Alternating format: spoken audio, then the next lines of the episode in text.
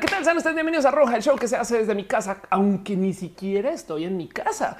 Esto es el stream que se hace los lunes desde donde sea que tenga mi computadora, porque ahora resulta que soy una persona itinerante donde me va por hablar de todo y de nada y respondo sus preguntas y platicamos entre nosotros y hablamos de la vida. Ya ven cómo le di a arrancar y ahora justo, justo maté la música. Pero bueno, dice Lala y Jordan 24 Perry Everdeen, salúdame, Oli.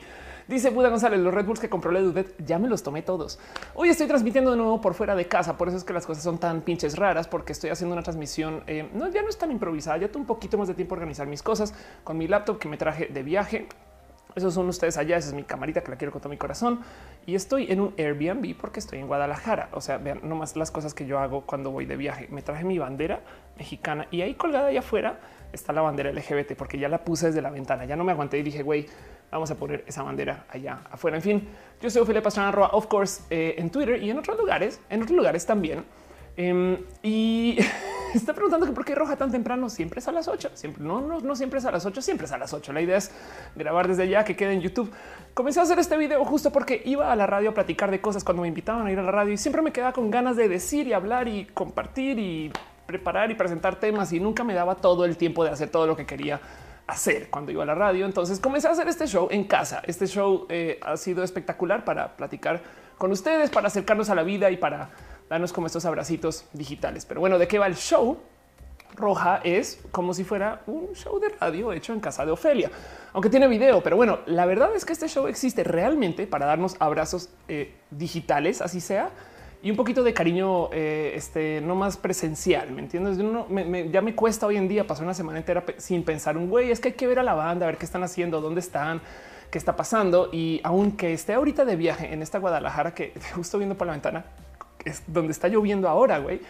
Em, eh, eh, yo creo que no me pude aguantar, no me puedo aguantar verlos a ustedes. Ahí no se va a ver, pero pues ya comenzó a llover allá afuera y así las cosas. En fin, Em, su, su hate padilla deja un pequeño abrazo financiero. Entonces, justo les explico cómo funciona eso. Este show se está transmitiendo en tres lugares al tiempo. Está en vivo en youtube.com slash of course, en twitch.tv slash of course. Aquí le tengo mucho cariño a la gente de Twitch que se está comportando espectacularmente bien. Y ahorita hablamos de eso. Y en Mixer, creo que es .com slash of course para la gente que usa Mixer. Pero bueno, eh, Carla dice qué bonito que no nos dejaste sin roja estas semanas y para mí también es bonito. Para mí también es muy, muy, muy bonito estar acá estas tres plataformas donde estoy donde estoy estas tres plataformas donde estoy presentando dan chance de que ustedes me patrocinen a mí. ¿Por qué? Pues porque no siempre es fácil presentarle una marca que eso está pasando. Y en últimas no sé si quiero hacer esto para marcas per se, pero hay gente que quiere apoyar y entonces las tres plataformas tienen eh, sistemas de donativos. En YouTube abajo hay un, hay un simbolito de dinero donde ustedes pueden dejar un pequeño abrazo financiero que hace que salga su mensaje en color, en grande, en brillante. Ahorita justo acaba de pasar un, eh, eh, un donativo. Muchas, muchas gracias a su, a su quien lo dejó ahí en Twitch. Eh, está el sistema de suscripciones y también está el sistema de Cheers y en Mixer. Yo no sé qué chingados, pero bueno, supongo que Mixer, bueno, Mixer eventualmente tendrá estas cosas. Es de costumbre que para la gente que eh, deja sus donativos se le regala piñas. ¿Por qué? Pues porque no hay nada más bonito que regalar piñas en la vida. Es una costumbre que me pegaron las Pixel Beats, a quienes tengo mucho cariño y mucho este, aprecio y amor. Em, pero, pero bueno, por eso es que de repente se ven piñas pasar por ahí, por el chat. El caso es que el show funciona del siguiente modo. Para los que preguntan, vamos a hablar acerca de cosas que me interesan de la vida. Hay una sección que llamo roja. Luego vamos a hablar un poquito de ciencia y tecnología o cosas relacionadas con esto, a ciencia y la tecnología. Luego vamos a hablar de lo LGBT hacia el final y al mero, mero, mero final, una sección de literal. Pregúntele a Ofelia qué de la vida no es ya. Ok, off, te tengo esta pregunta. ¿Por qué hago eso? Porque siempre hay dudas y voy a tratar de leer todo lo que pueda de lo que aparezca en el chat y todo lo que pueda de lo que nos vayamos, no sé, de lo que detone acerca de lo que platique. Pero la idea es no, no dejar descarrilar tanto el show y aventar esas preguntas hacia el mero, mero, mero final. Entonces ha estado súper, súper bonito estar aquí en Guadalajara. Ha sido un poco complejo justo para ese tema de logística de los shows y de las grabaciones, aunque la verdad es que me ha ido como bien porque hoy ya hice otra grabación para Diagnosis, lo está editando Daisy del Carmen, ya hice una entrevista con Fer Guerra Ledudet, ya salió un Diagnosis también y van dos rojas, en fin, no sé, estoy como que misteriosamente muy bien ajustada a la vida en Guadalajara. Pero bueno, em, eso es lo que es. Y más bien, eh, vámonos de una vez a, los temas y las cosas que les quiero platicar y, demás. Como siempre, como siempre, como todas las semanas, si este show sucede, es porque nos tenemos mucho cariño, amor y mucho aprecio, pero también porque nos estamos reuniendo. Y si nos reunimos y nos encontramos para platicar y discutir. Yo creo que también vale la pena traer a luz que hay que defender lo que es nuestro.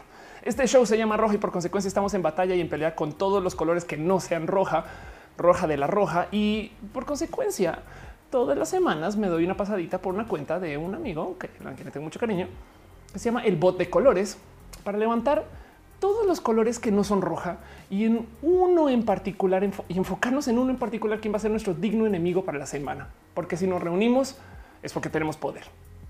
Y esta semana nuestro digno enemigo es nada más y nada menos que el cian mente. El cian mente. Cian mente es un color que me eh, tocó ver una vez cuando por primera vez salí a jugar foot con mis amigos en el colegio. Y me acuerdo que eh, tuvimos una gran pelea por quién iba a jugar de delantero y quién iba a jugar de defensa. Y entonces el foot para mí era un tema sumamente complejo porque yo la verdad es que siendo una persona muy alta igual no jugaba muy bien el foot. Y y entonces eh, tuve eh, como este como debate de güey, es que sí quiero jugar, pero pues por una situación donde no me expongas tanto. Y entonces mis amigos me ven de nariz y me dicen Ofelia.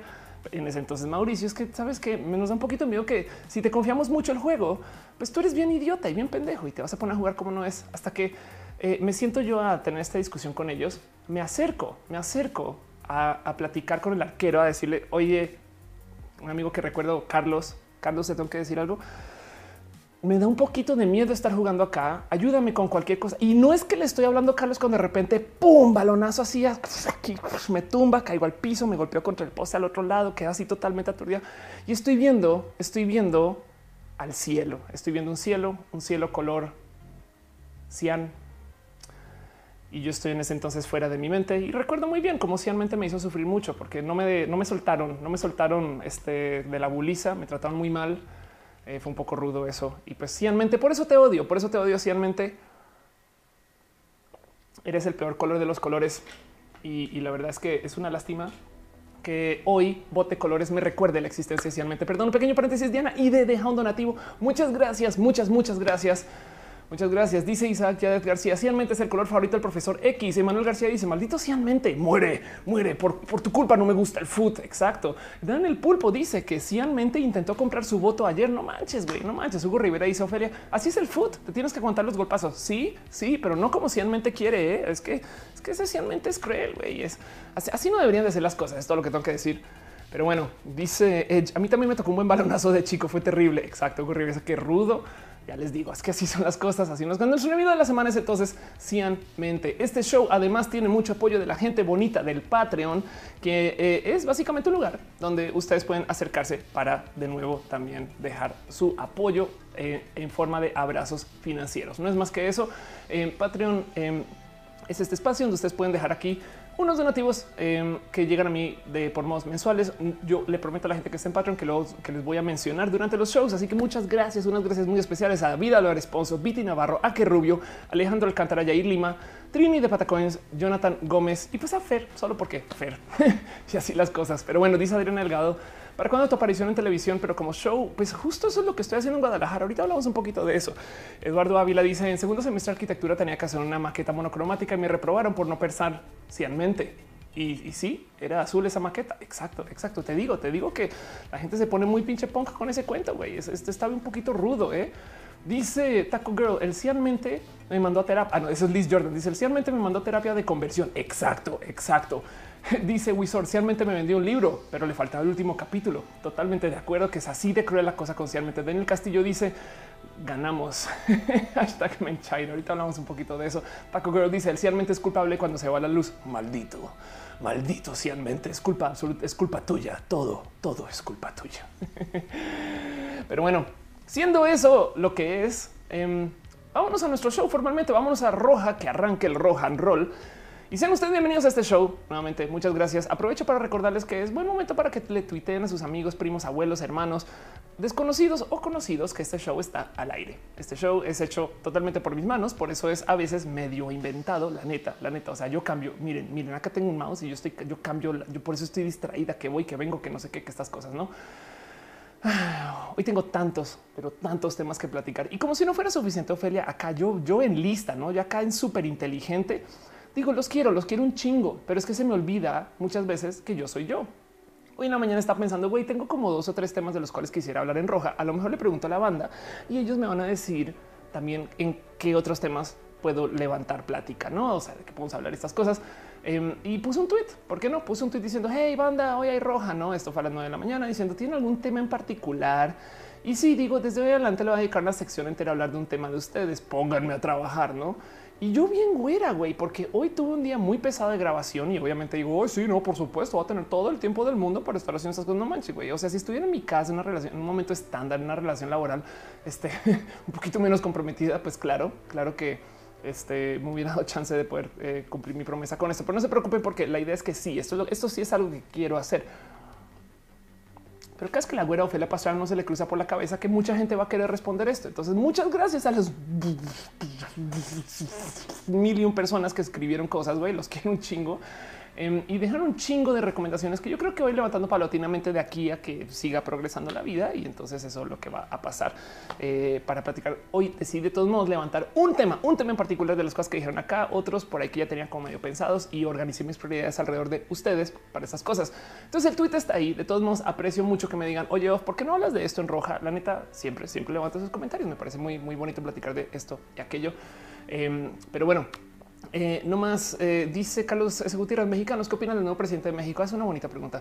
Beto Cisneros dice que me veo muy bien hoy. Ah, yo creo que se me olvidó platicar de eso. Hoy en particular, esto em, es algo que sucedió igual y eh, este aquí está. Esto es algo que sucedió em, a lo largo de esta semana, porque como estoy grabando para una serie, pues que creen que ahora tengo a alguien que me viste, güey, alguien que se acerque y me dice, oye, Ophelia, sabes que la neta, neta es más, no, un poquito alguien que la neta neta se toma el tiempo de organizar mi pinche look. Güey. Yo me sigo peinando y maquillando solita, pero de todos modos, eh, eh, no les quiero compartir. Hoy me está vistiendo nada más y nada menos que Mosma Moda. Esto es Mao Mosma em, o, Mao, en fin, eh, quien hace una cantidad de cosas muy bonitas y, y, nomás quiero que vean. Mao, lo conocí en una fiesta drag de las cuales de la cual les voy a hablar ahorita más tarde, pero está encagado porque me dicen no, pues yo he hecho una que otra cosa, güey, como vestir a Carmen Campuzano Eh, o por acá tiene una foto espectacular que yo digo, no mames, güey, o sea, qué pedo, güey. Aquí tienen eh, a April Carrion vistiendo, eh, perdón, mostrando un poquito de Mosma Moda. Entonces, pues muchas gracias, Mau, por hacerme ver bonita un poquito más de lo que normalmente me preparo y me arreglo, porque yo, yo soy bien dejada, chavales. Yo, a veces tengo estos momentos donde digo, ya, güey, ya la chingada, güey, no me voy a arreglar, no me voy a organizar y ver. Entonces fue muy chingón encontrarme con Mau, le tengo mucho cariño y pues gracias por decirme que me veo bien. Pero bueno, Dice Camigus, es algo así como Edna Moda, pero sin los poderes, güey. Entonces me jodí. Em, dice Wizard, exijo que la pleca de temas elegidos por nosotros se llame lo que las clonas callamos a huevo. Bueno, voy a, voy a, trabajar con eso, ok. Eh, Roberto Orellano dice que tengo un labial nuevo, es coral, pero no es el mismo la otra vez. No, no es el mismo la otra vez. La verdad es que no crean que yo soy tan planeada. ¿eh? Yo literal, antes de, antes de grabar, tengo aquí mi maquillaje. Así es que güey, no manches un labial y listo, vamos, grabamos, vámonos.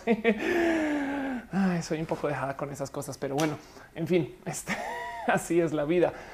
Eh, para todo lo demás, aprovecho para dejarles un recordatorio que en el chat están preguntando por qué Caro, dale Caro, está en color azul. Su nombre está en color azul porque Caro es el martillo, es la moderadora del chat. Le tengo mucho cariño a Caro por hacer esta labor, porque la neta, neta, Caro, mm, guay, te quiero un chingo, pero pues no se me da pena. Pero bueno, como sea, Caro se está encargando de que eh, no se pasen de, perdón, vergas y así las cosas. En fin, dice Shiny Coffin, ¿por qué me quieren tapar los ojos? ¿De qué hablas?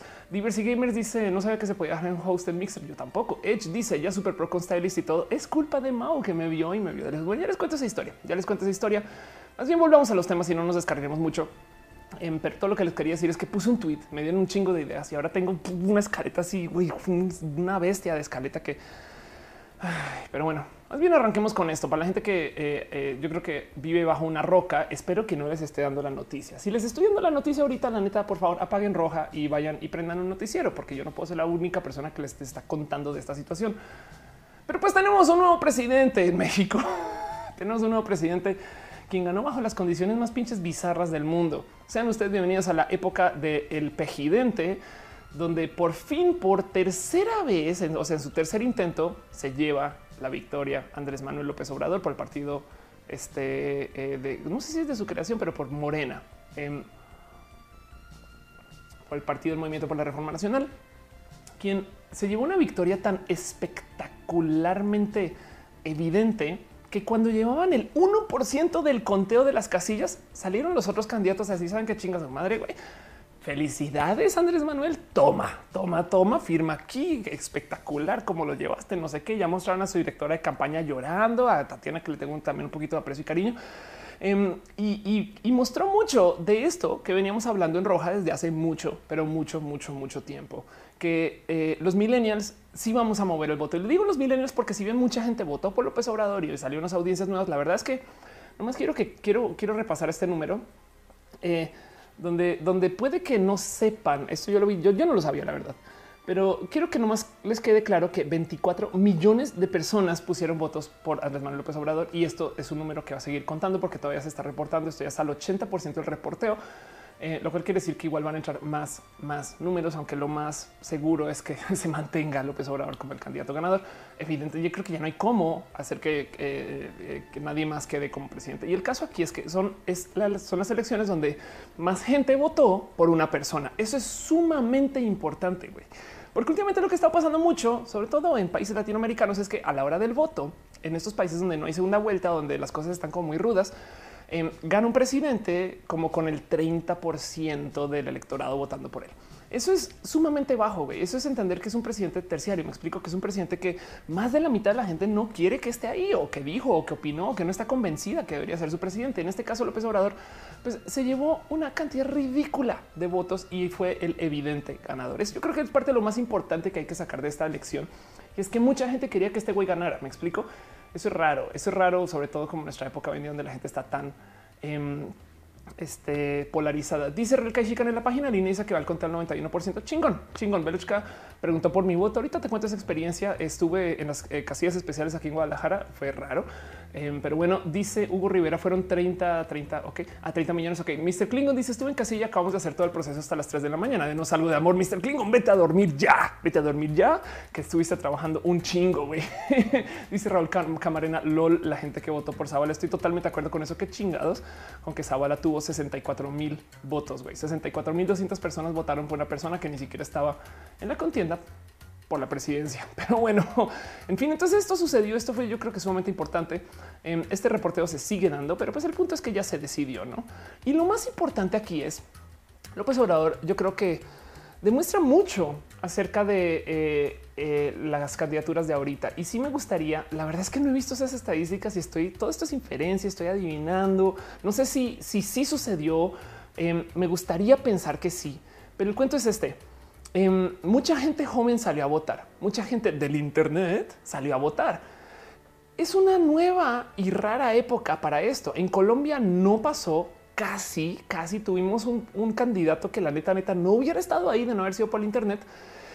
Y, y aquí en México sí, y es que el cuento es López Obrador, si mal no estoy, fue el único de todos los candidatos que sí sostuvo la bandera LGBT, que sí habló del tema. Y para rematar el mendigo, si bien, si bien ahorita hablamos del pez, si bien tiene un tema por ahí como enredado con eh, los partidos homofóbicos, apenas gana. Él habla este, en su discurso, en su discurso de dice el Estado representará a todos los mexicanos ricos, pobres, migrantes, creyentes, no creyentes de todas las corrientes de pensamiento y preferencias sexuales. Esto es sumamente importante. Como dice la gente bonita de homosensual, esta es la primera vez en la historia que un presidente electo menciona a la comunidad LGBT en su victoria. Esto yo creo que eh, llévenselo a su corazón. Me explico, porque además no solo eso, sino que la gente que está abajo de López Obrador, como lo había mencionado en Roja, sí se acercó con la coalición de eh, gente LGBT y sí estuvo cerca con la comunidad y firmó acuerdos de que iban a pelear por A y que iban a defender B y que iban a estar de nuestro lado para muchas cosas. Entonces se siente bonito. Si bien, si bien eh, este el señor López Obrador no estuvo personalmente presente en este tipo de reuniones, Em, la verdad es que, gente de, su gabinete de más esté, sí me parece bonito. Entonces yo, yo lo tomo como una real victoria. La, verdad es que bien podemos hablar acerca de eh, eh, que sí va a ser socialista, que no, que Venezuela, que esto, que los acuerdos económicos.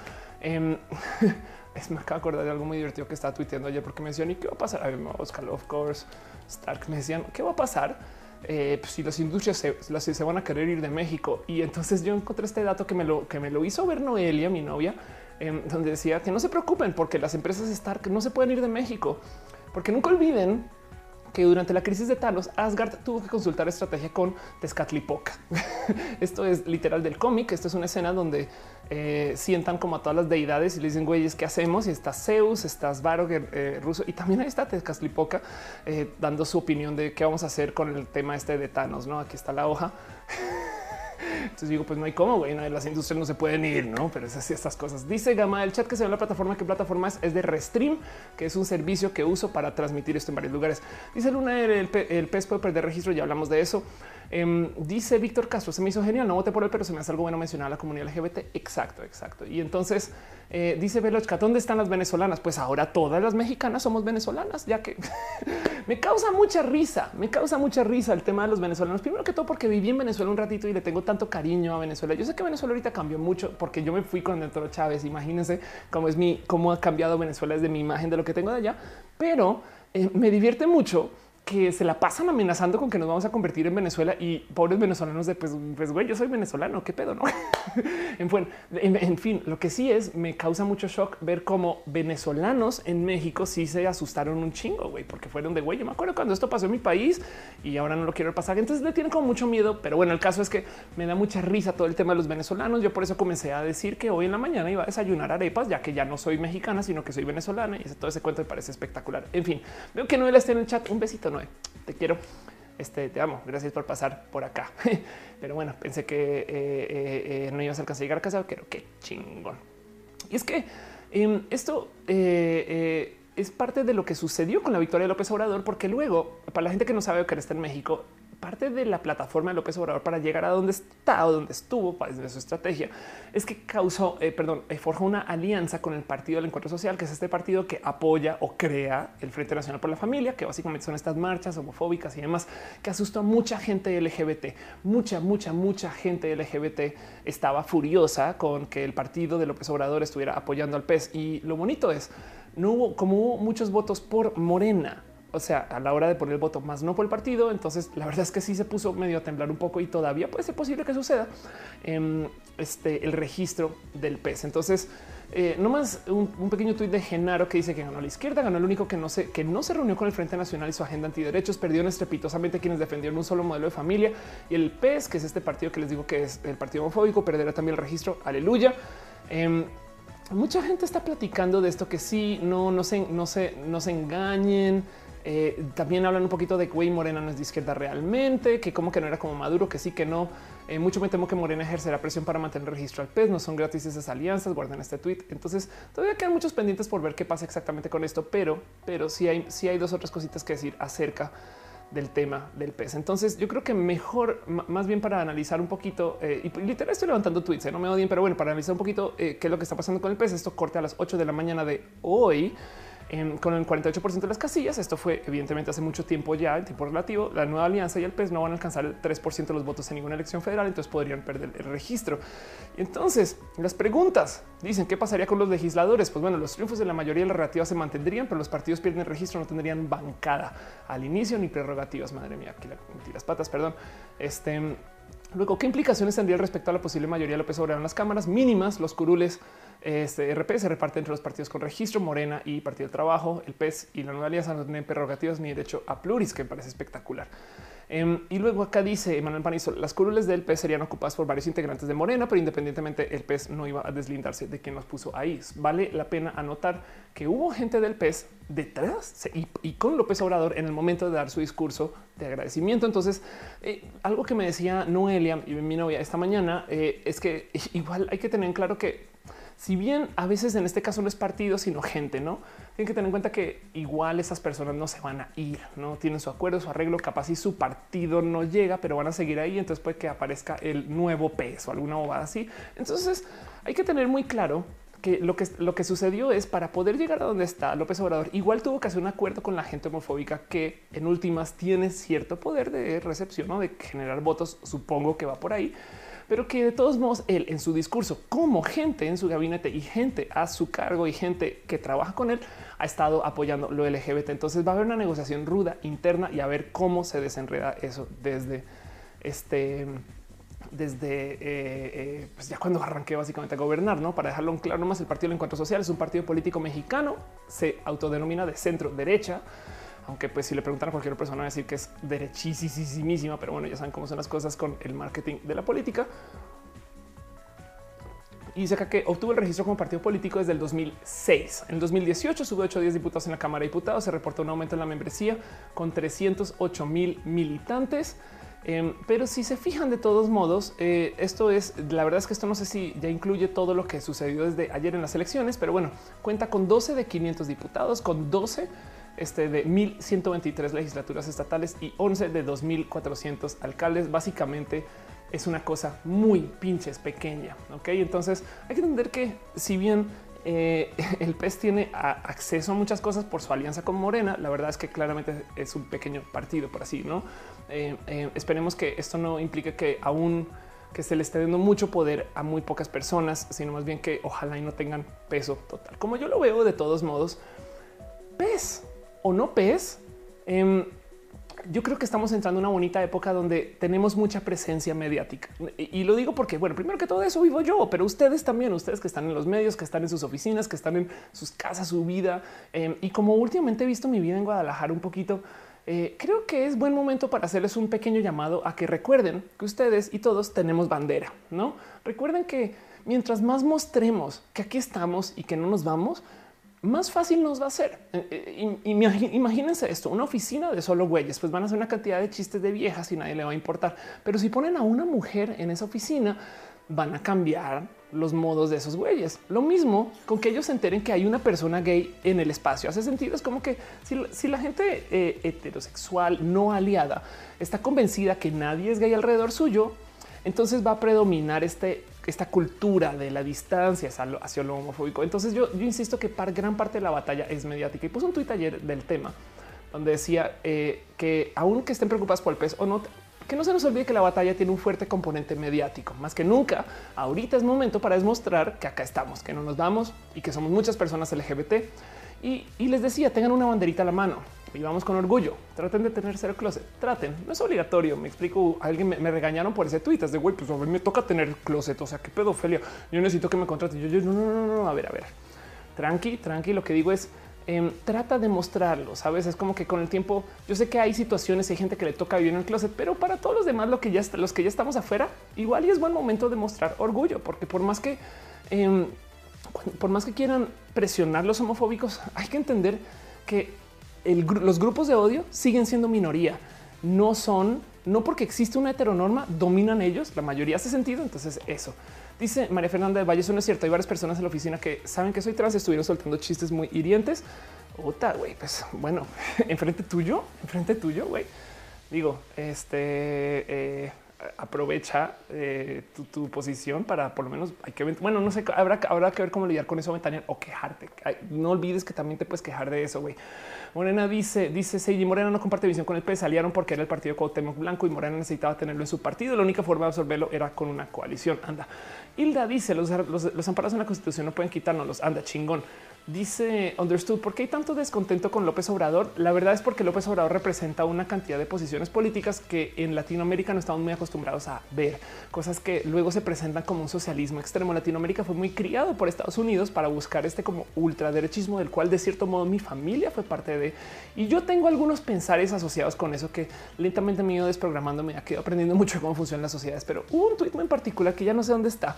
Ya la neta no, no tengo la más mínima dónde está, pero que me mostraba Noelia ayer pasó por su timeline de alguien diciendo, güey, López Obrador de todos los candidatos es el único que realmente sabe cómo se ve una persona que no tiene varo, una persona pobre. Y entonces eso hay que, hay que eh, añadírselo como a su acumen de conocimientos que puede ser la neta. No sé, es, como creo que es hora de que tengamos que somos una sociedad un poco más grande y a ver cómo nos impacta eso. Aunque les digo desde ya, capaz si yo no estoy cableada para entender este tipo de cosas porque no lo he vivido. güey. Y, entonces le tengo mucho em, anhelo a ver cómo se desenreda López Obrador y, cuáles son estas eh, sus dichas eh, actividades tan socialistas de las cuales la gente le corre y le tiene miedo. Y, es que voy a eso porque mucha gente insiste que el gobierno no se debería meter en absolutamente nada, que debería regularizar absolutamente todo, que estén, eh, que dejen a la industria para que hagan todo del lado de la industria y el mercado se regule solito.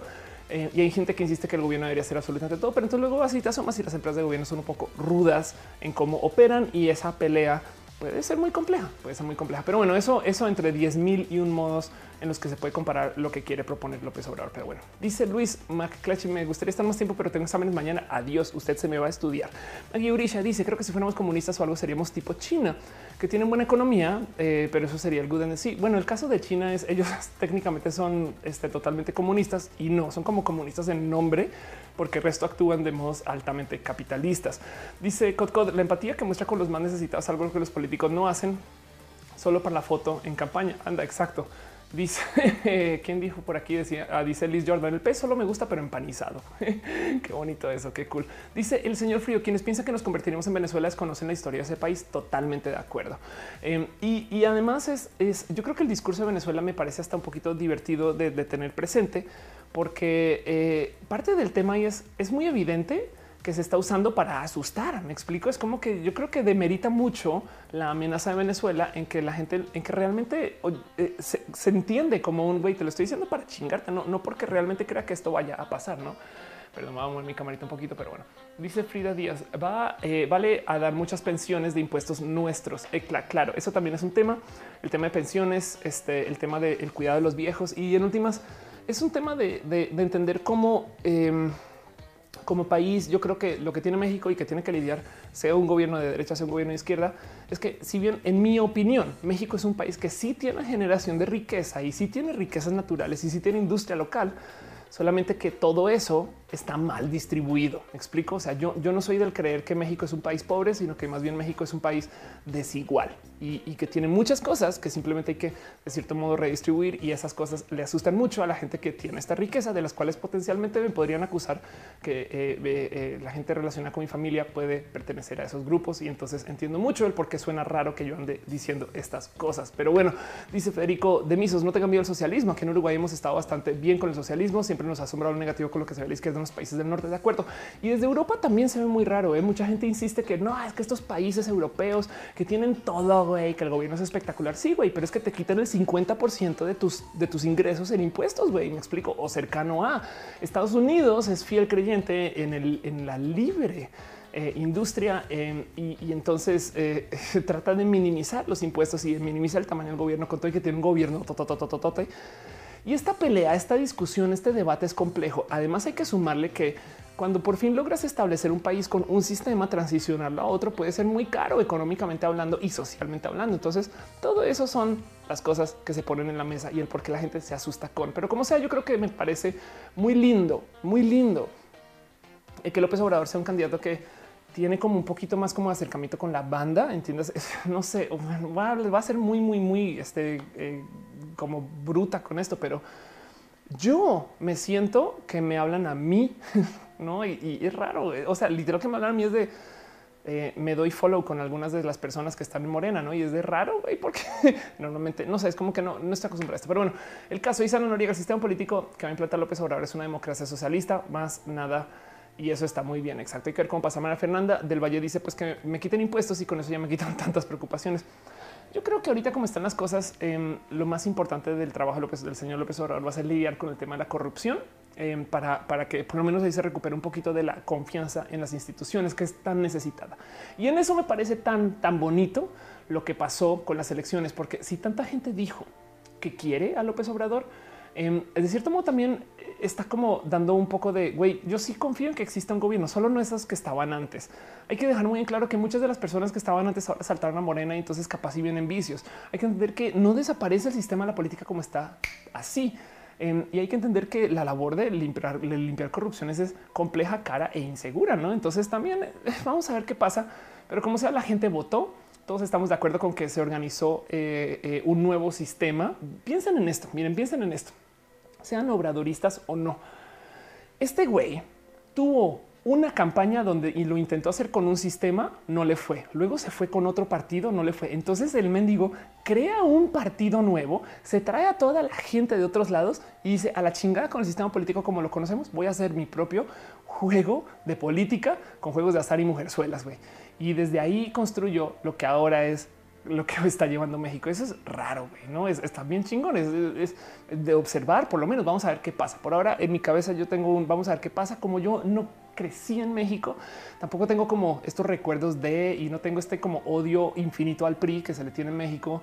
Eh, de hecho, eh, para, temas de familia, al revés, el PRI ha ayudado, pero luego del otro lado em, también le tengo como un poquito de cariño a algunas propuestas que vienen del lado de los otros partidos. Entonces tengo muchos, tengo unos sentimientos muy encontrados con todo este pedo.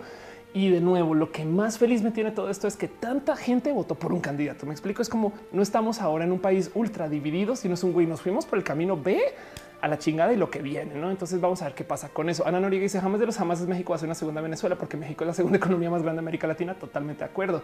A menos que algo se administre requete mal, que no se te olvide, Ana, que Venezuela tiene eh, este, los yacimientos de petróleo más amplios. Creo que no sé si el mundo o si no número dos o si no número tres. Me explico. Venezuela es un país muy rico en su petróleo pero que está groseramente mal administrado. Pero bueno, Polaris dice estoy feliz por López Obrador, dice por los arbolitos de Kumamoto. Ahorita hablamos de eso. Triste nota personal porque falleció una amiga cercana. Y perdón, te dejo un abrazo, Polaris. Tenemos que hablar tú y yo ya que estoy por acá. Retesam dice no sé si López Obrador sea un buen o mal gobernante por la elección. hizo sentir que si hay democracia en México y se siente chingón. Exacto. Maya Fey dice porque se hizo independiente y ya digo la gente lo conocía desde antes. Este y ah, ok, ya, este, ya quedó redactado eso. Abson dice los norteños por una razón o por otra nunca sentimos que López Obrador nos hablara a nosotros. Creo que es parte, creo que parte de eso no consiguió votos arriba. Va. Hugo Rivera dice con esto historia la repetirás. El PRIAN no se puede repetir. Edge dice sí es lo más impresionante que realmente una mayoría que decida por un solo candidato. Exacto. Que, que de nuevo solo piensen en esto con el 1% de los votos. O sea, con el 1% del conteo de votos ya se decidió, no es así de evidente era que iba a ganar. Eh, así que eso yo creo que es muy importante de observar. Dice Liz Jordan, creo que le preguntan que si odias al PRI al momento del examen de la, nacionalidad mexicana. Exacto. Hoy estaba discutiendo em, un poquito con la gente de producción de la, serie, porque eh, yo tenía entendido que en México no quieren al chavo del 8 por ese tema de que Televisa y demás. Y, no sé si saben, pero Latinoamérica aman al chavo del 8. En Colombia la gente tiene sus DVDs y se sabe todo del chavo y se criaron con el chavo. Y a mí me sorprendió mucho que eh, la neta el chavo no fuera un hit en México. Y, por primera vez escuché una persona defender mucho que el chavo estaba chingón, fue raro y bonito, pero, pero bueno, eso me gustaría nomás dejarlo ahí para platicar después. Pero bueno, entonces todo eso sucedió. Sucedió con López Obrador. Tenemos un nuevo presidente, el, el pejidente está, está mayor. ¿eh? Eso, eso también quisiera ver eh, cómo se desenvuelve, porque es una persona que va a estar en poder seis años con un ajetreo muy loco, güey siendo ya un viejito. güey. Entonces espero que eso no sea un problema rudo más adelante. Dice la locomotora que anule mi voto. Dice el canal de Lucho. Los yacimientos de petróleo más importantes del mundo están en Venezuela. Exacto. Dice Edge. ¿De qué trata la serie en la que estás trabajando? Ya les cuento de eso, dejémoslo un poquito más adelante y te les cuento muy a detalle lo que estoy haciendo. De hecho, tengo fotos y cosas bonitas y les quiero compartir de mi vida en Guadalajara pero vámonos un poquito más con las noticias y las cosas que están en los balazos. Por ahora, nomás para cerrar el tema de López Obrador, les dejo aquí nomás la pregunta a ustedes de cómo se sienten ustedes con López Obrador candidato o López Obrador este presidente y qué opinan ustedes de lo que viene. Em, vi que mucha gente se está quejando y con toda razón que eh, hay un chingo de comentarios este, em, como muy clasistas, no que, a mí no me ha tocado verlos pero me gustaría nomás como preguntarles si, si, si es un poco así. ¿eh? Sienten ustedes que es un pedo como de, o sea, ¿En qué momento que gane Morena se vuelve algo de clase? Eso, eso yo creo que me rebasa un poquito. A lo mejor no estoy empapada de la cultura mexicana para entender bien exactamente qué está pasando ahí, pero dejo con ustedes ese comentario para irnos al próximo tema. Más bien cuéntenme ustedes qué ondita así las cosas. Dice Luna L. Creí como todos viendo el chavo, pero no crecí como todos viendo el chavo, pero nunca me gustó. Este me parecía tonto. Eh, y mira que solo desde pequeña. Dice Dan Durán. Yo estoy bien emocionado por el cambio. Chingón. Bonnie Wolf dice va a ser interesante tener a López Obrador. No sé qué vaya a suceder, me emociona, me da miedito, pero a ver qué pasa. Zelda dice, y si de pronto López Obrador declara eh, que forma parte de la comunidad LGBT durante su gobierno, sería súper chingón, güey. Sería un oso súper espectacular, así el dueño de los bares de osos, güey. Em, Daniel Shaw dice, eres un oligarca de las criptocurrencies, te gustaría hacerlo, no tengo varo para hacerlo, desafortunadamente. Entonces, el primer paso para ser oligarca es tener dinero, no lo tengo, entonces nos jodimos. Mara Fernández del Valle dice, siento que es posible que ha pasado tanto tiempo buscando el poder que ahora no sabrá qué hacer con él. Afortunadamente, no es él, es su gabinete, es toda la gente que entra con él y hay personas que sí saben muy bien por dónde van las cosas. Dice Javier Picharo, te conocí por Pixel Beats y Pepito. Ahora me encanta escucharte hablar chingón. Qué bonito que estés acá. No olvides de seguir viendo las Pixel Beats porque tienen shows muy bonitos, ya que no estoy con ellas, pero eso va con la serie. Ya les cuento además. Este dice JP Beliot que si puede votar fue muy complejo poder poner mi voto. Dice Taco Girl, como decía un amigo, da miedo pensar en la reacción de la banda donde haga su primer fallo si puede pasar cualquier cosa. Ahora, la verdad es que me daba más miedo pensar que no fuera a quedar, porque llevábamos un mes de escuchar que sí iba a quedar y si no quedaba, güey, la gente se iba a poner muy pinches furiosa. Pero bueno, Vámonos con nuestro próximo tema, cosas que eh, voy a cerrar eso mejor. Pero bueno, eh, démosle mucho cariño y mucho amor a lo que venga para México. La verdad es que en últimas, eh, de nuevo es más, voy a poner aquí mi banderoya, porque sí, sí le tengo mucho cariño, güey. Ando por ahí con la vida con eso, saben? Es como de, pues, güey, en últimas, eh, mire, como, decía alguien, si le tienen miedo a que nos fuéramos a la chingada, no sé por qué está, dónde piensan que viven, que no sentían que el país ya no estaba ido a la chingada. A mí me parece chingón que esto suceda y que se sienta así, se siente democrático, se siente este, organizado. Em, y en últimas, me parece espectacular que en redes sociales tanta banda está hablando del tema. Pero bueno, eso es lo que es. Em, hay mucho de qué hablar. Hay mucho de qué hablar. Eh, pero más bien, yo quiero seguir con los temas y quiero levantar un pequeño tema que eh, vi que se está moviendo mucho en redes y, me, me, salta un poco que haya sido tan movido en redes porque, primero que todo, a ver, seamos honestos, que, que como esto no es para nada nuevo, no? Pero bueno, de repente resulta, ahora resulta que eh, la gente está escandalizada porque nada más y nada menos que tenemos una Miss España que es una mujer trans y el mundo se enloqueció. Es más, voy a hacer una búsqueda en Miss España transexual y a ver, nomás así es que la gente está muy pinches locos. Pero bueno, primero que todo, puntos, puntos super plus a que están usando en una cantidad de medios los, los pronombres con su género correcto. Una transgénero, ok, chingón. Pero la cantidad de comentarios que he visto, que he visto, la nueva Miss España muy bonita biológicamente sigue siendo un hombre en una mujer. Eso ya es de lo sublime a lo ridículo. Em, Ángela Ponce se corona como Miss España 2018 hace historia como la primera concursante intersexual que va a participar en Miss Universo. Y aquí es de esto es lo que quiero hablar. Banda, ¿por qué están tan enloquecidos y enloquecidas por eso? Bueno, sí, estoy totalmente de acuerdo. Es una vieja espectacularmente guapa. Envidia mil, güey, de paso. Pero eh, ¿por qué? Porque somos, somos así, somos así de, eh, eh, despistados que se nos olvida que ya existía una concursante a Miss Universo este, eh, que era transgénero. Bueno, no más, no más para mostrar el caso. Esto es Jenna Talacoma. Em, vamos a ver si este artículo existe en español de paso. Está en español, perdón. Jenna Talacova es una modelo y presentadora de televisión transexual canadiense de origen checo, ganadora de Miss Vancouver 2012. Representó a Canadá en el certamen Miss Reina Internacional en Tailandia, donde se colocó en el top 10.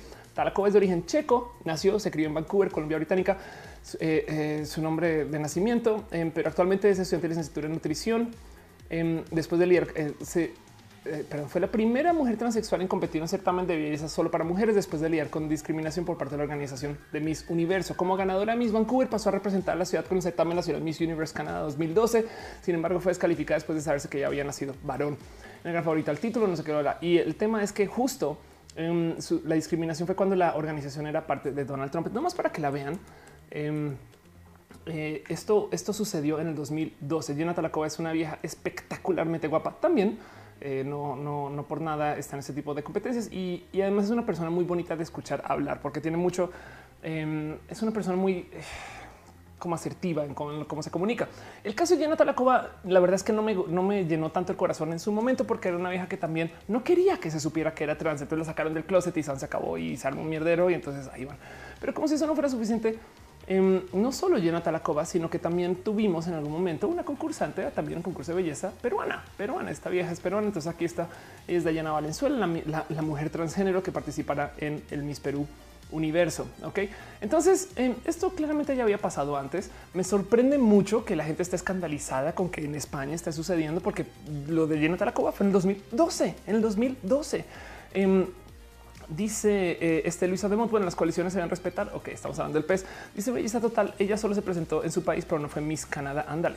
Este Osvaldo Hernández dice: Me parece muy bien que ganara una mujer trans, ya que hace falta mucha visibilidad. De acuerdo. Y, entonces está este debate de deberíamos de permitir que una vieja que es una mujer trans sea parte de estas competencias. Bueno, lo primero que lo primero que todo es que es evidentemente sí, porque si su gobierno y nuestro gobierno está dispuesto a admitir que estas personas son y somos mujeres, perdón, pero entonces eso es todo lo que pide el requisito, ¿no?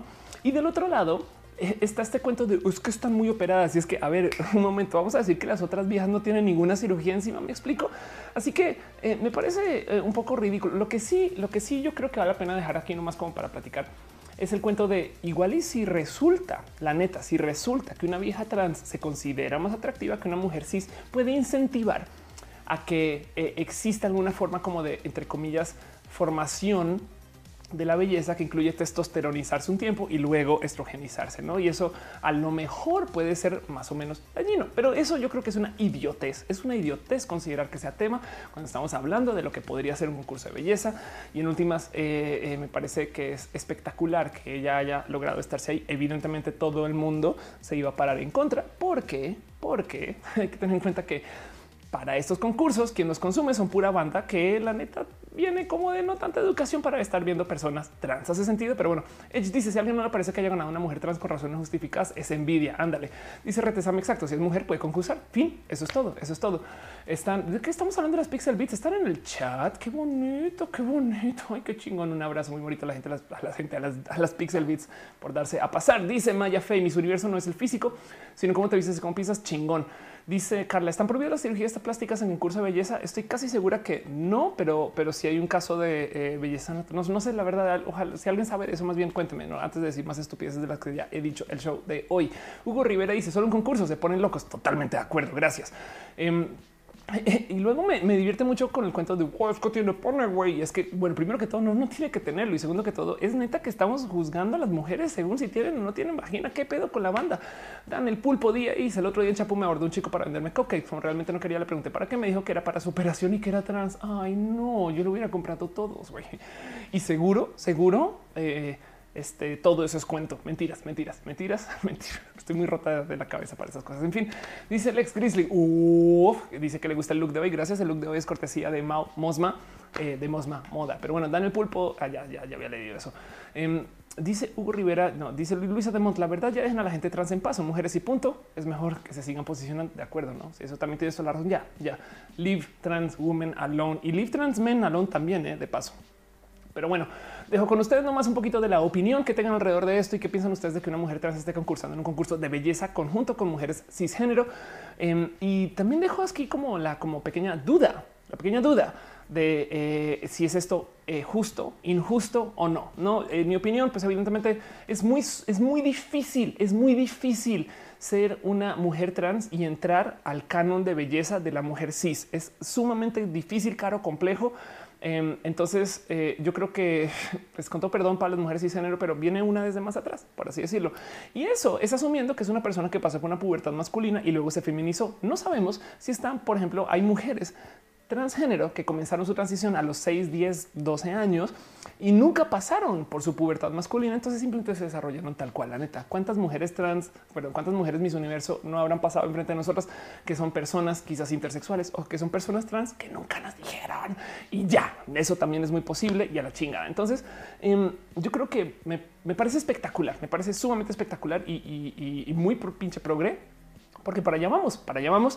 Eh, y, hay que tener en cuenta que esto también le abre el camino a que los hombres trans se presenten en espacios de eh, belleza, eh, fisicoculturismo, estas cosas que dominan los chicos donde también igual de todos modos hay muchas viejas. Es que la neta, neta, estamos entrando ahora sí con mucha fuerza a la época de la vida y de la existencia en el planeta, donde ya el género es algo literal optativo. Habrá alguien quien lo hace no porque tiene disforia, sino porque la neta, neta le gusta. la neta, la neta, la gente que hace drag le gusta ser quien es, güey. Y, entonces eso me parece eh, algo sumamente bonito de considerar. Pero bueno, dice Luisa de Mont, no lo decía por los que estamos aquí, lo decía por la banda prejuiciosa y que violenta la gente trans. Jesús Rodríguez dice deberían dedicarse a hacer un significado de que ser mujer para entrar a cualquier concurso de belleza. Me parece fascinante. Bravo por Miss Trans España. Exacto. Y el tema es que cuando haces ese tipo de análisis de qué es ser mujer, puta, no das con nada, no das con nada, no das con nada. Dice Aileen Ruiz Velasco. ¿Qué opinas de Kim Petras? Es una persona espectacularmente guapa. Dice Franz Navarro, hace falta una concursante Miss que diga que quiere la guerra mundial e injusticia. Dice Reptila 64. No hay ningún problema que una mujer trans entre un concurso con las mujeres Sí, Incluso es increíble y súper. Sí, es sí, sí, sí, es muy difícil que una mujer trans ajuste el ridículo canon de la cis. Totalmente de acuerdo. Eh, Hugo Rivera dice de todo el mundo ya para que se asustan. De acuerdo. Y saben qué, saben qué y lo que viene y lo que viene, güey. De ahí Martínez dice México tiene Morgana. Morgana es guapísima. Eh, este ah, no más voy a, volver a hacer este plug de, de, este. Eh, mi amiga Dani de Archivón, a quien le tengo mucho pinches cariño. Eh, Dani Darchimón. A ver, aquí estás. Isabela Daniela Ortiz. Ella es Dani Darchibón. Esta es eh, yo que así como existe en nuestra belleza eh, mexicana, Dani Darchibón es yo creo que la reina trans colombiana. Tengo mucho pinche cariño a Dani porque es una persona llenísima de este bonita actitud, güey. Entonces hace todo tipo de cosas y su pedo es exactamente ese, el modelaje. Eh, entonces, pues bueno, si hay alguien que representa a Colombia para esto también es Dan, ¿no? Es una pasadita por allá, eh, por su cuenta de Instagram y así las cosas. Dice Jair Lechuguita, eh, vengo llegando con mi hamburguesita de pollo de que me perdí de López Obrador. Eh, ¿Quién es presidente ahora? Por si no sabías, por si no sabías. Dice JFB Dudete está en directo. Ay, lo siento, es que y la acabo de ver, pero bueno, em, así las cosas. Brandon López dice mi voto por dónde fue López Obrador. Dice em, este Lex Unam, el papá de Timmy Turner participó y ganó. Anda, Rice Retesam estaría en el concurso de belleza queer. Lo hay, eh, lo hay. Bueno, queer, así como que sea de género no binario, ese sí hace falta, ¿eh? me parecería espectacular. Dice Gerardo Gatito, ¿dónde es el fondo? Me suena mucho por no sé dónde. ¿Cuál fondo? El fondo, la música de fondo. Estamos escuchando Zelda. Dice Fernanda García Carmen, carrera súper guapísima. De acuerdo. Y comenzó como drag. Totalmente de acuerdo. Eso también vale la pena tenerlo muy presente. Eh, y Luisa Demo dice que la posibilidad de que así como detrás de cada homófobo hay un homosexual, hay una persona trans oculta. Es muy posible, es muy posible. Pero como sea, el punto es, eh, banda, ¿cómo se enloquecen, güey? ¿Cómo se enloquecen con estupideces, güey? Nomás, este, perdón, es que estoy viendo las fotos de Dani acá y así las cosas. En fin, entonces, pues bueno, eso sucedió y ahorita la gente está completamente enloquecida con el tema de eh, la mujer eh, trans en mis universo y es de güey, perdón, pero no es la primera. Ya, ya, yo creo que ya le tengo un poquito de cansancio. Miren, dejo que suceda, no salgo a quejarme, trato de no hatear este tema pero cada que escucho que alguien dice la primera mujer trans en puntos suspensivos, digo, güey, no eres la primera pendeja. Pero en últimas, eh, supongo que si genera prensa y si la gente se está enloqueciendo con eso, pues también está impulsando lo LGBT. Entonces tampoco puedo ser tan culera con ese tema. Solo que ya llegamos al momento donde ya la neta hablar de la gente trans no es tan innovador y eso es algo padre. Pero bueno, ¿Qué opinan ustedes de esto? Lo dejo ustedes para que eh, me cuenten un poquito qué opinan o, cómo se sienten con este pensar. Pero bueno, para todo lo demás, eh, sigamos con las noticias. Y esto es algo que tengo aquí en balazos. Eh, ¿Se acuerdan del caso de los, los, activistas gay que organizaban la marcha en Tasco que fueron asesinados? pues afortunadamente, entre comillas, o para bien de nuestra como paz mental o como sea que lo quieran tomar, detienen al presunto asesino de los activistas gay en Guerrero de lo cual em, no es un presunto asesino, sino dice fueron aprendidos en Guerrero cuatro hombres, de los cuales uno es acusado del presunto asesinato de tres hombres abiertamente homosexuales que se dedican al activismo a favor de los derechos de las personas LGBTI en el municipio de Tasco. La Fiscalía Estatal emite un comunicado en el que señala que los detenidos portaban armas y drogas. Sin embargo, no se explicó cuáles son las bases para afirmar que los dichos detenidos asesinados de los tres activistas, así como tampoco se detalló del lugar, el tiempo ni las circunstancias. Pero me da un poquito de, pues bueno, por lo menos que sirva de algo esa búsqueda, porque a mucha gente salió a comentar esta noticia. La levantamos hace eh, yo creo que unas buenas dos semanas y, la hablé muy por encimita, pero también lo puse en Twitter. Em, y, el cuento es estos activistas eh, recibieron un chingo de hate porque mucha gente decía y activistas que güey asesinan todo tipo de personas. O sea, ¿por qué nos preocupamos? O sea, pinches jotos, cómo se creen que dicen no mames, güey. La neta, neta, sí es importante. Bueno, perdón, un pequeño paréntesis. Erika Abrigo está en el chat. Hola, Kat. Haces falta, Kat. Eh, algún día valdría la pena que yo vuelva a la Ciudad de México, pero bueno, ahorita después les cuento de eso. dice Fernanda López, viste que en el envío de López Obrador había banderas LGBT y trans. Qué chingón. Bonnie Wolf dice, eh, me, entristeció mucho leer eso. Sí, de acuerdo. Em, pero como sea, el punto es eh, para por lo menos cerrar un poquito esto mentalmente y para que lo tengamos un poco más presente está detenido ya el presunto asesino, que sirva de algo o no que lo hayan agarrado. Eso es otro cuento. Vamos a ver qué pasa. Pero bueno, les quería nomás compartir eso como en mi sección de balazos. Se trata justo de eso. Les dejo ustedes ahí un poquito abierto que opinan ustedes. Les dejo eso abierto que opinan ustedes de esto. Em, Próxima cosa que tengo aquí en mi sección de balazos, algo bonito que sucedió en Twitch. Si usted no es usuario de Twitch y no tiene la más mínima idea que es Twitch, lo siento por ustedes, pero Twitch es una plataforma para hacer transmisiones en línea donde la gente ve a otras personas jugar videojuegos. Es un lugar espectacular donde tú básicamente haces lo que yo estoy haciendo acá, pero en vez de hacer un show, juegas un juego y la gente te ve jugar.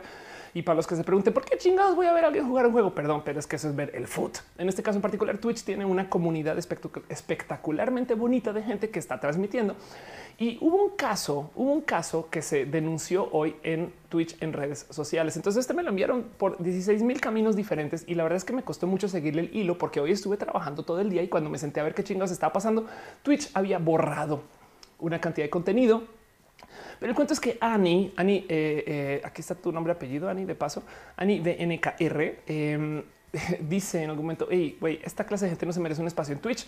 Esta clase de gente que se burla de otra por la condición que sea es gente mierda, no? Desafortunadamente, el clip que tiene acá ya, está, ya fue borrado, pero es un clip de otra persona que estaba transmitiendo en Twitch que se burló de una persona que tiene eh, una discapacidad. Entonces fue un poco rudo.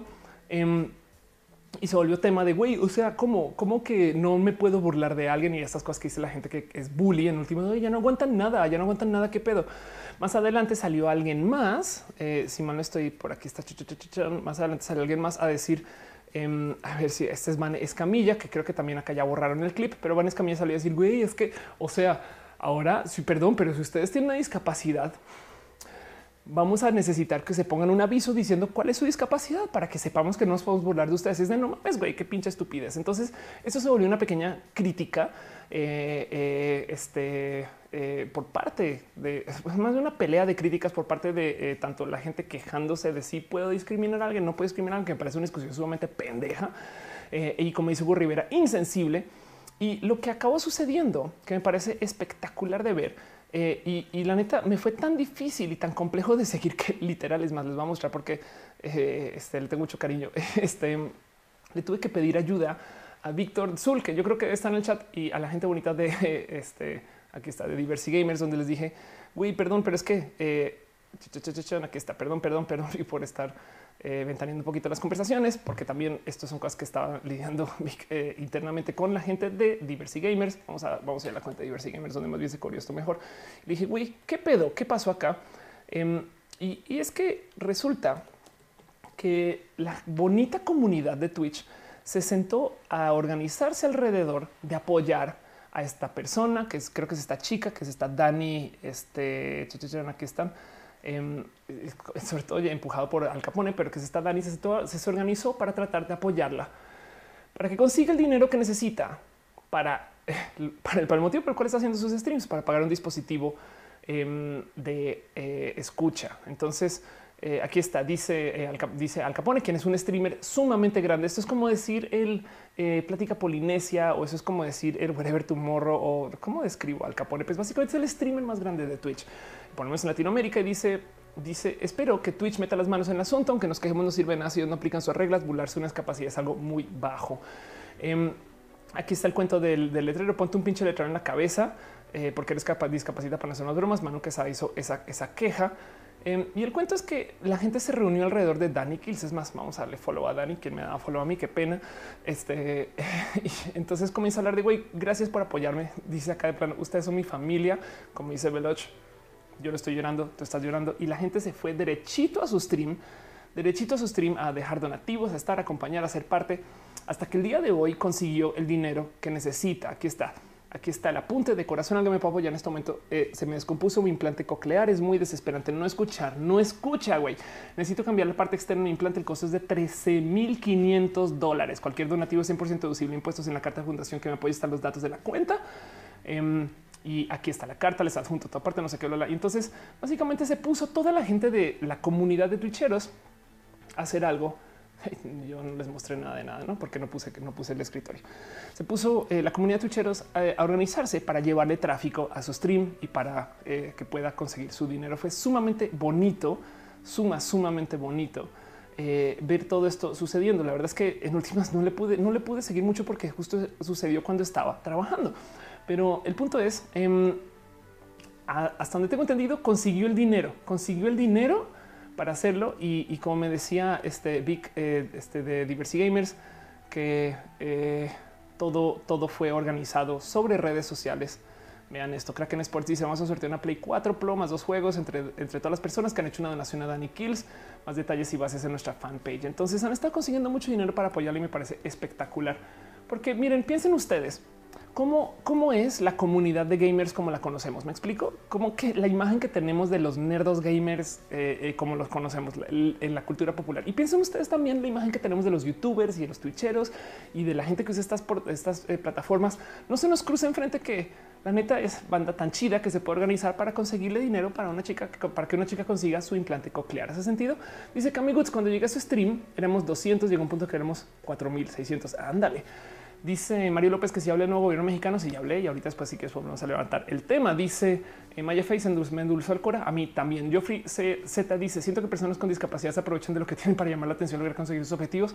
Pues eh, eh, si puedes sentir eso, pero luego piensa que entonces esa mujer no escucha. Entonces te invito a que te tapes la oreja, te pongas cinta encima de una oreja. Es más, si quieres de las dos o si quieres solo de una y andes por ahí todo el día em, para simpatizar con esta persona un poquito.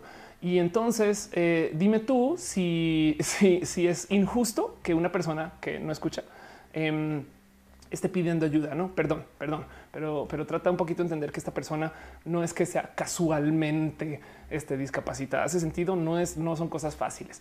Eh, y, aún así es gente que eh, vive lidiando con qué pues son quienes son. Entonces, solo, solo, solo entiende que qué cruel de tu parte decir que alguien eh, esté abusando de no escuchar, no?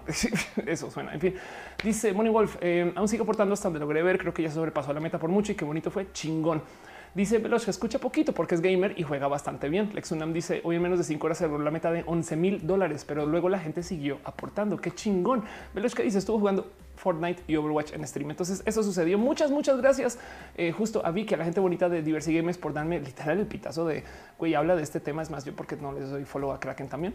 Em, porque de paso denle aquí está la gente bonita de Diversity Gamers, quien siempre están atentos a esto, porque luego y es que lo bonito de, la diversidad y de la gente que está en la diversidad es que estas cosas también nos saltan. Me explico. Yo siempre he dicho que el movimiento por la diversidad apoya a mucho más que la gente LGBT. El movimiento por la diversidad también incluye a toda la gente que está dentro de las discapacidades, eh, toda la gente indígena, feminismos y tanto más. No, entonces gracias por tener esto pendiente. En fin, dice Mr. Potato, saludos desde Bolivia. Exacto. Un abrazo. Eh, dice Franz Navarro, discapacitados son los que no saben amar. Ándale. Dice Fernanda López, a la sociedad hace falta empatizar más todavía. Ándate. Cindy, Cindy Chaps manda un abrazo. Lo mismo. Que dice Diversity Gamers, ¿qué es eso? Yo no tengo la más mínima idea, pero bueno, es un stream muy bonito que hacen un show que se llama El Pride. Cami Goods dice, se les olvidó mencionar que es Master en Overwatch. Ándale, casualito. Em, y dice eh, Rainbow David, una vez hicimos un ejercicio en la universidad limitándonos los, sentidos y sí que es difícil. Se supone que teníamos que durar todo el día, pero terminamos intercambiando discapacidades por hartazgo. Ahora, ahora imagínate no poderte las quitar. Y, no, no quiero victimizar mucho a la gente que tiene discapacidades porque últimas vives y así eres, ¿no? Pero, pero la neta es entender que, eh, perdón, pero si te falta una pierna, pues no vas a caminar tan rápido como una persona que tiene las dos, a menos que tengas un dispositivo que te ayude a caminar más rápido en ese caso. Entonces ahora eres una, eres una super persona. Pero, pero es un caso de mis respetos a la gente que no dispone de los dispositivos, el hardware, en los gadgets que tenemos por parte de nuestro cuerpo, para los cuales se diseñan las interfaces. Me explico, es que el tema es eh, la compu está hecha para gente que tiene 10 dedos. güey. Si de repente tú tienes dos, eh, pues no eres tan buen usuario de la compu porque está diseñado para alguien de 10 dedos. Hace sentido. Si, si todo el mundo tuviera dos dedos, todas las compus estuvieran diseñadas para gente con dos dedos. güey pero están diseñadas para gente con 10. Entonces de ahí se forma la discapacidad, no? Pero de resto, eh, pues así es la gente. Entonces es, mi, respeto es a quien con menos capacidad, por así decir, porque menos ya de por sí es un poco victimizante. Eh, igual pueda rendir, porque rendir también es un poco rudo con palabra, pero igual pueda rendir eh, como una persona que dispone de sus 10 dedos. ¿Hace sentido eso? Lo que quiero decir. En fin, el caso es mis respetos a la gente que se saca adelante con lo que tiene. Eh, y cuando ese que tenga sea menos que lo que alguien que tiene mucho. En fin, me enredé mucho con eso. Mr. Potero dice: ¿Viste el video Pepito del programa Venga la Alegría acerca de los gays? Sí, lo hablé la semana pasada y me parece muy valiente por parte de ellos como lo presentaron. Los quiero. Velochka dice: ¿No serán esos streamers súper guapos que se juntan todos los jueves 9 de la noche para hablar de la diversidad de videojuegos? O sí. Yo creo que sí, madre mía. Ya ven cómo me trato de desenredar de cosas y me vuelvo a enredar. En fin, dice Uriel Vázquez, oh my god, hace una eternidad de la última vez que puede llegar a tiempo. Qué bueno, porque no llegaste a tiempo. Vámonos con nuestro próximo tema. Todavía sigo con los balazos. Todavía sigo con los balazos. Ese es el último que tema. Caray, Ofelia, ¿sabes qué? ¿Por quién me da permiso de hacer transmisiones cuando no tengo las cosas limpias organizadas? Este es el último tema que tengo en la sección de balazos. Y es algo que me tocó el corazón porque no pensé que fuera a suceder. Me tomó totalmente por sorpresa. Pero saben, como en todos los shows, había prometido que iba a hacer una sana, una sana visita a verificado.mx porque quería hablar acerca de lo que la gente piensa que está sucediendo. Y entonces todos los shows teníamos esta costumbre donde veníamos a este sitio verificado y platicábamos acerca de cosas que en últimas quedaban completamente desmentidas por el equipo espectacular de la gente verificado, que es un equipo, este, no sé si es multidisciplinario, pero muy, muy, muy pinche diverso de eh, empresas que están dentro del rubro de la comunicación. Entonces vean nomás la cantidad de logos de la gente que está sumada verificado, que apoyaron de un modo u otro, desde poner periodistas hasta poner eh, gente en investigación, hasta estar verificando casi casi que la sartada de mamás que se están publicando durante las elecciones. Y, el cuento es, no sé por qué en mi cabeza pensé que esto iba a ser un esfuerzo permanente, pues resulta que vaya pues que yo estoy navegando por ahí em, y de repente me topo con que Gabriela Barkentina, que le tengo mucho cariño, eh, pone un tweet diciendo de lo mejor que nos deja esta elección es verificado. Felicidades a Daniel Moreno Chávez y a todo el equipo hay que ver cómo sostener esos ejercicios de verificación más allá de las elecciones, pero como sea, hoy verificado nos enseñó que otra rendición de cuentas es posible y yo acabo de que cómo que, que, sostener estos ejercicios más allá de las elecciones. ¿De qué hablas, profesora Barkentin? Y veo que la neta la gente está tuiteando un trate de convencer que sigan con verificado no se dejó. Entonces estoy aquí para decirles que verificado.mx se va, se acaban las elecciones y se va. Em, es un poco rudo. La verdad es que mm, entiendo por qué se va. Fue una coalición de medios que se unió para ser verificado, pero lo van a ir cerrando porque en última se hizo para el tema de las elecciones. Hay que entender que cada medio tiene, eh, bueno, no cada medio, pero de los medios mayoritarios en verificado, la gran mayoría tienen una sección de verificación. No, por ejemplo, Animal Político tiene una sección que se llama Sabueso Político, donde se sientan a investigar a fondo si una nota es verdad o mentira. Pero me rompe el corazón porque verificado eh, evidenció que los medios están haciendo todo tipo de bobadas. Y, me, quedo con este. Eso sí me da miedo, güey, que se acabó verificado, güey, o se acaba ahora. No sé si supongo que van a dejar las notas ahí, les vale madre seguir hospedando ese sitio, pero no van a seguir verificando y eso es un poco rudo. Ojalá y alguien se organice como y cuando, porque una de estas cosas que yo creo que van a venir entre los próximos cinco, menos de, de cinco quizás, pero entre los próximos cinco años va a ser el tema de la confianza. Todo el mundo puede mentir. A ver, Nomás para asustarlos un poco, voy a volver a mostrar los videos de los deepfakes, que son estos videos generados eh, por inteligencias artificiales que, em, a ver, deepfake, eh, eh, Nicolás, que ya que están, ok. Son estos videos generados por una inteligencia artificial donde básicamente lo que hace es que reemplaza el rostro de una persona por encima del rostro de otra. No eso suena un poquito tonto decir, pero esto es un video. a ver si este es el que tengo en mente. Sí, este es un video que se generó eh, hace ya unos meses, pero entiendan que esto se hace en tiempo real em, y, no requiere de tanto poder de computación. El algoritmo está, el software existe, el cómo aplicarlos ahí está. Y esto es eh, este, pues esto es Superman, no? Eh, y en esta escena en particular, básicamente está hablando, pero la persona con la que está hablando le reemplazan el rostro con el rostro de otra persona, quien puede que podamos reconocer. pero pues básicamente eso es Nicolas Cage. Se ve sumamente bien implantado el rostro de Nicolas Cage ahí. Esto no fue un marco por marco hecho por una persona. Esto es algo que eh, se podría generar eh, con mucha, mucha, mucha facilidad. Entonces hay el cuento de los deepfakes es eh, hay mucha, em, si quieren verlo, permite que la gente mienta mucho, güey, mienta, mienta, mienta, mucho en cómo se están haciendo las cosas. Y es, es entender que si Instagram y Snapchat tienen este poder de reemplazar nuestro rostro para hacer cosas, pues qué pasa si alguien profesional aplica este tipo de tecnología para modificar eh, este el video como lo conocemos. Entonces, en este demo en particular, alguien está reemplazando el rostro del expresidente estadounidense Barack Obama para que diga cosas completamente diferentes. Y esto es sumamente peligroso, sobre todo si entendemos o sea, piensen que algunas de esas imágenes son falsas y generadas por CGI y sobre todo si entendemos que la voz también se puede impostar.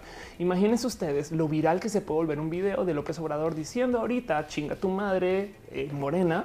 Este son una bola de pendejos, me hicieron ganar, no sé qué, eh, y me hicieron llegar acá. Ahora yo voy a hacer lo que me da la gana y me voy a ir con este, los jotos, vale, no? Entonces pum, explota, no? Y para el momento que logres desmitificar eso y validar y verificar, eh, capaz si se hizo mucho daño. Y esto es un ejemplo muy chiquito. Pueden hacer cosas, yo creo que muy, muy, muy dañinas. Entonces, esto viene, esto ya, esta tecnología está ahí. Em, y, si la gente está dispuesta a creer cosas bien idiotas, como lo que se estaba poniendo en verificado, prepárense a que exista el video, porque va a haber quien lo dude aún cuando se verifique y digan, no, güey, yo creo que desmintió en ese video porque el güey se arrepintió, no sé qué. En fin, da un chingo de miedo. Entonces me da una lástima que verificado se esté cerrando cuando hasta ahora estamos parados en el borde de lo grande que puede ser el negocio de la verificación. Si ustedes quieren emprender en algo de acá cinco años y quieren tener trabajo por los próximos como 10, güey, comiencen a trabajar en verificar cosas, no? Pero no dice Hugo Rivera, no les des ideas. dice Isa Tortuga, estoy bien feliz en el término medios por la victoria de López Obrador. Escuché que una de sus propuestas es quitar el dinero del gobierno a medios obligar a que los medios empiecen a hacer cosas más objetivas. Ojalá dice dale, necesitamos un verificado de verificado. También ¿eh? en Estados Unidos hay servicios eh, donde más bien más que verificado, verificado, yo diría que con tener competencias Me explico, con tener dos verificados hechos por aparte estamos, porque si uno publica una nota y la desmiente, me explico, o sea, si, uno desmiente una nota y el otro no, em, eh, como son competencia, en últimas ya evidencia que hubo mal juego. No, perdón, un pequeño paréntesis. Mario Pérez Martínez deja un abrazo financiero Muchas, muchas, muchas gracias. Muchas gracias. Edson David eh, dice échate una partida de Fortnite con Willy Rex. Prometo que en algún momento busco a Willy Rex. Maya Fey dice eso puede crear muchas teorías conspirativas. De acuerdo. Edward Molina dice ya hacen cosas peores con otras tecnologías. Totalmente de acuerdo. Sonia Pineda dice tiene más congruencia que decidieran no hacerlo más para mí. Si su trabajo se consolida fomentando la cultura de verificación. Anda. Dices, eh, Sonia dice al final genera más credibilidad que no sea permanente y con el tiempo el concepto podría gastarse o peor corromperse. No, yo creo que yo creo que este eh, sí es necesario. Miren, en Estados Unidos eh, tenemos un servicio que se llama Snopes. Eh, Snopes antes desmitificaba o perdón, verificaba las leyendas urbanas, no todo lo que se enviaba eh, este, por medio de cadenas de mails y WhatsApp y no sé qué, no? Y, pues funcionan de modo más o menos independiente. Tú puedes dar, dar tu apoyo independiente y ellos están literal asomándose por cosas que no necesariamente son políticas. no funciona desde, desde hace muchos, muchos años, pero bueno, también existe PolitiFact. PolitiFact eh, se enfoca solamente en política. Entonces, ¿acaso esto que dijo este güey eh, es verdad o no? Eh? Esto que dijo Donald Trump es falso. De hecho, tienen un como un, un medidor de si es eh, verídico o no. Ok. Entonces, estos esfuerzos yo creo que pueden existir bien por fuera de las elecciones y son necesarios porque lo que salió a luz es algo muy, muy tonto, pero es que los medios, la neta, neta, no nos dicen la verdad. Yo sé que todos lo sabíamos, pero es un poco rudo que te lo digan de nariz, no es como necesitamos esta, necesitamos trabajar en esta auditoría. Pero bueno, en fin, Retesam dice: Ojalá vivieras un mundo que no necesitara verificación. Yo creo que como la carrera nuclear, este ya existe este conocer, ya tenemos este poder y lo que viene de ahora en adelante es solamente ser dueños de eh, nuestra capacidad de modificar la realidad. No, eh, entonces va a ser rudo, ¿eh? porque no solo aquí. A ver, es que piensen ustedes en productos.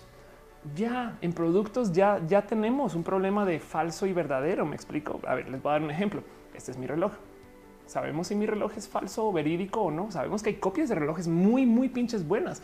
Entonces, cuando compramos una copia de reloj y es una muy buena copia de reloj, em, es, es un buen reloj. Hace sentido si la copia es tan buena que funciona como el reloj original y simplemente no lo hizo la marca original, robamos a alguien. Todo eso, todo eso entra en juego. Esa plática hay que discutirla. Y miren, otro ejemplo muy bonito. Espero que no cause muchos estragos, pero les muestro. Estos son mis. Este es mi micrófono. Es una marca. Eh, si mal esto, esto es China, Saramónica. Espero que sí. Si no, esto, si no aplica para Saramónica en particular, yo sé que aplica para varias marcas ahorita de cosas que están pasando, eh, por ejemplo, eh, con las teles, cosas que están pasando con los celulares. Hay una marca que estoy casi segura que es China de teles que se llama TCL, no TCL. Si mal no estoy, es una marca que se presenta con una marca estadounidense que se llama The Creative Life. Pero no, aquí está TCL Corporate Corporations, a Chinese Multinational Electronics Company y están en Guangdong. Ok. Y el cuento aquí es no sé si ustedes saben, pero para que una empresa multinacional opere en China, tiene la obligación de usar un eh, proveedor local que se encargue de hacer la distribución, pero además que se encargue de ser el operador. Entiendes, si tú eres Samsung, bueno, Samsung es un pésimo ejemplo. Si tú eres este Harley Davidson y quieres vender en China, tienes que usar a una empresa china para que te opere absolutamente todo. Y lo cabrón aquí es que por obligación tienes que entregarles a ellos todas tus esquemáticas para que ellos hagan las cosas. No se vale decirles, no, bueno, es que la salsa secreta la guardamos en una bóveda en Estados Unidos. No, le tienen que dar la ciencia también y el conocimiento para que ellos lo ejecuten. Entonces lo que acaba sucediendo y está pasando mucho ahora que China ya como que subió su capacidad de producción a productos de más o menos mediana o hasta súper buena calidad, es que las empresas que trabajan con multinacionales, luego al momento de cortar su contrato se quedan con este conocimiento y comienzan a hacer producción local con todo lo que aprendieron de las empresas foráneas. Está muy cabrón porque como empresa foránea tú te expones a que, a que eso te suceda, pero a cambio de poder vender en China. Me explico. Es un, es un puede que no, no, no, no te guste el deal de decirles a los chinos cómo chingados hacer las motos, pero, pero si les enseñas a cambio de que puedas vender un chingo de motos más, pues dices, bueno, pues nos echamos el riesgo, lo mides y lo decides, ¿no? También son empresas, no son tontas. Pero entonces el caso es que ahora hay muchas empresas chinas que están haciendo productos de súper alta calidad con conocimiento que fue totalmente importado, entre comillas, robado para que salgan sus productos sin la marca. TCL es una marca espectacular de teles y pantallas planas que ahorita está vendiendo súper bien, que aprendió básicamente a hacer todo este tipo de desarrollo porque es una empresa asiática que está vendiendo con todo este conocimiento de ventas, marketing y demás que se generó a lo largo de los últimos años de colaborar con empresas multinacionales que le enseñaron a vender esta tecnología. Y esto lo vamos a ver en muchos rubros. Entonces la pregunta ahí es, ¿estamos comprando la marca verdadera o no? ¿Hace sentido? ¿Son super copias o son una nueva realidad? Entonces, así como tenemos una nueva realidad en el conocimiento y en los fake news y tenemos una nueva realidad en la comunicación en general, también tenemos una nueva realidad en productos. Esto viene sucediendo desde hace mucho, mucho tiempo eh, y, esto es algo que vamos a tener que lidiar de acá a los próximos 5 o 10 años. Miren, eh, si, les puedo dejar un, así como una lección de roja es tenganle anotado que el futuro, en los negocios del futuro chingones van a incluir un factor de verificación o de validar este o, de sellos y estampas o de medallas. Me explico como que em, de repente una persona que sea validada por este, porque tiene el premio, no sé qué de la calidad, eh, va a valer más que un producto que no tenga ese uso dicho premio, ¿no? hasta que luego los premios sean también dignos de validar. En fin, dice Hugo Rivera, son copias sin la marca. Exacto. Dice eh, eh, mira a Xiaomi desde un RN4. Exacto. Eduardo Molina dice en Colombia pensaban que quedarían como Venezuela, pero lo cierto es que Colombia en muchas zonas ha estado peor que Venezuela. Anda, exacto. Dice Cristal Darno, será que las clonas son copias chinas? Son copias mexicanas hasta donde sé. Dice Liz Jordan, ¿qué es original? ¿Qué es verdadero? ¿Quién soy? ¿Qué soy? Soy. No, exacto, exacto. Eso para la información, para las noticias, para los productos y para mucho más, ¿no? Entonces, pues bueno, dice Dale Caro Pan Bimbo versus Pan Wonder, ¿no? Que es fabricado por Bimbo. Claro, eso también es claro. Gracias por el ejemplo, Caro. Exacto. Entonces, eso también hay que tenerlo muy presente. Eh, y es algo que va a suceder. Eh, entonces me, salta que eh, cuando estamos parados en mi cabeza, cuando estamos parados aquí en la cúspide de, de la era de la verificación, verificado, cierre. Ojalá Ojalá algún bonito emprendedor en un startup weekend esté viendo este roja y diga, güey, voy a hacer un nuevo servicio verificado. Así sea algorítmicamente hablando. Me explico un software que esté nomás levantando densidad de palabras y pueda tratar de determinar si una noticia es falsa o no. En fin, dice eh, yo Ortega, tipo, tipo el sello de calidad de Nintendo. Exacto. Eh, Sonia Pineda dice muchas gracias por leerme. Pues para eso está ese chat. Eh, trato de leer todo lo que pueda, aunque yo sé que hay quejas que hay gente que me dice, güey, por más que te escriba, no me lees. Yo, perdón, es que a veces estoy muy embobada con lo que digo. Em, dice el señor Fío, ya tomé un curso online para detectar y mentir las fake news por parte de la Universidad Autónoma del Estado de Morelos. Exacto, va chingón. Sonia Pineda dice al final no hay certezas, eso no nos debe dar miedo. Exacto, Code dice la diferencia siempre será la calidad de los productos, diseño y no tanto el valor de la marca. Anda, Fernanda López dice esto me recuerda a las 20 mil copias de las galletas Marías. Ok. Eh, Hugo Rivera dice ya estás provocando dudas existenciales. Entonces hice mi trabajo porque de nuevo que nunca se les olvide que este show también se trata de dudarme a mí.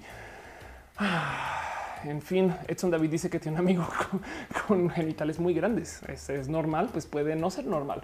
Depende de tu definición de normal y de grande. Maya Fey dice es como la paradoja del clon. ¿Cómo sabes que eres la misma persona que tú recuerdas en un clon con los mismos recuerdos? Exacto. El cuento, el chiste de las clonas, de paso, yo siempre digo que hay clonas. Por eso logro hacer tantas cosas al tiempo y por eso estoy despierta tantas horas. Lo que siempre comunicaba y decía antes, que ya no lo hago, pero que siempre he dicho que es gran parte del chiste, es que yo también soy clona de alguien. Yo no sé quién es la original. Entonces siempre que digo eso me dicen checa tu ombligo. Yo no, pues todas tenemos ombligo, jojo. Pero igual y no, igual y no. En fin, dice Guadalupe Najera, ¿qué opinas de la supuesta demanda de Naya Badabun? Madre mía, ¿qué pasó? Ah, el dinosaurio dice, ¿en el tema crees que existe la posibilidad de que exista un gen mutante como el de los X-Men? No, pero sí que existan genes divergentes. Sí. Eh, Alex dice más de Adidas para la historia distópica. Perfecto. La Tutix dice tanto tiempo sin verte en vivo. Oli. sigo tomando mi café tapatío. Wizard dice, digo, igual no es lo mismo, pero la app de Google Noticias está como distintos puntos de vista. La misma noticia chingón. Vamos a tener que negociar con la realidad de un modo u otro y me choca que verificado, verificado se vaya. Ojalá y alguien tape eso. Pero bueno, con eso cierro yo la sección de balazos y todo lo que tengo yo para el inicio del show, porque llevo al aire una hora 25 minutos y todavía no he llegado al tema. Todavía no he llegado al tema que prometí que iba a hablar.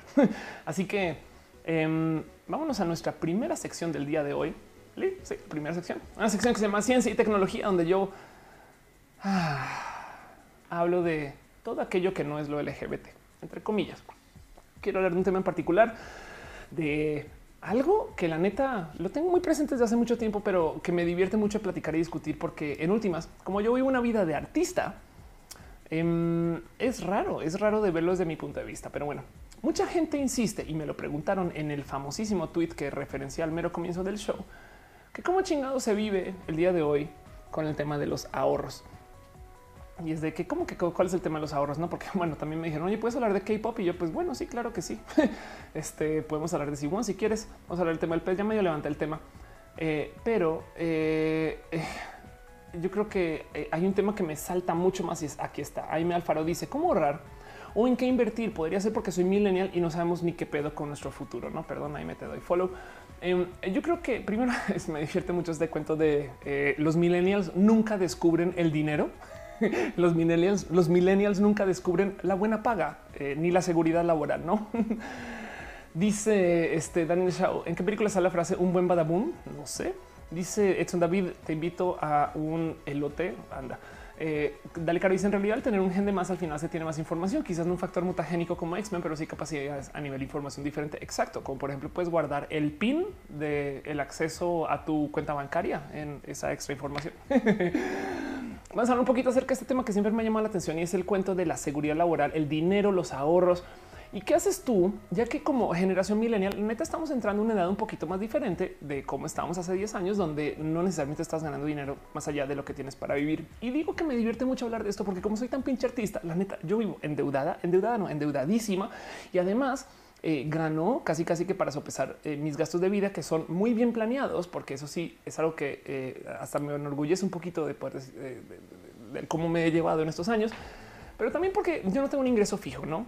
A veces está este tema del apoyo que me dan ustedes, aunque yo tengo la promesa con ustedes de que el dinero que me dejen aquí donado en este show se va directamente al show obligatoriamente. Entonces nunca lo saco para nada más que no sea inversiones del show. Y del otro lado, eh, yo tengo lo que recibo las marcas y demás. Entonces, cuando trabajo con marcas o con mi trabajo, que ahora curiosamente me invitaron a hacer un casting de actuación, eso lo, bueno, lo, hablo por ahorita que llegamos a la sección de vida.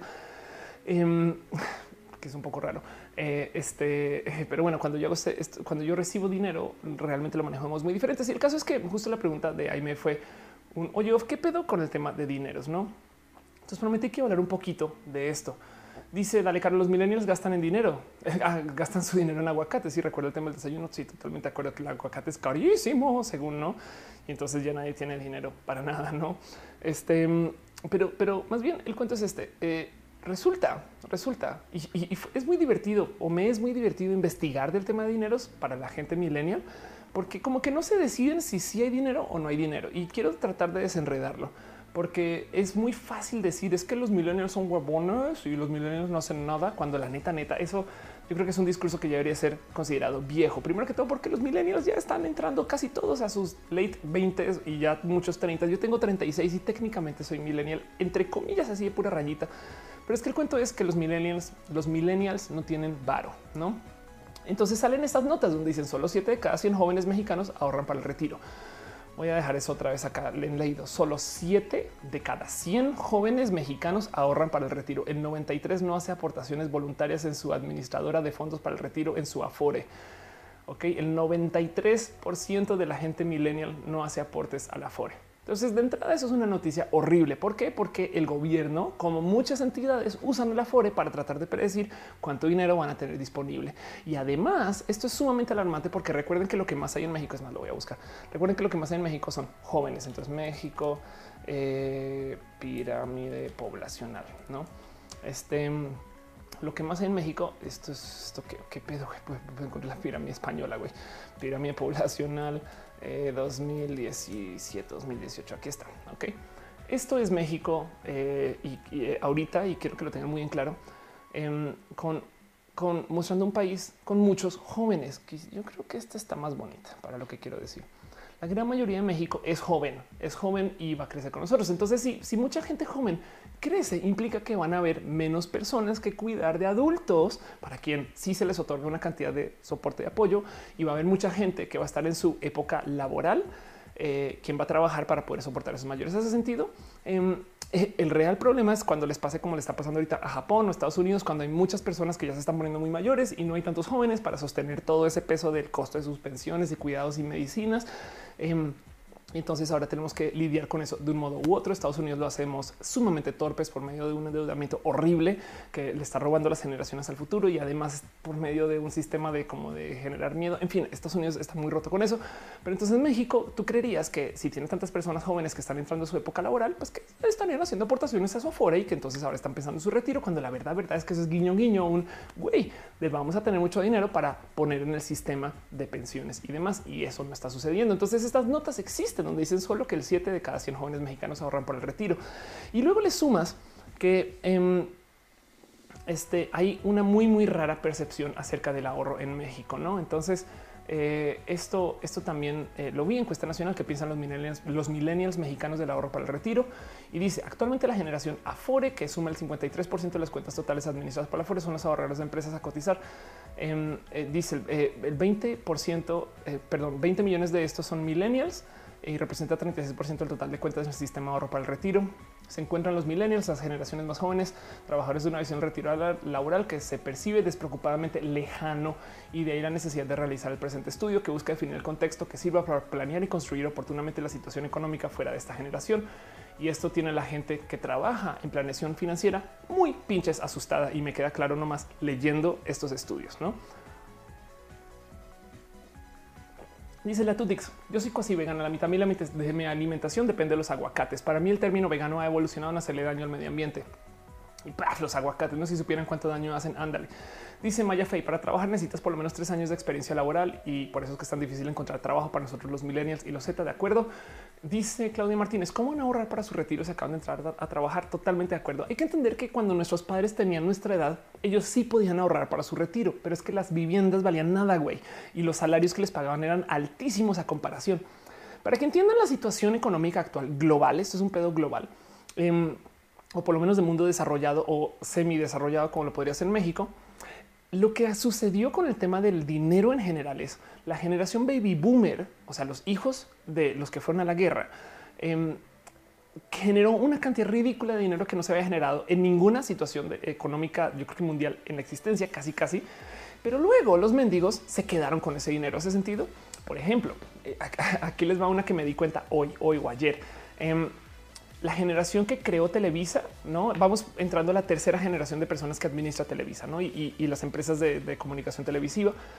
Em, se encargó de hacer una cantidad de shows y publicaciones y demás, pero para la generación actual, en vez de crear talentos, literal, están tratando de mantener todo como que casi casi que incrustado con las generaciones mayores y no están generando condiciones para las generaciones nuevas, tanto que una como comunicadora, digo, aquí estoy sacando a pelando un cobre horrible ¿no? de ardida, pero una como eh, generadora de contenido tiene que hacer toda su propia pinche producción. Esto me quedó muy claro con el canal revisando el canal de una amiga que les voy a mostrar ahorita, que ella trata de hacer sus contenidos y yo pensaba, güey, si esto hubiera sido hace 20 años, Televisa le hubiera hecho su show, pero ella lo tiene que hacer ahora ella, porque Televisa no se le está jugando por los jóvenes, porque en últimas no les interesa. Bueno, eso es un caso muy de borde, muy extremo, pero se satura un poco. Es un caso un poco muy extremo, pero tiene que pensar que la gente que vive dentro del mundo del baby boomer casi casi que compró 16 apartamentos hay personas que tienen ¿no? que hicieron este tipo de inversiones y luego no están asegurándose que los jóvenes tengan acceso a este tipo también de compras y demás. Entonces nosotros estamos viviendo con esta situación de sentirnos bien con lo empobrecido, que es algo que me dice mi padre a veces es de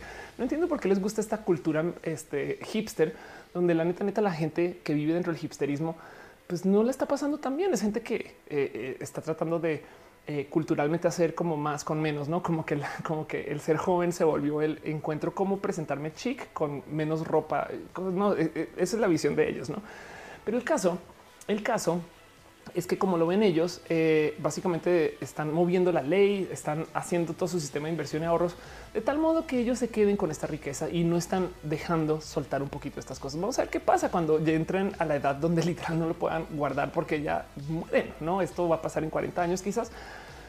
Pero, pero en últimas eh, estamos viendo por una rara situación donde los baby boomers hicieron mucha riqueza y se quedaron con ella. Entonces esto, esto sucede y ahora resulta que salen estas quejas de güey, es que los millennials no ahorran, pero luego, luego, y es muy fácil creernos eso, ¿eh? pero, pero em, Luego, eh, a ver, aquí está. Luego, si te asomas, esto me divirtió mucho de toparme. Así como, como ya saben que el cuento que es que los números cuentan lo que quieran contar. Em, resulta que eh, En México, y esto es de, motivos como muy recientes, la gente ha estado ahorrando más. Perdón, ¿cómo? ¿A qué, ¿De qué estás hablando, Ophelia? Esa es la tasa de ahorro. Eh, no sé si la tasa de ahorro, pero como que más o menos un porcentual de cuánta gente está dejando su dinero en ahorros, ¿no? Y no más para dejarlo en claro, esto en el, en el 2012 había un hoyo, había una cantidad de, o sea, el 22% del país, eh, perdón, esto es el 22%, eh, aquí está, sí, del dinero creo que generado, supongo, en este caso se, se puso en sistemas de ahorro, ¿ok? Eh, un hoyo muy loco 2013, 2014, 2015 y esto podemos hablar de nuevas presidencias, nuevos sistemas de económicos de qué tipo de dinero hay para ahorrar, no tasas de interés, este, de recesión económica, aunque hay, tienen que tener claro que en la economía de Peña Nieto no hubo recesión, punto para México. Pero para nomás ponerlo eh, como un poquito en comparativo, estamos hablando del 22% y hay países del mundo desarrollado que la neta neta no manejan esa cifra. Entonces México tiene un más una más o menos buena tasa de ahorros a comparación de los años pasados, aunque no tan buena como antes. Y entonces la pregunta es, Ophelia, ¿no me acabas de decir que la gente no ahorra? No, es, es eh, eh, ¿qué, pedo con eso? Y es que justo para desenredar un poquito ese tema y algo que ya vi que dijeron en el chat varias veces, el cuento es que la gente en México, y, entiendo por qué, sobre todo también eso sucede mucho con la gente millennial, eh, no quiere ahorrar por los métodos estándar. Ok, el dinero que se está generando, muchos, esto la neta no recomiendo para nada, lo está guardando debajo del colchón. Eso es lo peor que pueden hacer con su dinero. Por favor, no lo hagan. Por favor, no lo hagan. Em, pero también la generación millennial está ahorrando el dinero, pero no lo está invirtiendo. Ok, yo no culpo absolutamente a nadie si nosotros fuimos la generación que vimos explotar a la bolsa en el 2008. Me explico. También, si nuestros padres se encargaron de explotar la bolsa de, inversiones y el mercado de valores y estas cosas en el 2008, pues te queda un, pues entonces no sé si quiero andar comprando acciones, no? Antes hubiera sido otro cuento y por consecuencia tampoco vamos corriendo a dejar el dinero en Afore o a comprar setes. Estamos haciendo cosas raras con nuestro dinero y están un poquito como asustados por parte de güey, pero por qué chingados no lo ponen acá? Pero es que también, también como tenemos el Internet a nuestra disposición, estamos comprando todo tipo de cosas que no existían antes, como por ejemplo Bitcoin, ¿no? Em, el tema es la gente está haciendo cosas muy raras con su dinero y entonces la economía está un poquito confundida. Hugo Rivera pregunta dónde está Matú? Está en la Ciudad de México. Yo estoy en Guadalajara y eso va a pasar. Dice Gabriel Benítez Molina lo del colchón de de un cangrejo. Ándale. Dice Cristal Dama que se llama Pigo para ahorrar e invertir a mediano plazo. Dice Bonnie Wolf eh, es difícil ahorrar. Cuando empiezo con eso resulta que ya debo usar de esos ahorros porque no alcanza este, y no soy eh, alguien que gaste en eso. Pues eh, sí, entiendo mucho eso. Y además el tema es que cada quien tiene eh, ingresos diferentes. De nuevo, miren, que, no les solamente quiero dejar en claro, yo soy una vieja que vive de, la deuda, güey. Em, porque me ha tocado administrar mucho tanto los dineros de mi transición como mis ingresos, mis rarísimos ingresos, porque a veces gano dinero por lo que hago y otras veces paso meses casi casi que rascándole a que esto funcione, ¿no? Y eso es parte de la vida de ser artista. Pero el cuento es que cuando tengo dinero, la neta, neta, no va a una fore. Y, lo que pasa es que los economistas cuentan con eso. Entonces, parte de la pregunta de justo del tema de el, cómo ahorrar, no? Porque esa, esa fue la duda. Oye, dime cómo ahorrar, en qué invertir. No sabemos ni qué pedo con nuestro futuro es.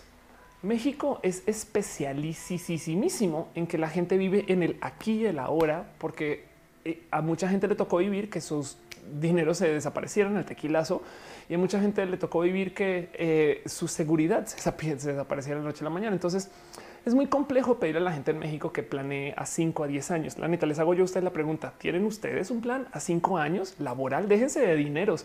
¿Saben ustedes qué van a estar haciendo por cinco años? Yo lo pienso a cada rato y la neta, neta, hace cinco años yo no me hubiera visto acá en Guadalajara grabando una serie hablándoles a ustedes. Entonces también entiendo que eso es muy difícil. Y para lo que tengo en mente, que eh, ahorita les hablo de eso, eh, puede que me cambie mi vida drásticamente nuevamente.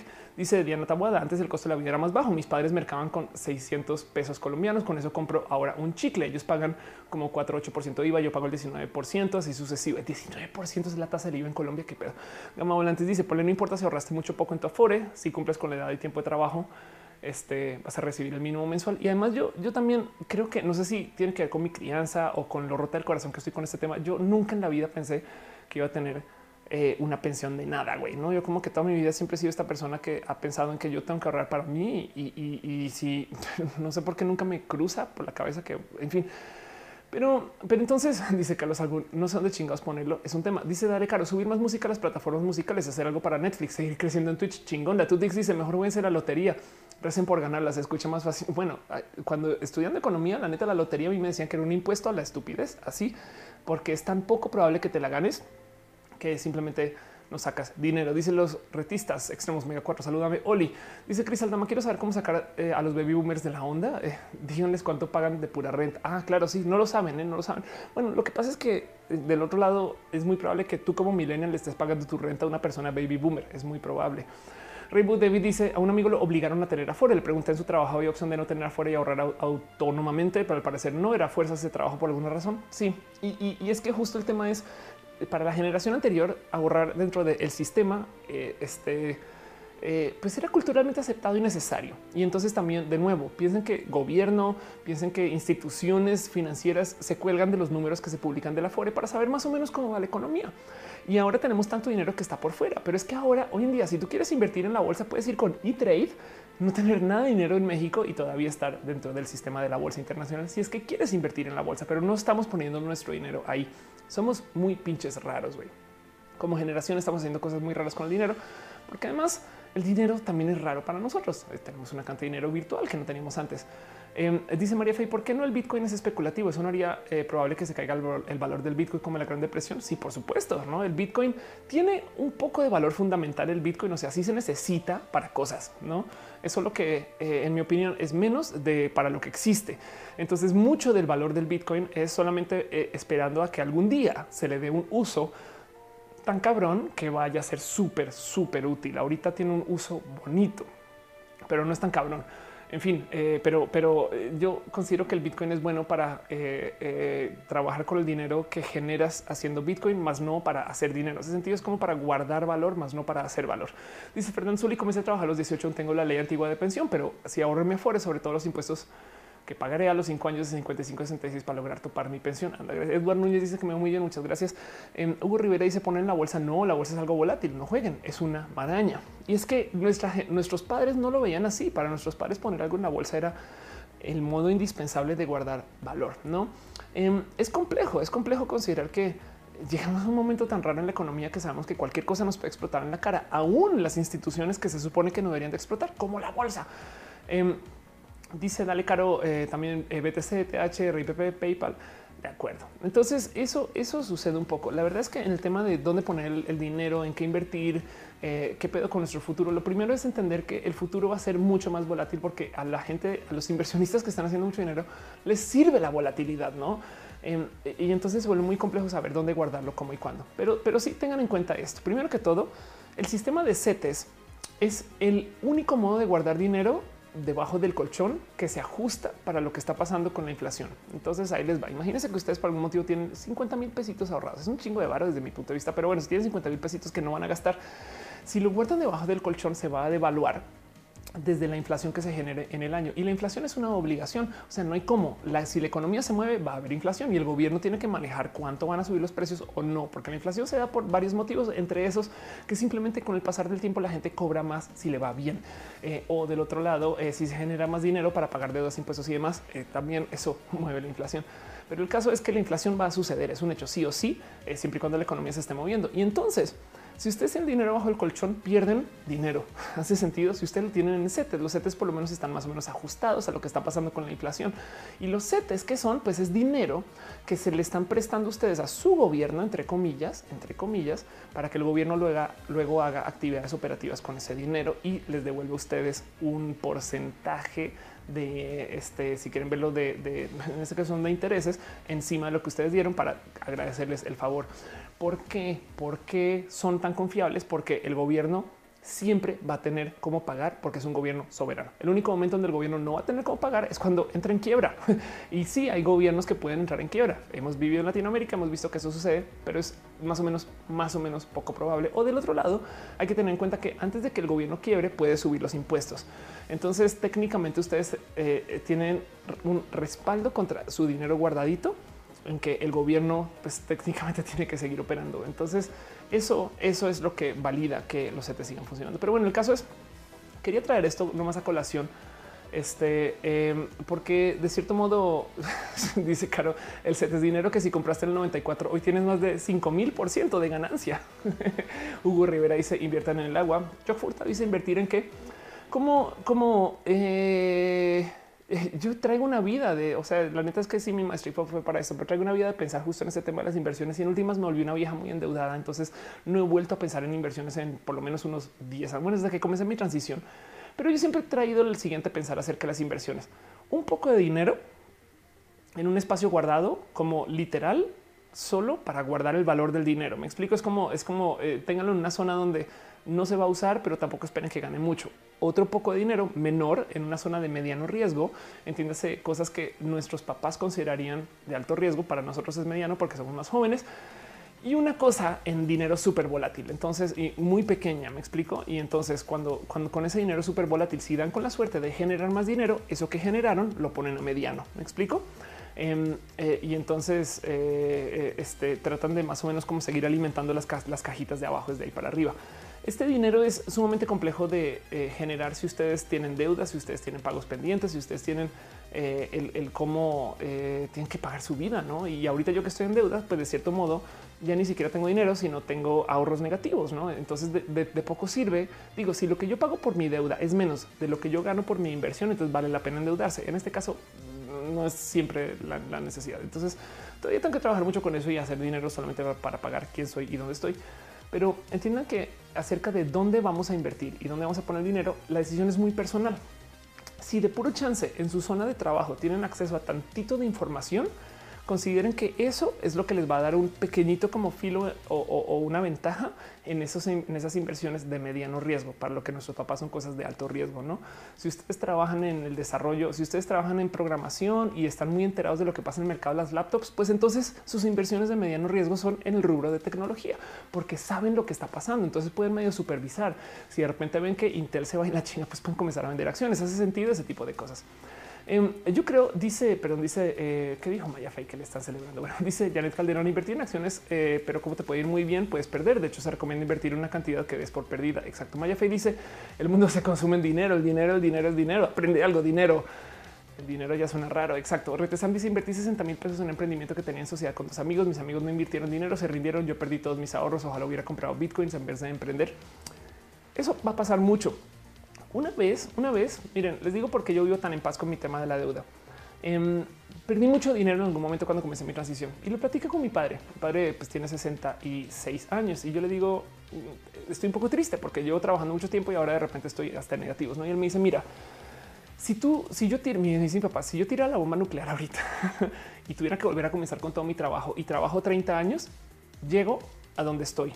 Me explico, es como un eh, mi papá me lleva 30 años y entonces él me dice tú todavía puedes volver a arrancar desde ceros y volverte a formar y todavía llegar a los 66 años.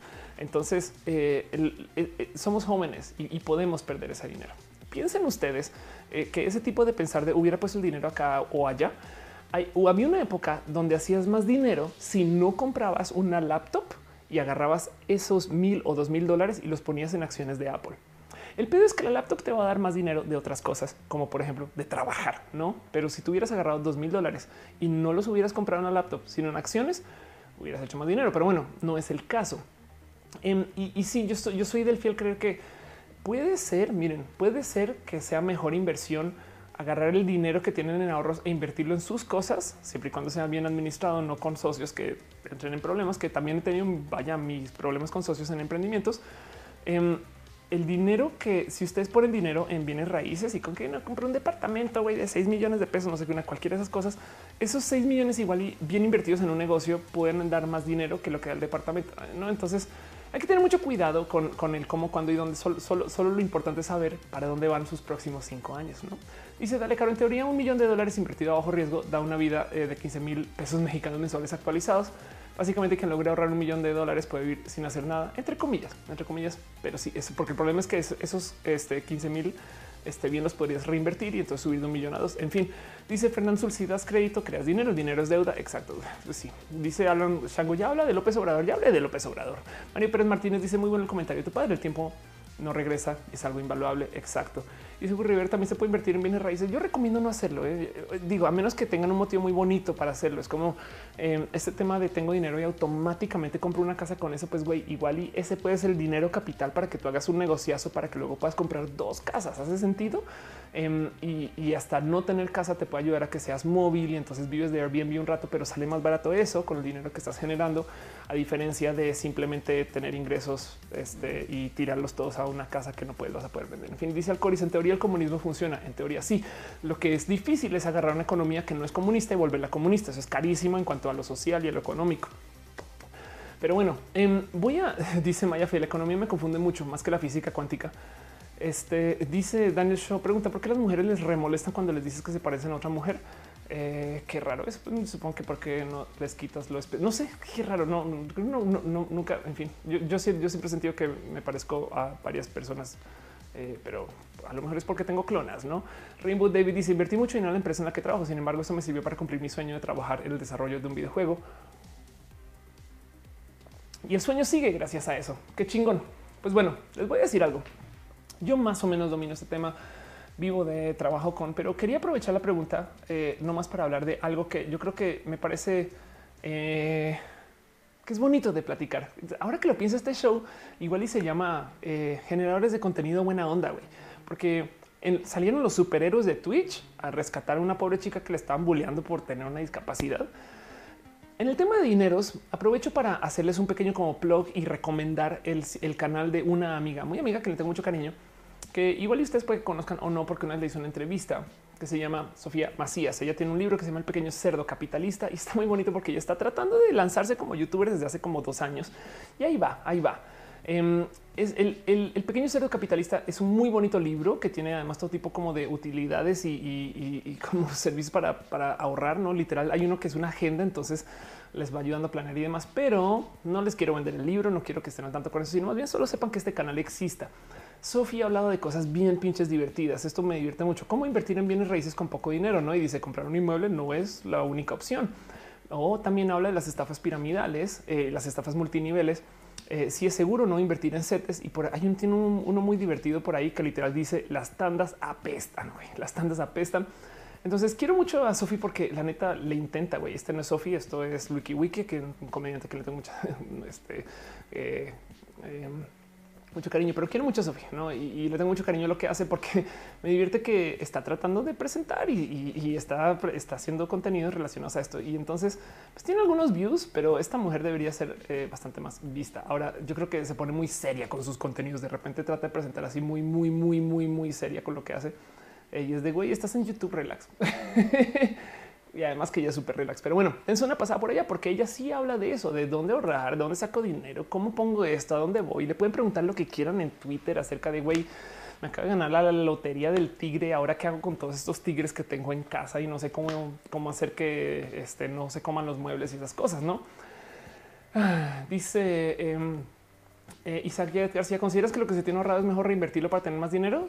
Pues sí, puede ser. Coca dice qué tipo de clona tapatía es esta. Ofelia, ya, me estoy, ya me estoy haciendo de Guadalajara, ya me cambiaron el look y esas cosas. Tengo camiseta, debería tener una camiseta con piñas, no? Eh, dice, ah, Caro encontró el link a la entrevista. Te quiero. Oh, por Dios, güey, ¿por qué chingados apareciste acá, señora doña entrevista? Atrás, atrás, atrás, atrás. Ay, qué cagado, güey. Eh, cha, cha, aquí estás. Eh, ¿Dónde estás ahora, señora doña entrevista? Oh, por Dios, güey. Eh, copiar enlace y ya aquí estás listo. Perfecto. soy todo una hacker man por hacer eso. Copiar un enlace de una URL. Esta fue la entrevista que eh, hice yo con el pequeño cierto capitalista, donde básicamente hablé acerca de perseguir tu pasión, estas cosas y no sé qué. Pero bueno, el caso es, em, yo les puedo hablar mucho de este tema acerca de las inversiones. Todo lo que les tengo que decir es eh, nunca tengan dinero bajo el colchón. Ok, nunca, nunca tengan dinero bajo el colchón y no pasa nada con que no tengan dinero. Es más, si ganaron un dinerito, lo tienen ahorrado, eh, consideran eso como ya se gastó. No es un me entró tanto dinero, ahí sí los 50, 20 mil, lo que sea, eh, o los 100 mil o el millón y tanto y tanto, si lo tienen en la cuenta, ahí nomás que viendo el número crecer, están perdiendo dinero. Eh, pónganlo en algún lugar y entonces en su cabeza sienten que ya lo gastaron, que ya lo gastaron, pero la verdad, verdad es que se puso en una inversión eh, y, tratan de, jugar eso con, su estilo de vida y lo que estén haciendo. Pero bueno, dice... Este Alfonso Domínguez eh, Baleón dice: ¿Cómo defines el concepto de valor agregado? Pues eso es un concepto personal, sobre todo cuando se está hablando de empresas y de apoyo a lo que están haciendo esas empresas y estas cosas. Dice Money Wolf. Eh, terminando roja, checo todo eso me interesa en buen que chingo. La Tutix dice no la conocía, pero el ratín la veo seguro. Va, escríbanle en Twitter, díganle, díganle a, Sofía más que me divierte mucho porque su libro se llama El pequeño cerdo capitalista. Ella es chaparrita y es que no es que esté diciendo nada acerca de nada, pero pues ella eh, también es una persona que le gusta el dinero. Entonces eh, no sé si mentiras. Ahora estoy bulleando yo a Sofía. La amo. Ella es una persona espectacular. Es solo la que me quería. Seguro todo el mundo le hace ese chiste. No lo dudo, pero bueno. Carlos López dice ya fuiste al parián del Tlaquepaque. Tengo que ir al parián. Eh, Renata Slov dice larga vida las piñas, larga vida las piñas. Exacto. Este creo que también hay gente que está escribiendo en Mixer. Exacto. Dice el señor. Ay, no, ya hablamos de eso. Los fake news dice eh, XXB eh, Gulición dice hola, hola. Ah, y pues así las cosas. Pero bueno, entonces eso estaba ahí para platicar acerca del ahorro, eh, el dónde poner el dinero, el dónde hacernos este como em, el, el manejar nuestro dinero. No más, no más quiero dejar una cosa más también aquí en el pendiente. Es muy importante aprender a tener este tipo de em, skills de administración de varo, porque en últimas, piénsenlo así. Lo que hacemos ahorita, bien administrado, nos va a dar bases para que en 20 años no tengamos que administrar tanto, ¿no? Si ustedes tienen una fuente de trabajo que puede dejar cosas que generen dinero por sí solo, Em, así sean dos pesos ahorita, igual y eso se puede ir acumulando después, no? Porque nuestra vida es más o menos larga, porque todavía estamos más o menos jóvenes, a menos que usted tenga 69 años y esté viendo este show, en cuyo caso me pregunto qué hace usted acá, señor o señora, eh, y quién es usted y qué cool que a sus 69 años venga a ver roja, porque este, este show es una majadería. Pero yo, creo que eh, lo importante es ver cómo en mi, en mi, en mi opinión, esto es Ofelia y yo, yo por eso hago este tipo de contenido, estas cosas pensar en qué tipo de trabajo se puede hacer que deje cosas que luego traten de generar dinero por su cuenta o que hagan bolita de nieve, no? Que el día de mañana igual y puedas cobrar más por hacer la misma cantidad de trabajo o que el trabajo que ya hiciste ahora esté trabajando por ti. Em, y, esto lo digo porque eh, no hay tantas Ofelias. Entonces, la idea no es seguir trabajando con esta intensidad más a futuro, sino que simplemente lo que se haga tenga más valor. Dice Dan el pulpo, tuve una racha de mucho trabajo freelance y me dejó un pequeño monto, pero no sé qué hacer con él. Lo dejé en una mini inversión del banco. Va, ok. Pregúntale a Sofi también. ¿eh? Aprovecha, aprovecha que Sofía está ahí. Un Lemus dice exacto cuando tienes un dinero ahorrado, pero ya lo gastaste. Es un bien profesional, escolar, personal. Es una buena inversión, no? Ándale. Este dice Hugo Rivera en el caso de la Tercera Guerra Mundial. Ahorra en agua, ahorra en agua. Dice Dale Caro, patentemos eh, mecas que puedan hacer trabajos de agricultura para las inversiones en el campo exacto. Em, eh, no más voy a dejar esto aquí, que esto también es una de esas cosas que ves hablando de la lotería en particular, pero donde está buscando, eh, que no sé si saben, pero la gran mayoría de los ganadores de lotería de la gente que gana la lotería eh, acaban en la quiebra, güey. ¿Por qué? Eh, porque resulta que quien no estaba listo para el dinero que iba a recibir, para la fama que viene atada con el tema de la lotería y para la responsabilidad que es tener este tipo de ingresos, la neta, neta, pues tampoco está listo para vivir con eso. ¿Hace sentido? Eh, es una realidad estadística. Es, un poco triste hasta pensarlo, ¿no? Que quien se gana, que casi nadie se gana la lotería. Cuando digo casi nadie es que estadísticamente casi nadie se gana la lotería. Es, es tan poco probable que por eso en, eh, los economistas hablan de esto como eh, un impuesto al, bajo coeficiente intelectual, no? Porque es gente que en la neta no está pensando qué chingados está haciendo con su dinero y como es tan poquito dinero, es una microtransacción. Entonces la verdad es que está en últimas malgastando su dinero y se lo da a estas empresas que como que abusan un poquito de estas personas que necesitan de un sueño para poder seguir con la vida. Entonces les dicen, güey, vas a querer tener la vida que te quieres dar y estas cosas. Entonces me parece un poco roto todo el sistema de la lotería. Pero bueno, el caso es que aún así, si no fuera suficientemente jodido que muy poquita gente gana la lotería, la gente que sí lo gana acaba en la quiebra. Entonces, pues bueno, eso sucede, sucede. Este eh, y eso, pues, eh, pues bueno, así las cosas. Dice Eduardo Ramírez. Em, invertir, eh, no alcanzo el mensaje Eduardo, perdón, porque listo. Dice invertir a corto plazo en corto en equipo de capacitación para generar más saludos. Va chingón. Dice eh, Pablo Avila, que va a cumplir 34, llamó a sentar. Se asiente esa señora y feliz cumpleaños y favoritita, no? Este dice bueno, igual cuando era más chica, mi primer trabajo vendía melate. Por ocho meses vi gente que gastaba de 6 mil a 8 mil pesos y apenas le redituaba de 200 a 500 pesos. Exacto, exacto. Yo creo que el mejor modo para saber cuántos te estás, te estás gastando en lotería es échale ojo en una hojita de Excel de tus gastos versus cuánto te devuelve, ¿no? En fin, Caro dice, me descuido, no te preocupes, yo lo vi por dos segundos y listo, va no pasa nada. Eh, Hugo Rivera dice, el experto Michael Bird que descubrió la desestabilización financiera en los bienes raíces en Estados Unidos ahora está invirtiendo en agua. Por algo lo hace. Este, a lo mejor tiene sed, Hugo. Mentiras, mentiras, comediante, ¿no? Em, esto es una cosa sumamente cliché en el tema de inversión y siempre que hablo de esto, em, este sale, sale a la plática y, para rematar, como fue un libro también tan bestseller, ya se desmintió del total. Pero si hay algo acá que les quisiera dejar, yo sé que o sea, les estoy dando una estupidez, una bobada súper pop, súper, súper, eh, un poquito hasta fuera del lugar de que esto pase. No es que cagado que lo pongan como activo versus pasivo. Estamos hablando de la comunidad LGBT o qué? Una de las cosas que se habla acerca del tener o no tener dinero, eh, que esto es una propuesta viejísima por parte de Robert Kiyosaki, quien es una persona súper pop y, como les digo, no súper desmentida. Él dice que la diferencia entre el padre rico y el padre pobre es que el padre rico le enseña a sus chamacos tanto como para él que el dinero que hace se usa para hacer más dinero. Hace sentido, es como que ya conseguí este varo, entonces ahora lo voy a usar para contratar a una persona que me va a ayudar a conseguir más varo.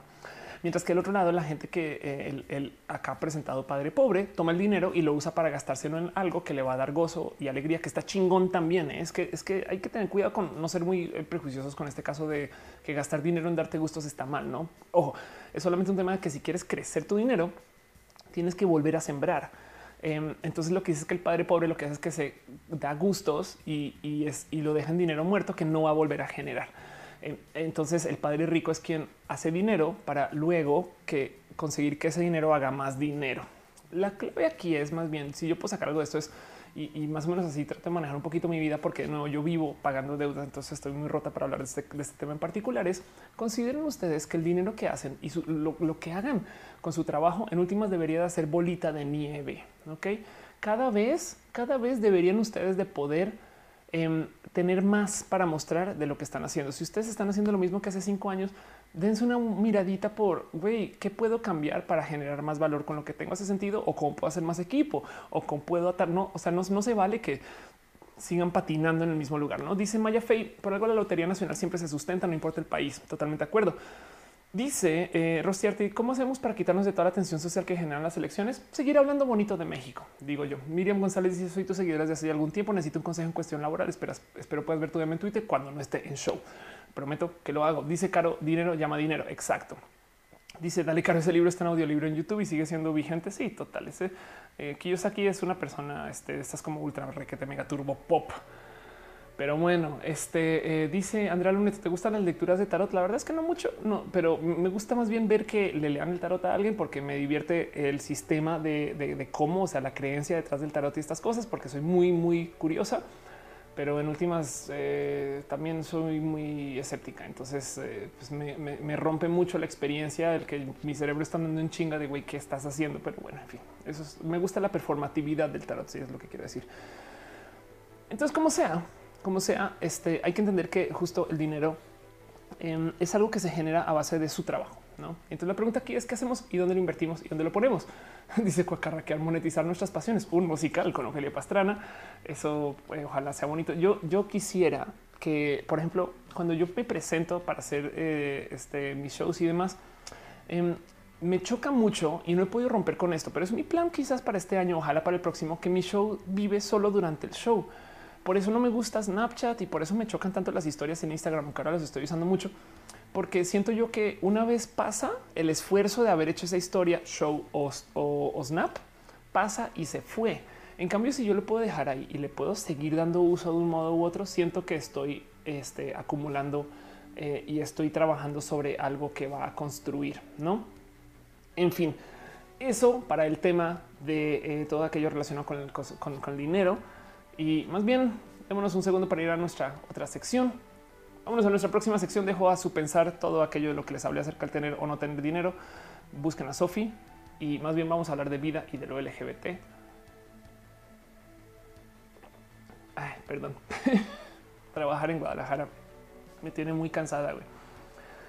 Les voy a contar un poquito lo que estoy haciendo. ¿eh? La semana pasada hablé por encima y mucha gente me ha preguntado qué pedo. Me divierte mucho. Qué bonito ver a Cuacarraquear en el chat porque de repente está tuiteando Cuacarraquear. Es que ahora como que todo el mundo me dice que veo feria en todas las esquinas, güey. Pues están en Guadalajara eh, todavía hasta por lo menos el 15 de julio y estoy grabando una serie. Es una serie muy bonita para la gente de fusión TV. ¿Qué es Fusión TV? ¿Qué pedo? Eh, voy a googlear nomás. Fusión TV es una propuesta de contenidos que de cierto modo es como un, no sé cómo escribirlo, güey, pero bueno, aquí está presentado como eh, pop culture, satire, and news. Ok, Fusión TV ahora también eh, le pertenece eh, en parte o creo completamente a Televisa. Em, y es un canal que en últimas trae cosas muy bonitas porque es muy como ellos en su momento se describían como somos la tele millennial. Y yo sí, pues bueno, qué chingo, no? Quieren hacer contenido muy real. Y Fusión está haciendo una serie que quiere sacar a resaltar las cosas que se están haciendo en Guadalajara desde el tema del emprendimiento, porque hay gente muy chingona haciendo cosas. Y en la gente, si tú vives en Guadalajara, seguramente has escuchado 100 mil millones de veces este discurso que va como Guadalajara es el Silicon Valley mexicano, no? Y es de güey, pero ¿por qué?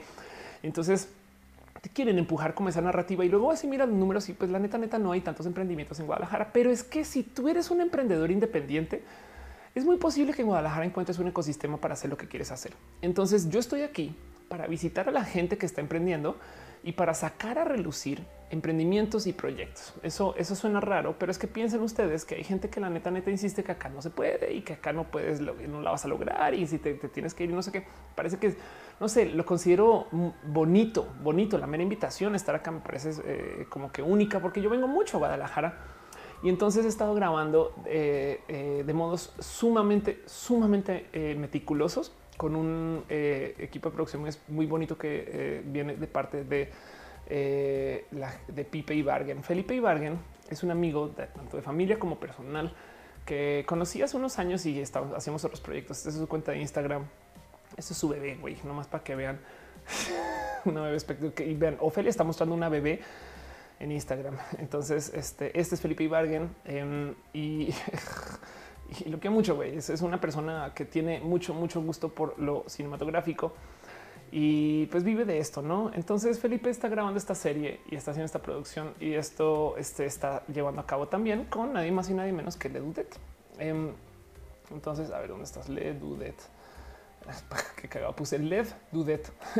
Eh, Ledudet es Fernanda, quien tiene en su avatar este eh, el arbolito, porque Kumamoto creo que está al aire ahorita. Creo, creo que está al aire. Sí, hace una hora lleva y es más de los retweet.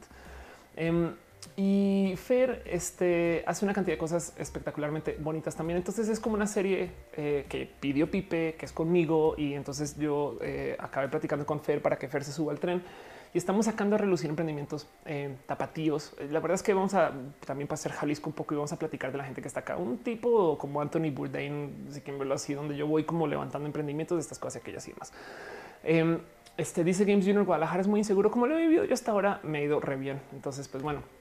Em, y, y el cuento es que me he dado chance de ver cosas bonitas. Afortunadamente me dieron esto, lo agradezco de corazón y gracias a Pipe que me dio chance de platicar y proponer eh, a quién vamos a ver y, demás para el programa. Que de paso, acá tengo el programa, güey. Nomás este es, una cantidad ridícula de hojas de a dónde vas a ir, con quién vas a hablar, dónde vas a estar, qué día, qué hora, cuándo. Y, este Fer se arma un equipo espectacular de gente también. Em, mi guion. Eh, y, yo decidí alejarme. Los quiero mucho. Miren, yo soy ex Tequila Valley y, y Hackers and Founders y Platzi y demás. Los amo pero decidí alejarme un poquito del ámbito de emprendedores de no del total, pero como por lo menos para que el enfoque de los emprendedores de Guadalajara y de Jalisco no sea solamente la gente que está en un startup weekend. Startup Weekend es un lugar espectacular, pero yo pensé, yo como artista me he cruzado muchas veces con esta situación de eh, ver a otros artistas, teatreros, músicos, DJs, güey, la neta nos quejamos y nos burlamos de los DJs, pero es gente que también está emprendiendo. Y, he estado paseando mucho, mucho eh, todo lo que hay en Guadalajara. Entonces, así como por encima, creo que por aquí tengo fotos, güey. Sí, aquí está. Vamos a, ver si les puedo mostrar las fotillos. Ahí ven, sí, no? Ok, perfecto. Este está muy cagado porque, por ejemplo, esto literal les estoy mostrando azar. Esto fui yo. Eh, esto es con Liz, ella es Crafting Geek, pero que por si no la ubican es eh, top 5 youtubers. Qué pendeja que soy. Top 5 youtubers este, de México y hace una cantidad de cosas requete, requete mega bonitas. Pero luego me di chance de ir a ver gente. Esto es un evento que se llama eh, donde estuve literal, literal viendo dragas, güey. Este y, mucho de esto lo estoy documentando de nuevo en stories en Instagram. Ok, entonces, como les digo, me chocan las stories y no como que se ha vuelto muy útil para, presentarles esto, pero, pero yo no podía hablar de emprendedores y olvidarme del total que existen estas personas que están, que están emprendiendo desde su rubro. Em, me he topado con gente bien pinche rara por todos lados. güey. Me explico como que lentamente pues, esto es Lady Corrales. güey. Esta es una foto donde yo me estaba golpeando contra el techo. Em, y, me he dado chance de ir viendo gente como que uno por uno. Para los que no la conocen, esta es Mimi Velarde, que es una Instagramer también. Y aquí al fondo, creo que estoy bien güey y no le tomé foto lo que pasa. No, aquí está así. Aquí al fondo fui a este lugar que es donde supuestamente se inventan la torta ahogada. Ahora entrevisté al güey y él me dice yo no la inventé, güey, pero lleva aquí llevan 60 años de hacer la torta ahogada. Y lo bonito es que en, la, en este lugar que es el lugar de las tortas en bici para los que están en Guadalajara, tienen como una, este, como este, tienen como un muro de gente famosa que va a visitar y me tomaron una foto y me incluyeron, güey. Entonces ahora estoy en las tortas ahogadas de Guadalajara. Pero bueno, no, no le quita que sí, sí estuve en Hackers and Founders, sí, sí estuve hablando con los nerdos y las nerdas. Este eh, y sí estuve paseando muchísimo. Entonces, esto lo presenté la semana pasada. Esta es mi vida ahora. Yo voy a cualquier lugar y tengo a Felipe grabándome. Felipe es lo máximo porque la neta, neta, el güey se goza mucho esta situación, se goza mucho estar encima mío, eh, levantando todo el material que se pueda. Hoy, de hecho, estuve em, en un lugar que se llama Floating Point eh, Studio, porque es un lugar donde eh, se graba música. A ver si tengo una foto. Yo creo que no tomé fotos de esto. Es que soy un bien pinche güey. Esto es con Fer. Este, pero em, estuve paseando mucho. Esto fue cuando me estaba tomando fotos en la mañana para esto de la ropa con eh. Y mm, no soy, estoy bien, güey. No, no, levanté tantas fotos de esto. Eh, acá nomás por encima. Sí, me voy a tatuar. Me voy a tatuar algo de Guadalajara. Entonces voy a estar paseando esto y voy a estar contándole sus historias de, de qué onda. Pero así por encima, Em, este. Ay, cómo me gozo yo mi vida con esto. Pero bueno, entonces así por encima lo que estoy haciendo en Guadalajara justo es visitando muchas personas. Estuve en Wiseline Em, que es como esta bonita oficina, si quieren verlo, donde mucha gente eh, este, está trabajando desde su emprendimiento. Hablé con mucha gente. Estuve en Riggs, que es, un e-commerce eh, mexicano de aquí, Tapatío, Hackers and Founders. Hablé con Mimi Velarde. Estuve en los microclubbing nights. Ahí en los microclubbing nights conocí a Mao este, Mosma, el que me acabó vistiendo y que me estaba a muchos outfits. Estuve eh, con Roagi, con Roagi, para los que lo conocen eh, con Crafting Geek estoy haciendo el tema de la música y voy a estar como que si va a seguir haciendo esto por lo, por lo menos por otras semanas. Entonces voy a estar paseando mucho Guadalajara. Em, dice Brian Cooper, me gustó las, las, historias que subiste en la oficina. Chingón. Este dice Hugo Rivera, le gusta estar encima tuyo. y dice, ya eso se llama acoso. Güey, esta serie se está grabando a tres cámaras y un dron. Entonces todo el día ando con micrófono y, cuando me a veces en mi despiste de repente me dicen, oye, puedes volver a caminar. Es yo, ok, volteo a ver y hay un no, yo qué pedo. Dice así, dice Donkey que se tiene que ir. Adiós. Dice eh, Dai que fue a comer y volví a Casigue Roja, Casigue Roja. Dice, me dice que van. Seguimos. Estoy hablando de lo que está haciendo en Guadalajara. Em, dice Dale Caro, eh, eso de la bicicleta es por el teatro Diana. Sí, y se supone que ahí, Caro, es donde se inventaron la torta ahogada. Entonces, bonito. Real Chica le dice lo bien tus historias, chingón. Estoy poniendo todo esto en historias y eso es lo que estoy haciendo. Entonces, mucha gente me ha preguntado qué pienso de Guadalajara. Estoy feliz. Me encanta ver a la banda que está emprendiendo. Hay algo que sí quiero comentar y es eh, no sé si miren, puede ser que yo, la neta, neta, soy adicta al café, güey. Puede ser que yo estoy hiperactiva, puede ser que yo soy colombiana y entonces la gente colombiana es aún más acelerada. Puede ser que vengo de la Ciudad de México o no, pero siento que a veces hay cosas que la banda se toma muy relax, güey. Como que de repente es un bueno, ah, pronto lo solucionaremos. Y yo así, pronto qué, güey, levanto el teléfono, tú, oye, qué pedo, no sé qué cuelgo, no, oye, qué pedo, no sé qué, dónde va, no?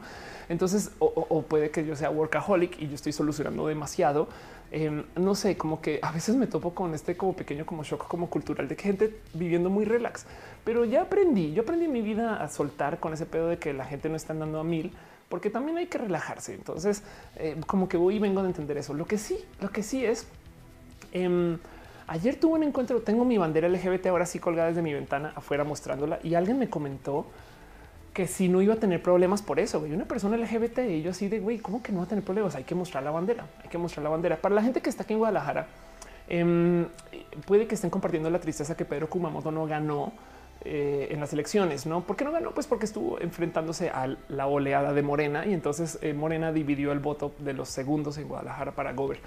Y mm, sucede que Pedro Kumamoto tuvo un momento donde la semana pasada o antepasada se le publicó que apoyaba el aborto. Entonces, mucha gente está diciendo, sí, pues es que pobre güey, eh, me están comentando, me están comentando que pobre güey eh, lo usaron o, que publicaron que estaba a favor del aborto cuando él realmente no tanto. Y, de repente como que eh, de lo que he escuchado, tres personas me lo han dicho, dicen que es un negativo que está apoyando el aborto. Yo decía, no, al revés, güey, es un súper positivo, es un mega positivo. Más bien lo que evidencia el mierdero del aborto de Kumamoto es que uno, el güey estaba como enclosetado con eso. La neta, el güey no era, no, no lo apoyaba abiertamente, pero entonces tampoco estaba en contra, no? Eh, y del otro lado, que la mandan, la banda quizás no estaba tan lista y votó en contra de eso o opinó en contra de eso. Em, me, choca que, que, eh, que como que como me lo contaban era como un negativo que salió a luz que Kumamoto no estaba en contra del aborto. Más bien lo negativo es que la gente no lo tomó como un positivo. Güey. Yo creo que eh, el tema ahí es, miren, no conozco bien la, comunidad tapatía, pero sí siento que hay gente que no está sacando su plumaje, sobre todo gente LGBT, a brillar cabrón, güey. Entonces yo puedo estar hablando desde el mega, mega, mega privilegio. Yo estoy acostumbrada a que mi bandera está ondeando desde mi terraza siempre y hablo de lo LGBT en todas las esquinas, güey. Este, y soy una bestia demasiado loud con este tema, güey.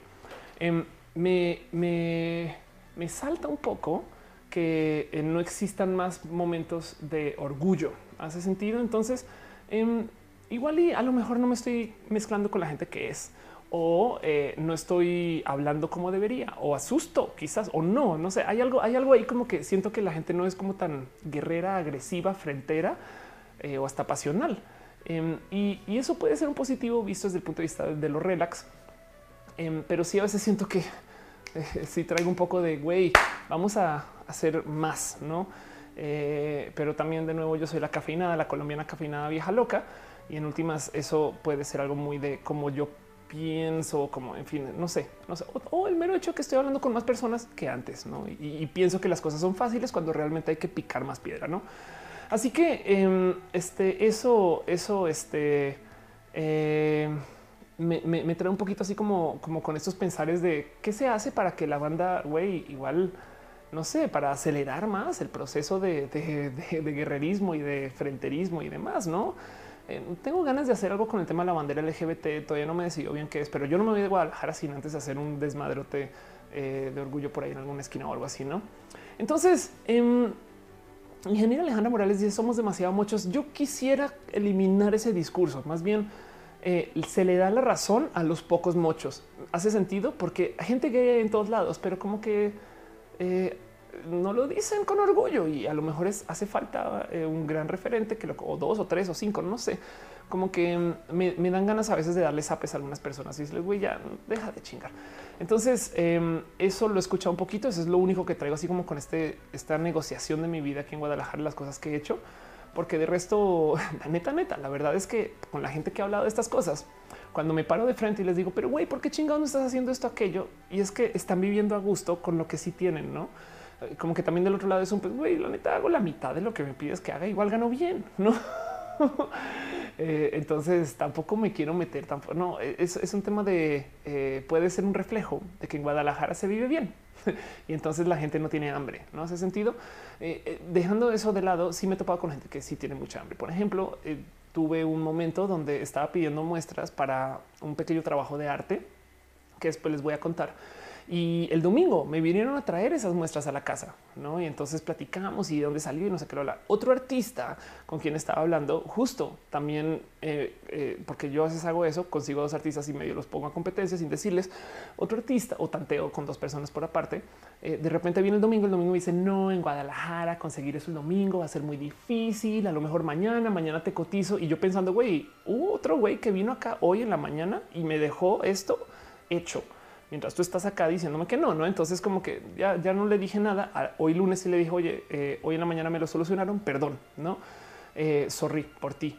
Pero, pero eso, eso como que eh, a lo mejor es un tema de, quizás me topé con alguien que sí tenía hambre para hacer estas cosas. Entonces, dice un Lemus escofelia, no puede ser un tema de café, puede ser. Em, dice Hugo Rivera en el sur tenemos hambre, hambre de avanzar. Va Dice Susana Armas, eh, soy Guadalajara, qué gusto que andes por acá. Chingón, gracias, muchas gracias. Dice Son Estrada, tiene razón. El evento de Pepiteo en Guadalajara, un guardia preguntó en la fila de qué trataba el evento y nadie quiso decir que era de Pepiteo. no manches, güey. Este, bueno, te voy a decir algo, eh, Sohan, eh, porque estás hablando de gente en el closet. Hace rato, eh, cuando fui a la marcha de Monterrey el año pasado, me acuerdo que me escriben a mí y a Ricardo Peralta, a Pepe eh, no sé si ateo porque no lo hablé con él, pero nos, escribieron por aparte así por DMs de oigan, es que eh, queremos verlos, pero los podemos ver en su hotel porque no, no sé si los pueda ver en la marcha porque mi familia no sabe que voy a la marcha y yo así de pues güey, perdón, pero si nos vemos, nos vemos en la marcha. Me explico, es como de sorry, eh, este ven, güey, es, como que em, Entiendo que es complejo decirle a alguien tienes que ponerte mal las pilas, güey, porque eso es hablar desde el privilegio. es decir, es, la neta, eso sí es decir, trabaja, güey. Y del otro lado, em, eh, entiendo que eh, no todo el mundo está para salir del closet, pero es un tema de eh, este. Yo lo veo como negativo y eso ya es un juicio moralino, ojo, pero yo lo veo como un como, como de güey, pues la gente es como muy complaciente, no como que está muy como calmadita. Pero pues técnicamente eso es lo que pasa cuando sales de un espacio muy lleno de personas y vas a un espacio no tan lleno de personas. Eso no le quita que el que la gente sea calmada puede ser visto desde el positivo. Es de claro, güey, se la gozan con lo que tienen y ya está así, ya no le muevas Ofelia. Entonces, dos, dos, no? Este dice Games Junior, demasiada gente en Guadalajara vive en su burbuja, me incluyo. Pues sí, em, yo creo que este, de hecho me muero un poquito de la rabia que el Airbnb que tengo no da contra la calle, justo porque me encantaría ondear mi bandera LGBT contra la calle. Eh, este, entonces, eso es como que me gustaría imponer un poco más desde eso y, voy a ver qué me invento en su momento. Pero bueno, como sea, eh, eso es lo único que encuentro un poquito como astringente de, de, estar acá en Guadalajara. No es un negativo per se, es un solo como yo lo proceso, porque la gente, la comunidad LGBT acá está lo que sí es, me parece muy tonto que hay muchos emprendedores que ignoran que esta comunidad existe y ellos son LGBT. No es de no mames, güey. Bien puedes hacer un mega emprendimiento este para LGBT. Aquí les vamos a mostrar algo que encontré. A ver si encuentro la foto porque va a ser un poquito difícil, pero en la fiesta, em, en la fiesta, ah, seguro que está. En la fiesta eh, drag a la que fui, ay, no manches, ya que está. Me topé con este espectacular negocio. Güey, esto me rebasó. Esto es más, se los pongo. Ni siquiera lo había visto en la Ciudad de México. Em, voy entrando al lugar y entonces lo que hacen estas personas es están haciendo una fiesta drag itinerante. Ellos básicamente se dueñan de un espacio y luego entonces comienzan su fiesta y se la mueven ya no. Y a la entrada, eh, un mes después, la fiesta va a ser en otro lugar y va a ser todo promocionado por redes y va a ser fiesta de dragas y demás. Y, cuando platico con los organizadores, ellos me dicen, güey, es que las fiestas siempre funcionan porque no hay competencia. Entonces tenemos todo el mercado de la fiesta drag para nosotros. Y de no mames, güey, qué pinche oportunidad tan pinche chingona. Pero bueno, ellos son bien buen pedo y entonces traen a otros emprendedores a que sean parte de la fiesta. O sea, no quieren monopolizar, es solo, solo dicen, güey, ahorita está fácil porque nadie le entra porque pinches closeteras, güey. Y entonces em, me llegando veo esto. Esto me parece espectacular, güey. Esto sí, si está en la Ciudad de México, bueno, pues qué chingón. Yo no sabía. Esta es la fiesta de paso. Este que me divertí mucho en redes porque decía, güey, me invitaron a ver Ninja Gaiden, güey. este, pero bueno, el caso es que voy llegando y tienen una renta de tacones. Yo, perdón, ¿cómo que una renta de tacones? Entonces, sí, justo em, para que puedas, para que entres a la fiesta y no estés sin tacones y tienen detalles del 7 al 10. O sea, esto es para que, güey, esto es para entrar y jotear. Me explico. Eso es para que no estés en drag sin tacones, güey. Te lo rentan y tienes esos tacones que se hicieron por otros motivos, teatro, que no sé qué, que lo habla. Y ahí está. Entonces me parece tan pinches bonito eso. Y decía yo, pues, güey, qué cool, güey, que esto exista. Y pues de nuevo, ellos dominan porque dicen es que nadie, no, nadie compite. Eh, Enrique eh, Pertus dice hola, saludos desde Santa Marta. Es mi primera vez en el show en vivo. Solo quería decirte que es una gran inspiración. Qué chingo, qué bonito que Santa Marta. Cotco dice Monterrey está súper mal visto porque macho regio le hace falta mucha apertura y lo que dice Off es sumamente necesario. En algún momento alguien tiene que transgredir, alguien tiene que eh, agarrarse de sus huevitos y decir, güey, yo lo digo y a la chingada a todos y hacerlo muy mediático y que le valga, no? Este dice hace rato te invito a entrar a Somos Queer y ver qué te parece. Prometo que lo hago. Em, dice eh, Hugo Rivera, una empresa LGBT y exacto. Maya Fey dice Querétaro es un lugar de closet puro. Yo vivo aquí, sigo en el closet, pero aún así la gente es muy buena y sé que su orgullo sin haber salido del closet. Tenemos a varios bares gay y muchos fueron a la marcha. Bueno, eh, sabes que ya que hablas de Querétaro, voy a buscar algo bien, bien, pinche rápido. Eh, a ver, of course, eh, Yares. Qué cagado que digas que la gente vive en el closet porque hace nada este, en la marcha había tanta gente que dije, pues sí suena un poco raro que eso se, comparta, pero em, aquí está. Esto, esto es la oveja negra. Este es Yarea, mi ex Rumi, una amiga muy del corazón en que le tengo mucho cariño. Eh, esto es en Querétaro. Esto es su salón. Ella, ella se dedica a hacer belleza, aunque ella, ella era comunicadora de ciencias este, y hacíamos un show juntas. Ella estuvo en la radio conmigo en Coca-Cola FM. Tú entras al salón en oveja negra. Esto es en Querétaro y ahí está su bandera así a los cuatro vientos y sin pedos. Güey, eh, Yare fue a la marcha. De hecho, es más, seguro tiene sus fotos ahí. Aunque ahorita estado de paseo un poquito, pero no, mira, aquí está, aquí está. Esta es la foto de la marcha LGBT, donde puedes ver al fondo los logos de General Electric. Em, y también estuvo, no sé, es como de decir que en Querétaro la gente es closetera. Yo digo, pues, pues no sé, güey, ahí no se ve tanto closet. Me explico, es como que em, entiendo que tú estás allá y yo no, eh, pero por lo menos es un eh, igual y no estás, solo quisiera decir, ¿estás segura que no estás como asumiendo que la gente no está dispuesta a decirlo o algo así, o, quizás es un grupo de amigos muy único, pero como sea, como sea, eh, de nuevo, esto es su local y lo tiene así con la bandera y a los cuatro vientos y no pasa nada, no pasa absolutamente nada. Dice Gama Volante, si estoy revisando decepción a Kumamoto porque dijo que no apoya el aborto.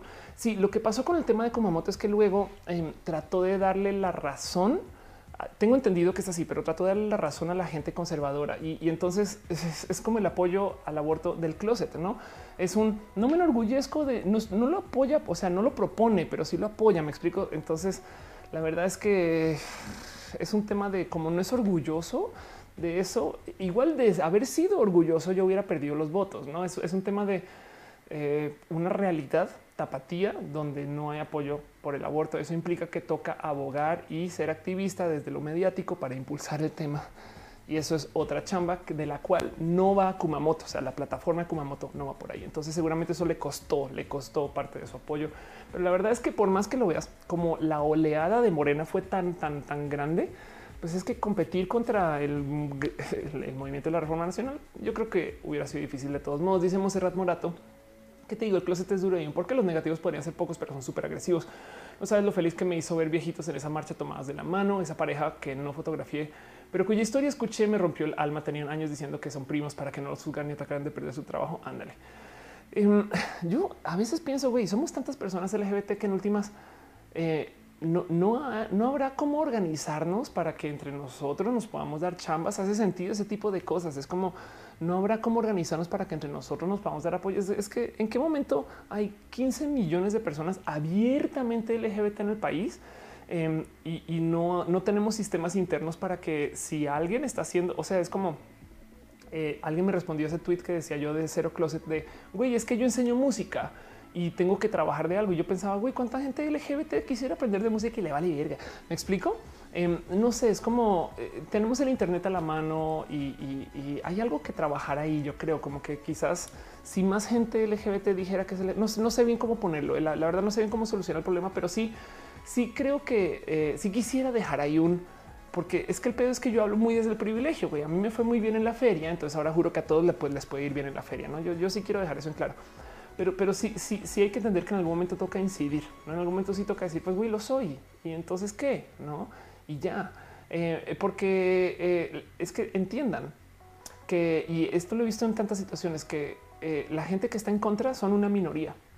La gran mayoría son neutro. Y de ese neutro hay una cantidad de apoyo que antes no teníamos. Entonces, es muy posible que si no te han corrido por perder tu chamba, pero tú no sales del closet, porque piensas que te van a correr. ¿Quién te discriminó? Fuiste tú. Este eh, eso es complejo en una situación donde, eh, donde hemos vivido castigados, bulleados, maltratados y demás. Pero, pero hay algo ahí con el tema del closet. O sea, toca incidir un poco más y, en eso este, ojalá encuentre algún camino fácil. Lo demás me gustaría apoyar con eso. No dice eh, Proxicol, viste eh, que casi no dejan marchar en Bogotá la red comunitaria trans y les dañaron la carroza. Bueno, pero marcharon, pero marcharon, güey. Y entonces hay que sacar a luz cómo no se hay que, hay que volverlo de prensa, güey. Hay que quejarse, güey. Eh, y eso es lo que están haciendo. O sea, no estoy diciendo que no. ¿eh? Susana Armas dice: De hecho, había un grupo ultraconservador en contra de Kumamoto que llenaba el Facebook de videos donde él apoyaba el matrimonio igualitario como un argumento para no votar por él. Ándale. Es que el tema es de cierto modo toca volverse igual de agresivos que esa gente para hablar de lo igualitario. No es tenemos, o sea, somos muchos. Me explico. Hay una militancia LGBT fuerte, ruda, grande. Güey, no más imagínense si toda la gente que fue a la marcha, el millón y medio de personas que fue a la marcha a votar, hace sentido. Es como piensen en eso. Es no estamos solos, no somos una persona gay en una oficina, somos 200 personas gay en una oficina de 400 o una oficina, una oficina de mil. Güey. Eh, y, es, cuestión de que nos evidenciemos que ahí estamos. No es, como, es como porque seguimos pensando que somos papitas. Güey, no eso. Este dice Evelyn Villegas que si nunca ido a la marcha por la diversidad en Colombia, nunca he estado en Colombia en lo que se en lo que se organiza una marcha. Yo sí tengo un poquito de rabia, Eve, que este año la marcha se hizo tan después de las elecciones. Es de no mames, güey, era muy importante que se hiciera antes, pero bueno, en fin, pasó y, qué chingón. E, estuve apoyando mucho a, Eri, a, mi amiga que fue a la marcha, este, en fin, que es youtuber. Entonces, eh, y también estoy como tuiteando un poquito y demás fue muy bonito ver que en Bogotá se organicen porque eh, es una bonita marcha y, es con un muy bonito eh, motivo, ¿no? Dice eh, Monserrat qué ruido los promotores de la nueva edad media. Pues sí, exacto. Eh, dice Gama Volantis, yo ya estoy planeando mi tienda LGBT chingón. Evelyn Villegas dice, ah, me preguntaste, perdón. dice Kika Barks, también los invito a unirse a nuestro meetup, gente genial LGBT a huevo en su CV vacantes y son reclutadores de nuestro grupo de Facebook vacantes LGBT de México. Qué chingón. Exacto. Eso, eso. pasémonos entre nosotros. Va. Miren, si nos van a despedir, si, si no vamos a estar en estos espacios de trabajo, entonces güey, vamos a trabajar con gente LGBT y la chingada. Me explico. Vámonos a emprender. Vamos a pedirle a las aceleradoras que tengan un espacio LGBT. Vamos a decirle a las empresas que sí apoyan que eh, entonces que güey, que nos metamos en esto. O si no, vamos a hacer grupito y manada y bola con todos los desempleados LGBT que somos un chingo entonces para hacer nuestras propias cosas y para consumir entre nosotros nuestras propias cosas y traer acá a los aliados. Ese sentido es, eso. Es como que em, no somos dos personas, güey, somos muchas. Dice Belín Villegas, pensé que reunirían tantas personas esta vez en Colombia este, y borró el mensaje. Ok. dice Isaac, eh, así me dan ganas de ser activista chingón. Eh, eh, dice Diego Fernando Morales, fui investido a la marcha de orgullo en Cali, fue mi primera marcha. Qué chingón. Dice Loren Take Cárdenas, no pude asistir aquí en Bogotá pero me dicen que estuvo súper. También creé un canal para ayudar también a más personas. Caro dice eso es normal. La Tutix tristemente algunas envidias dividen a la banda por encima de la búsqueda de derechos. Voy a hablar de un último tema. Eh, ya que levanté este tema de las marchas y demás, y justo es eh, algo que tengo aquí en la descripción. Es este cuento que está pasando ahora de las dos marchas. El cuento de las dos marchas. No sé si ustedes sabían, pero se hicieron dos marchas del orgullo en la Ciudad de México. Eso eso este, para algunos es nuevo y para otros no. Y es de qué, ¿Qué? ¿Cómo que dos marchas, Ofelia? ¿De qué estás hablando, güey? Pues eh, este, esto pasó el 30 de junio, o sea, hace dos días o tres, eh, se hizo una marcha histórica en la Ciudad de México que dicen que fue sin partidos, sin marcas, sin estrellas aliadas, solo defensores de los derechos LGBT. Y la convocó Juan Jacobo Hernández, eh, quien, eh, si no saben, es una persona que estuvo presente en la primerísima marcha, si mal no estoy. Entonces dice acá, lo, lo tuiteó Martín H el 26 de julio del 78, eso fue la primera marcha. Salió a las calles con el Frente Homosexual de Acción Revolucionaria, recordar el M267, exigir dignidad, luchar por la libertad sexual. Este, ¿por qué tenemos dos marchas entonces, no? Eh, acá lo puso la, supermana o ego o, o Daniel, como lo dice todavía en su cuenta, dice Em, este, esta es la marcha de los puristas. Es bien complejo esto porque de entrada está rudo andar por la vida diciendo, güey, qué pedo con que nuestra comunidad tiene dos marchas, no? Eso yo, sé que es muy fácil eh, de, agarrarlo como punto de em, eh, para demeritarnos y, es muy fácil decir, pues entonces qué clase de comunidad tienen y es que, tienen que entender algo. Y, yo quisiera dejar esto muy en claro. No es una marcha LGBTTIQ, o sea, no? Son 16 marchas, güey. Están los que están marchando para promocionar su antro y están los que están marchando para pedir sus derechos. Están los que están marchando para mostrarle a sus niños que hay una comunidad y están los que están marchando para pedir pruebas de cariotipo para gente intersexual. Me explico. Son muchas marchas. Un activista un día me dijo es que em, tienes que entender que es que no es una comunidad LGBT, somos muchas poblaciones que optamos por compartir el espacio de lo LGBT. Y entonces todas estas poblaciones tienen motivantes y motivos de, de existir completamente diferentes. Todas estas poblaciones vienen a pedir y organizarse por temas diferentes. Y claro que se van a encontrar. Y ahorita estamos pasando por algo muy, muy complejo, porque esto que pasa en el tema de, de las marchas, está topando a la gente que venía marchando desde hace mucho tiempo con la gente que marcha ahorita. La comunidad LGBT de hoy es muy diferente a la comunidad LGBT de hace 40 años y con toda razón. La comunidad de hace 40 años, primero que todo, está marchando pensando con el güey, llevamos 40 años marchando y es neta que todavía tenemos que pedir cosas. Imagínense eso, pensar que en 40 años todavía vamos a seguir con problemas del aborto y con 40 años vamos a seguir con problemas de lo trans y de no mames, güey, ya denme pinche paz, güey, no? Pero es que eh, justo esto que pasó en la Ciudad de México, este también pasó en Monterrey, no? Eso que también en Monterrey, este aquí está. Eh, de hecho, está muy loco, güey, porque como se pusieron bien pinches punk, güey.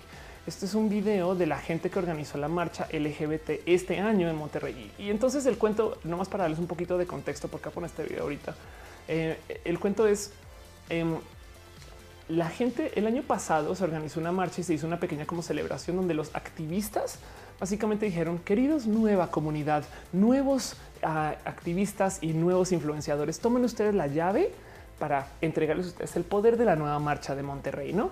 Y este año dijeron, saben que a la verga me, me cayeron así del nabo ustedes, ustedes hicieron un carnaval, yo tengo que pedir por mis derechos y no sé qué. Y se pusieron a pelear horrible en algo que en su momento no quise traer a luz porque la neta no me gusta ser divisoria. Em, pero, pero el cuento es eh, entonces en este chisme para la gente que estuvo en Monterrey, estos son noticias súper, súper viejas, pero a ver si, a ver si espero que se escuche bien.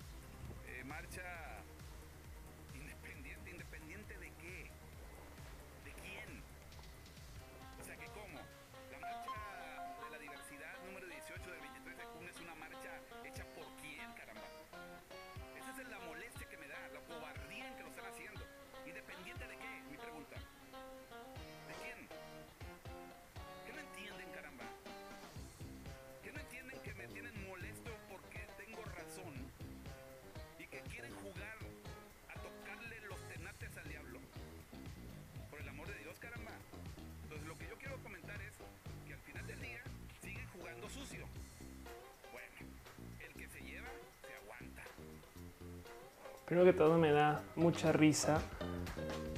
Me da mucha, mucha risa el tema de los tanates.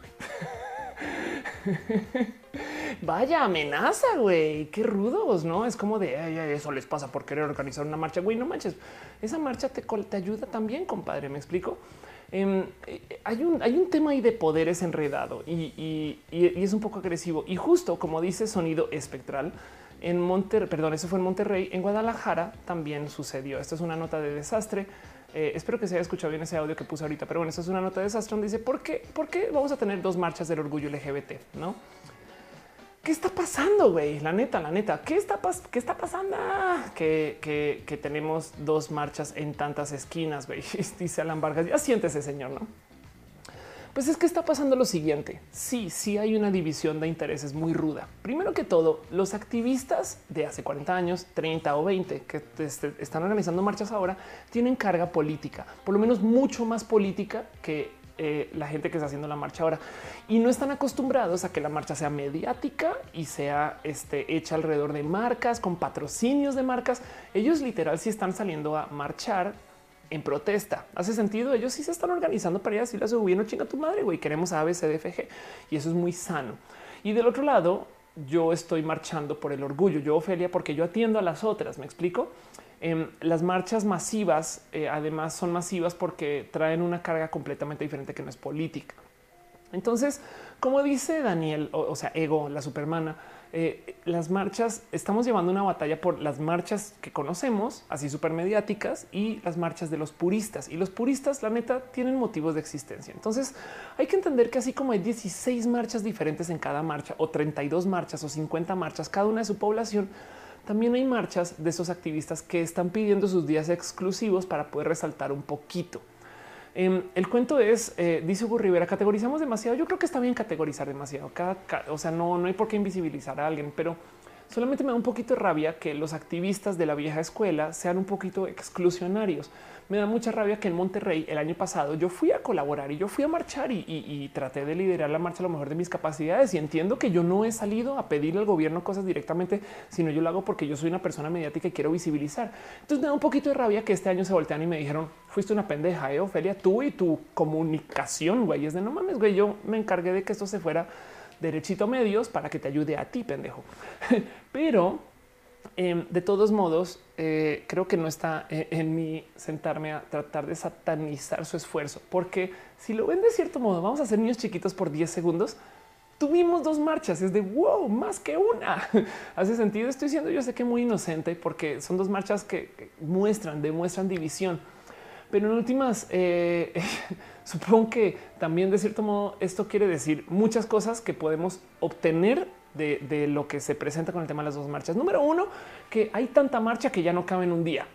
Número dos, que hay tantos intereses que la neta se presta para que seamos antagónicos aún dentro de los mismos intereses. Y número tres, que hay pasión suficiente por cada tema que importa que estemos ahí debatiendo y discutiendo. Entonces, em, no quiero, no quiero quejarme mucho el tema de las dos marchas, pero sí quería platicar un poquito con ustedes acerca del por qué se dan y de dónde vienen. Y la verdad, verdad es que esto es lo que pasa cuando estamos viviendo en esta coyuntura entre la vida LGBT de los derechos y el pedir los derechos y el activismo político y la vida LGBT donde nos preocupa que RuPaul sea la final del fútbol gay. ¿Me explico? Eh, dice Jack, ya son dos marchas con diferentes contextos. Exacto. Dice Dale Caro, en la marcha mediática de la Ciudad de México también hubo bloques que buscaban derechos. y hubo fiesta, pero también hubo carga política. De acuerdo. Em, dice este de qué están hablando ustedes? Retesame están o que están coordinando cosas ahí en el chat. Dice Dulce eh, qué linda blusa. Nos vemos para el recalentado. Gracias. La blusa este, es parte de Mosma.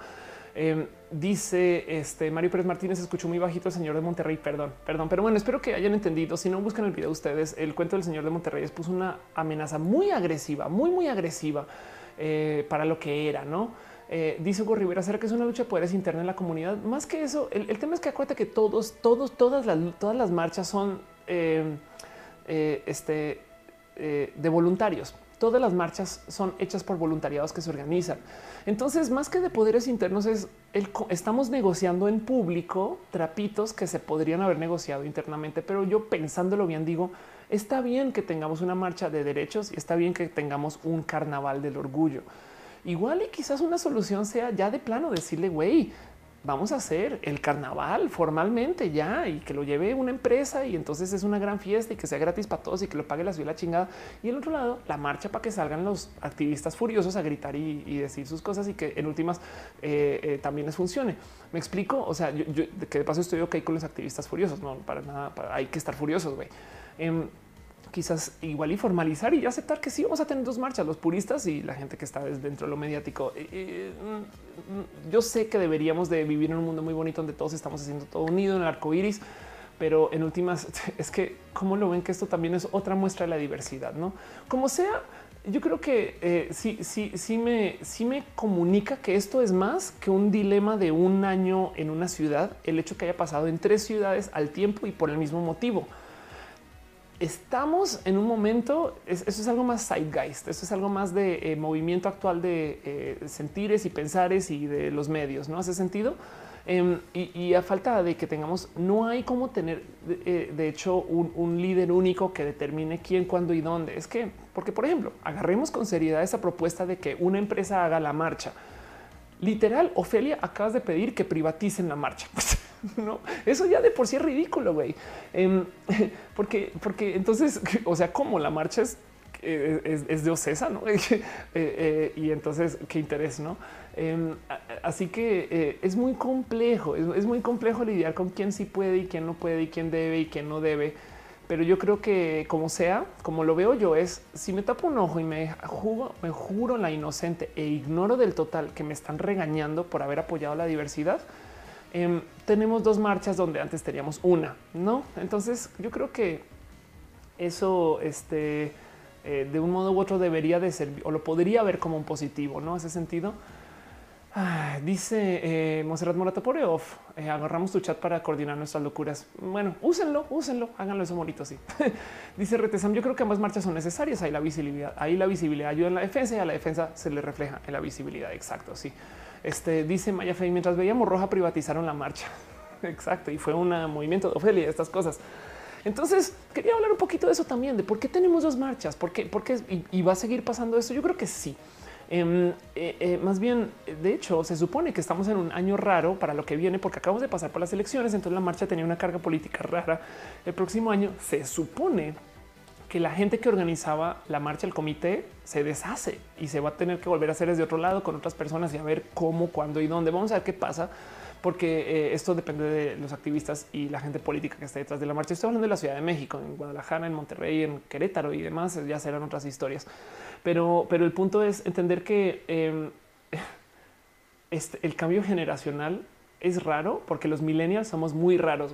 Miren, vean nomás cómo la gente millennial está muy peleada con tantas personas anteriores y la pelea en tantos rubros se volvió de puristas versus nueva generación, porque la neta es lo mismo que pasa con los baby boomers versus los millennials dentro del trabajo. Es lo mismo que pasa dentro del cómo verificado sirve para una generación, pero para otro no, y, de cómo algunos consumen la tecnología y otros no. Es, es como es muy loco ver que los millennials sean tan raros y, se queda la pregunta de somos tan diferentes y tan raros. Y es que para mí la respuesta es muy evidente.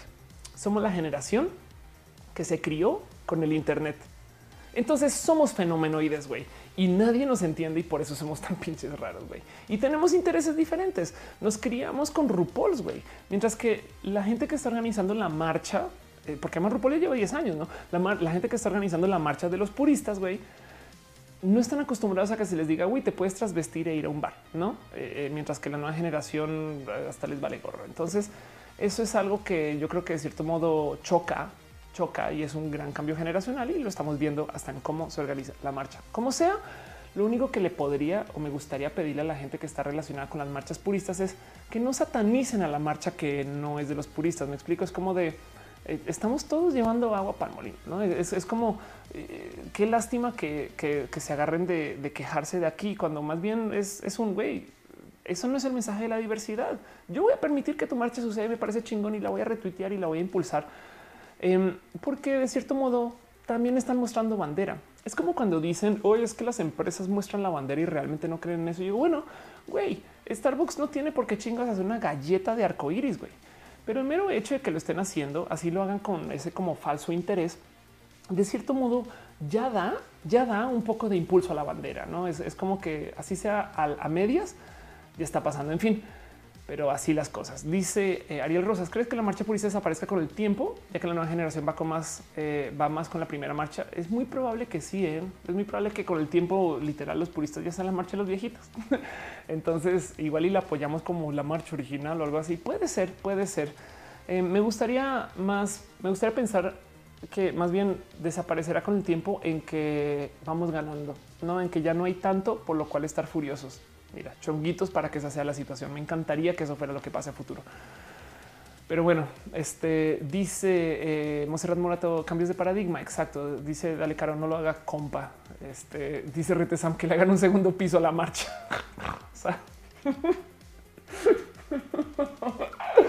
Sara León dice: ¿Por qué hay gente que prefiere que Obrador fracase y nos lleve a la crisis solo para tener la razón? Eh, pues porque, mira, ¿sabes qué? Es más, te, te voy a decir por qué, güey. ¿Por qué hay gente que, quiere que López Obrador fracase con tal de tener la razón? La respuesta em, está aquí y es así de fácil.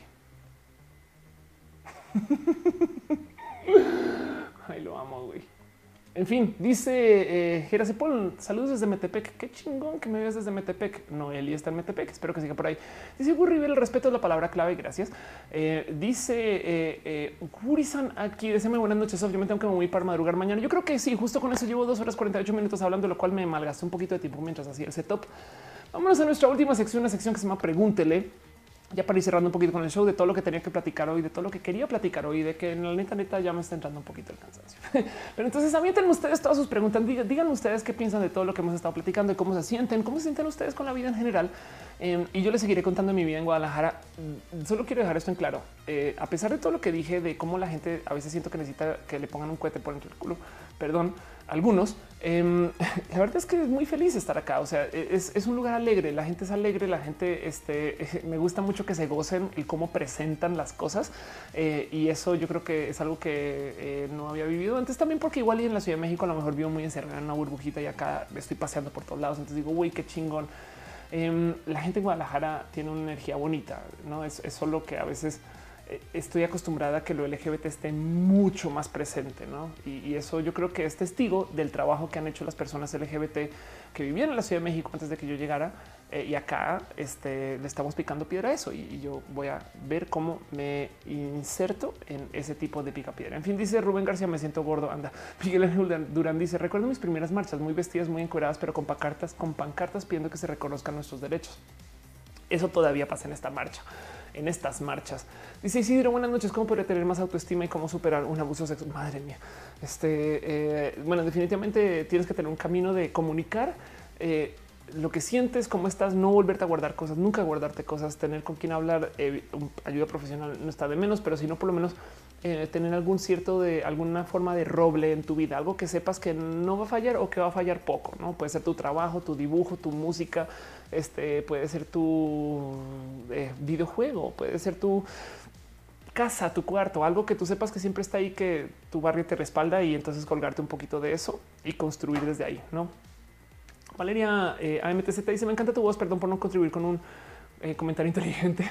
Qué bonito que hables de mi voz. Eh, mucha gente se, ha quejado de mi voz. Yo estoy como peleada porque la neta neta pagué por tener esta voz. Entonces también me da un poco de, eh, pero me ha gustado mucho poder tener la capacidad de hablar por mucho tiempo sin que me canse. Eso me ayuda mucho porque soy comunicadora y entonces últimamente es gran parte de quién soy. Ah, oigan, sí me están dando el cansancio un poco. Eh, veo que en Mixer también Tremor dice casi no se escucha. Ah, ok, ya, perdón, es que no había visto. Dice yo sí apoyaría una división más marcada en las marchas porque lo que vi en la primera en la Ciudad de México no di con los contingentes que quería apoyar. Igual hoy en día la batalla ya no es en la marcha per se. ¿eh? Vienen ustedes piensen en esto para todas las marchas. ¿eh? O sea, yo no sé quién cree que alguien en el gobierno dice, uy, ahí vienen los de la marcha por el agua al Zócalo. Hmm, ¿Qué estarán diciendo? Nada, güey. Ellos ya, ni es, o sea, cuando hay 36 marchas el mes en la Ciudad de México, ya lo que importa es lo mediático y a quién le impacta. Y porque me explico que, que se haga la marcha está bien.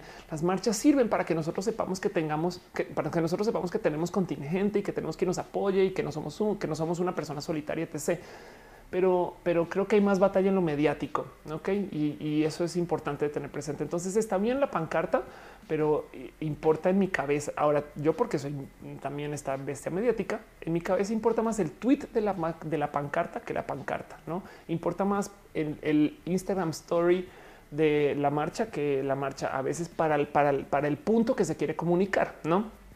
Para la marcha en sí, claro que importa ir y darse un abrazo con alguien y decir, güey, yo tengo pedos, tú tienes pedos y nos queremos por eso, ¿no? dice Irken Larry, ¿qué onda? ¿Qué onda Irken? Dice SMC, hola, llega un poco tarde en vivo, te ves hermosa, gracias. El look de hoy es cortesía de Mao Mosma. Un Lemus dice, solo te quiero compartir que me siento afortunado por tener una familia círculo amistoso súper gay friendly que este año me hayan acompañado a la marcha chingón. Ojalá existiera como compartirles a más personas, em, pero gózatelo, ¿no? Es, es muy bonito tener apoyo familiar, estoy totalmente de acuerdo con eso. Miguel Hernández dice, ¿qué piensas? Eh, que este es el universo donde vivimos, pues me parece que eso es causalmente espectacular. Dice Carla Orán, ¿qué pasó con tu acento colombiano? Yo me hago la misma pregunta a veces. Bueno, la historia de mi acento, la neta, neta es, em, me operé la voz. Cuando me operé la voz me tocó volver a aprender a hablar, pero como además estoy en comunicación y empapada con tanta gente mexicana y mi profe, mi profe de dicción es un profesor mexicano, la verdad es que me borró un poquito eh, mi acento en particular. Eso no le quita que me daría la vida por tener un acento paisa aquí, hombre, pues. Y me encantaría ser una persona un poco más colombiana en mis modos y que cuando voy a Colombia y estoy allá un ratito más, ya arranca, no? O sea, ya, ya comienzo. O sea, de repente ya no es güey, sino huevón. Entonces eh, sale, sale a luz. Lo que pasa es que en México no sé si es que a lo mejor y esto he visto que hay personas que también son así, más que camaleónica, es como que adapto un poco de lo que me rodea. Puede ser, no sé, he sido muy rara con mi acento colombiano em, y sé que lo tengo ahí y a lo mejor y lo podría hacer, pero siempre que trato de hacerlo a propósito no me sale. Entonces ya me rendí que salga como salga y que me comunique como me pueda comunicar pero eso no le quita que estoy muy orgulloso de ser colombiana. De hecho, tengo la bandera colombiana tatuada y lo traigo aquí donde la pueda ver siempre para recordarme que güey, yo también soy muy colombiana y le tengo mucho cariño. En fin, Franz Colfer dice: Me regalas tu blusa. Yo creo que a ver, les voy a mostrar de dónde viene mi blusa, nomás para que este, eh, porque les gusta, no? Mosma Moda. Eh, si quieren, si quieren eh, saber más de, dónde viene la ropa que tengo puesta y, y, que me voy a estar poniendo todo este tiempo que voy a estar en Guadalajara, vayan con Mau. Mau está aquí en Mosma Moda hace estas cosas, hace de todo, güey. Justo Mau acá de nuevo, este video que mostró al comienzo cuando vistió a Carmen Eh, y también acá hay otra foto que me pareció que dije esto que es aquí como con tanta casualidad. Y está April Carrion usando ropilla de Mao Mosma, Mosma Moda. Está aquí, está Patío. Eh, de hecho, viviendo muy lejos de acá y, muy recomendado por muchas personas. Muy recomendado por Cuacarraquer también, quien está aquí en el chat. Y tengo mucho cariño, Cuacarraquer. Tenemos que hacer cosas tú George. Pero bueno, dice eh, Javier Pichardo, ¿en algún momento vas a hacer una aparición con las Pixel Beats? Pues sí, la verdad es que el tema con las Pixel Beats es estoy de viaje, no estoy en la Ciudad de México, planeo volver hacia el 15 y pues todavía me debo un episodio de cierre con Critical Beats y ver bien qué va a pasar con eso. Pero por ahorita pues no había cómo seguir haciendo Critical Beats si iba a estar aquí grabando. Me hace mucha falta, güey. E-, es que miren, yo a veces tengo tiempos de mucho encierro y, ver a mis amigas todos los martes, la verdad es que todavía me da un poquito lágrima eso, pero bueno, eventualmente eh, veremos qué pedo, ¿no? Eh, dice Monserrat Morato para que los foráneos platiquemos de qué están hablando. Ah, ok, para que de, mi acento dice Dale Caro se adecua el acento a lo que escucha. Exacto. Mi acento tiene autocomplete o algo así. Dice Luisa de Monta algunos ejercicios para desarrollar la disciplina en la vida. Em, sí, fíjate que disciplina es parte de, cómo yo soy quien soy. Eh, este, eh, yo para el tema de disciplina siempre he trabajado el proceso de tener un marcador mínimo de, qué hacer en vez de hacer mucho. ¿Me entiendes? Es, siempre arranca con mínimos. Es por lo menos haces tanto, por lo menos haces cinco minutos de ejercicio, por lo menos haces cinco minutos de escritura, por eso, la palabra por lo menos y desde ahí vas construyendo y en lo que no te das cuenta ya hiciste por lo menos cinco minutos de ejercicio y cinco minutos de este, meditación y cinco minutos de escritura. ¿no? Entonces le vas sumando a eso. Y si algún día vas a romper una disciplina en particular, eh, uno, eh, este, te tienes que hacer una promesa de volverte a subir el caballo después de caerte, así sea para, para volver a sentirlo. Explique si tú vas todos los días al gym y un día fallas, eh, ese fallo tiene que ir con una compensación obligatoria, volver otro día, no por lo menos. O si vas a eliminar algo de tu vida, reemplázalo con otra cosa. Entonces, si ya te cansó ir al gym, ya no voy a hacer más esto. Entonces, ahora que lo cancelas, no lo canceles para hacer nada, sino cancélalo para hacer otra cosa. lo mejor de la vida para el tema de las disciplinas es siempre estar tratando de pensar proactivamente, no reactivamente. Entonces trata de eliminar los pendientes eh, y, trata de mantener cosas eh, como de ocio eh, de ahí en adelante. Y siempre piensa que arrancar es horrible. Arrancar es feísimo. Voy a de ahora en adelante voy a hacer, no sé, voy a dibujar y tus primeros dibujos van a ser feísimos, pero, pero es que si no sigues, nunca vas a construir. Entonces, justo en esto de la disciplina, tienes que entender que cuando estás haciendo cosas que requieren disciplina, nuestro cuerpo y nuestro cerebro nos va a pedir que no lo hagamos, no sea lo que sea. ¿eh? Así sea jugar Overwatch. Una de las cosas muy bonitas que me enseñaron este, las personas de ya no me acuerdo cómo se llama de BG Life, que es un equipo eh, profesional que no sé si todavía existe tabasqueño de esports. Eh, ellos me decían, güey, cuando juegues, cuando juegues, nunca juegues en piloto automático, ponte retos, oblígate a que cuando estés eh, haciendo cosas en tu videojuego a cumplir metas, güey. Es como de hoy voy a aprender a hacer, no sé, eh, hoy voy a aprender a hacer flanking, ¿no? Entonces solo ensayas eso y es consciente, no es jugar por jugar. La hueva queda para después. Pero bueno, en fin, dice Gerasepon, ¿cuál es el color de esta semana? El color de esta semana eh, es el cianmente. El cianmente lo odio porque eh, me recuerda una vez que tuve un accidente jugando foot y todavía tengo eso enredado. Pero bueno, dice dale caro try and retry. Exacto. Mowgli dice ojalá algún día hablara sobre las familias tóxicas, no solo para las personas de la comunidad LGBTIQ, sino también para la gente heterosexual. Uy, tengo, tengo, un cuento enredado con eso. ¿eh? Yo creo que lo voy a llevar un video entero de diagnosis porque yo soy hija de, de una familia divorciada. Mis padres se divorciaron cuando yo tenía ocho años. Yo elegí vivir con mi mamá hasta donde recuerdo. Mi hermana eligió vivir con mi papá hasta donde recuerdo.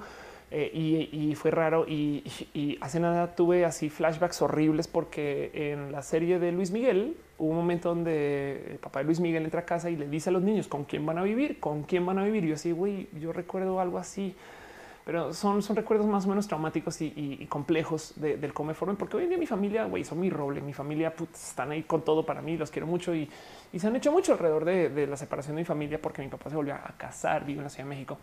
Pero, pero entonces traigo una familia que en un momento para mí fue muy tóxica, aunque ellos estaban bien intencionados. Me explico, es como yo los procesaba, como yo los entendía. Eh, y eso fue complejo. Y eso, la verdad es que es, yo creo que lo más difícil que me ha tocado a mí. He visto familias donde los padres y las madres son bien rudas. Güey, lo único que sí, que sí he aprendido de esto es yo me hice más o menos muy independiente eh, de mi familia, como por lo menos sentimentalmente hablando. Entonces, las familias tóxicas a veces cuando me cuentan estas historias en Twitter y más digo, me la pelan porque eh, yo no necesito mi familia en general para, para, para, lo sentimental. No, eso es un poco rudo, frío y seco de decir, porque, porque también me han dado mucho apoyo y han estado para mí mucho, sobre todo los últimos cinco años. Pero, pero también sé que si las cosas se pusieran bien rudas, eh, sé que tengo el cómo desconectar o que lo he tenido antes. Puede que ahorita no, a lo mejor sí me cueste, pero, pero entonces eh, cuando hay cuando hay toxicidad en las relaciones, eh, lo mejor que puedes hacer es alejarte un poco de eso, darle un espacio a esa toxicidad, no, no, enredarte ahí por ninguna necesidad, porque tú eres una persona muy fuerte, ¿no? Entonces, eh, si, si, no tienes, si tienes alguien que te borra esa, esa creencia de ti, igual y te estás deshaciendo tú y, y no te mereces eso. Entonces, yo en su momento cuando yo salí del closet, yo no tuve familia por casi un año, casi un año y, viví por mis propias cuentas y con mis propias cosas y, luego renegociamos nuestra situación amistosa y, emocional y, volvimos a hablar. Pero, pero es entender que, güey, si, si, si, hay algo tóxico en tu camino, siempre tienes cómo hacer tu propia familia con juegos de azar y mujerzuelas. ¿Me explico? Eh, aun por rudo que suene, eh, eso, eso siempre, es, siempre hay que tenerlo presente. Porque mi papá no le habló a su papá como por 10 años por, como 10 años. Eh, entonces, este, em, pues eso, eso también yo creo que es tema, ¿no? En fin, dice Gama Volante, yo me siento muy orgulloso de mi madre por haber abandonado a mi padre, nos ahorró muchos traumas a mi hermana y a mí, es un hombre muy malo, ándale. Dice Sergio Franco, ¿qué me recomiendas para estudiar relacionado con la diversidad sexual? Eh, pues mucha gente estudia psicología. Sabes que puede ser muy bonito biología si, si te da chance.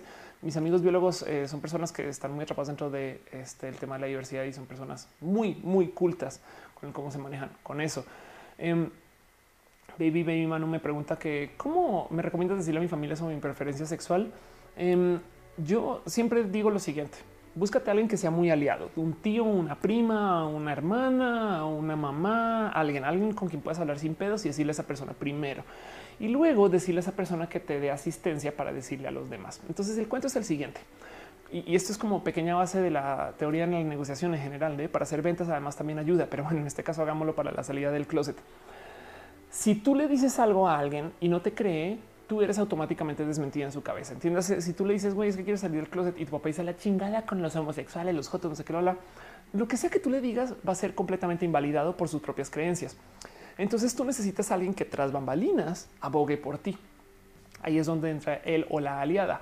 Entiéndase eh, eh, en el caso de mi papá fue un compañero de trabajo y, fue por mero accidente que di en cuenta. Claro, es que así era. Mi papá no me quería creer, no quería apoyar esto. En su momento ya dio la vuelta y ahora es un aliado de primera que me manda fotos de él de arco iris y lo quiero mucho por eso. Pero bueno, em, eh, porque también hay que entender que la gente, por orate que sea, tiene capacidad de aprendizaje. Le acaba de decir mi papá que era orate. Yo creo que un poco sí en su momento ya no lo es.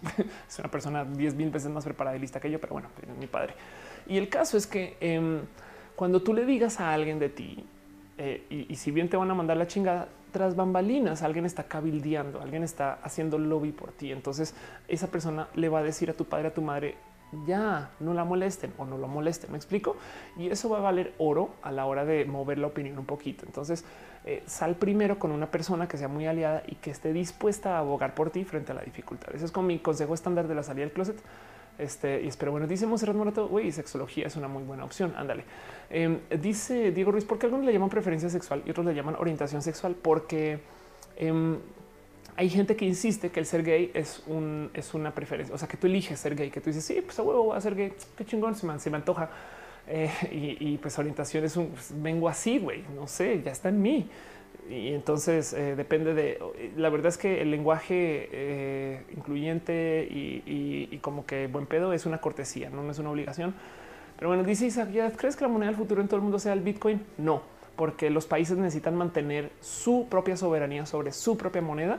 Yo creo que el Bitcoin puede tener una bonita presencia internacional como esta moneda del Internet, pero, pero cada país necesita mantener control sobre su moneda para poder mantener control sobre su economía, porque la neta es que es parte del desarrollo.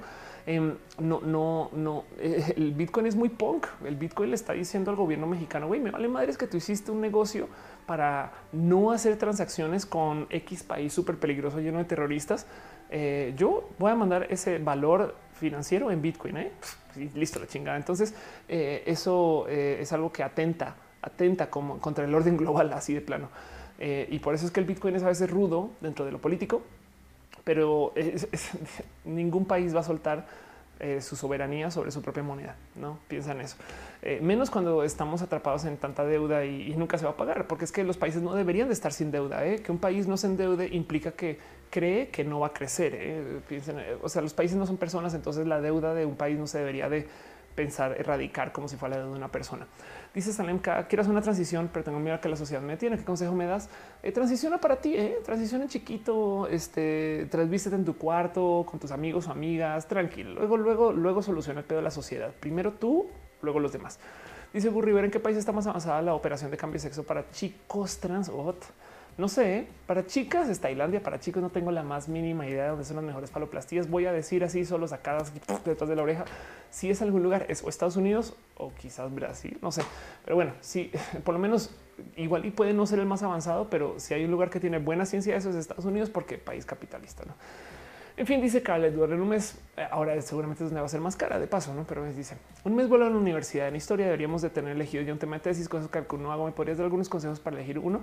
Digo un poquito más de lo que estudias, ¿eh, Carl? Este, dice Carl Edward, ¿qué opinas entonces del euro como moneda? Pues el euro es un gran acuerdo internacional. Este, pero es que tienes que tener en cuenta que eh, Europa funciona dentro de una serie de acuerdos que tiene su propio gobierno. Me explico. Eh, o sea, el, no solo es el euro, son los acuerdos de la zona europea, donde, donde tiene su propio gobierno por el cual se vota y se mueve y se discute y se debate. No solo es una moneda que los conecta, es, mucho más, es, Europa. O bueno, el acuerdo de la Unión Europea. Este mm, eh, dice Ernesto Marcías, por fin estoy viendo una transmisión tuya. que chingón. Dice Abraham Velázquez, ¿dónde está el gato? En la Ciudad de México, en manos de Noelia.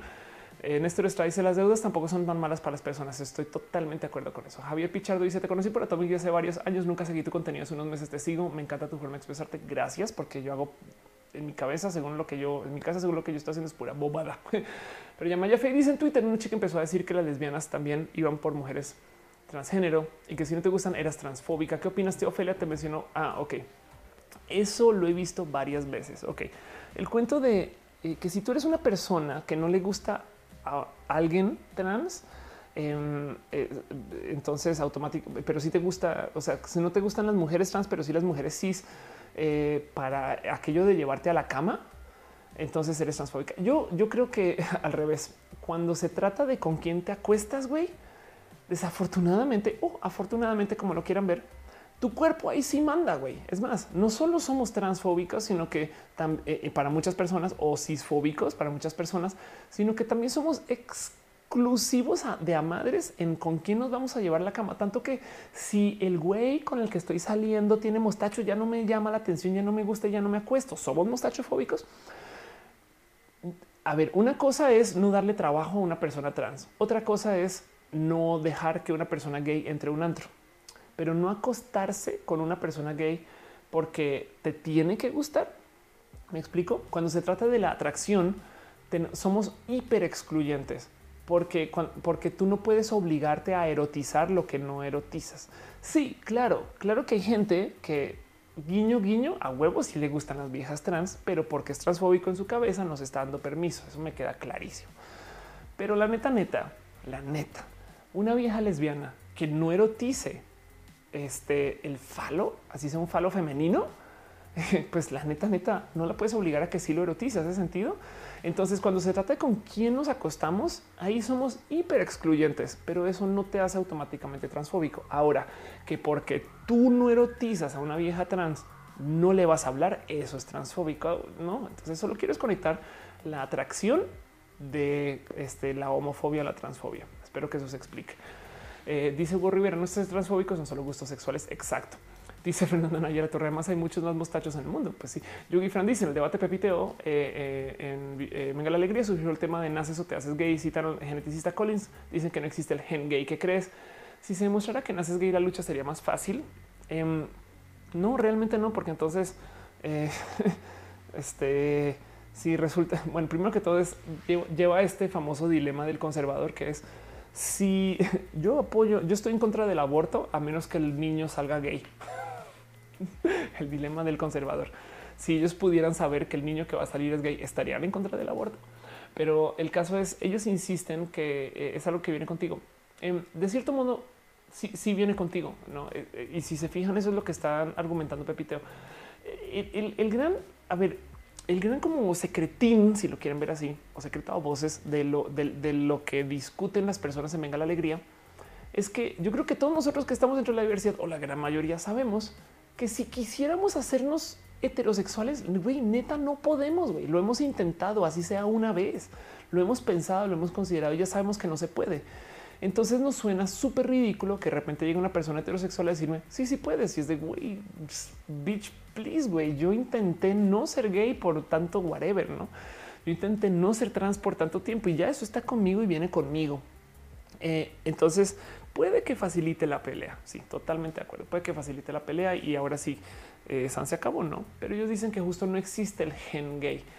Eh, pero entonces para ese chiste tampoco existe el gen heterosexual, no? Y, eso es lo que ellos no quieren ver, porque es que el problema de estas personas no es su odio a lo homosexual. El problema de estas personas es su creencia en la heteronorma, que ellos insistan que es normal y normal más gay. ¿Me explico?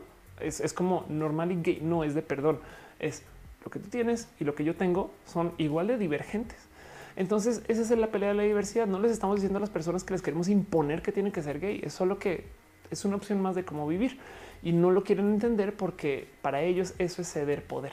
No, en fin, dice Ilna, nacemos lesbianas, es genético. Es muy posible, pero bueno, eh, este, eh, porque estamos hablando de soberanía, suena chingón. Javier Pichardo dice: ¿Opinas que hay incluso más discriminación hacia una persona trans, dígase mujer trans y que ande con otra mujer que un hombre trans y una mujer heterosexual?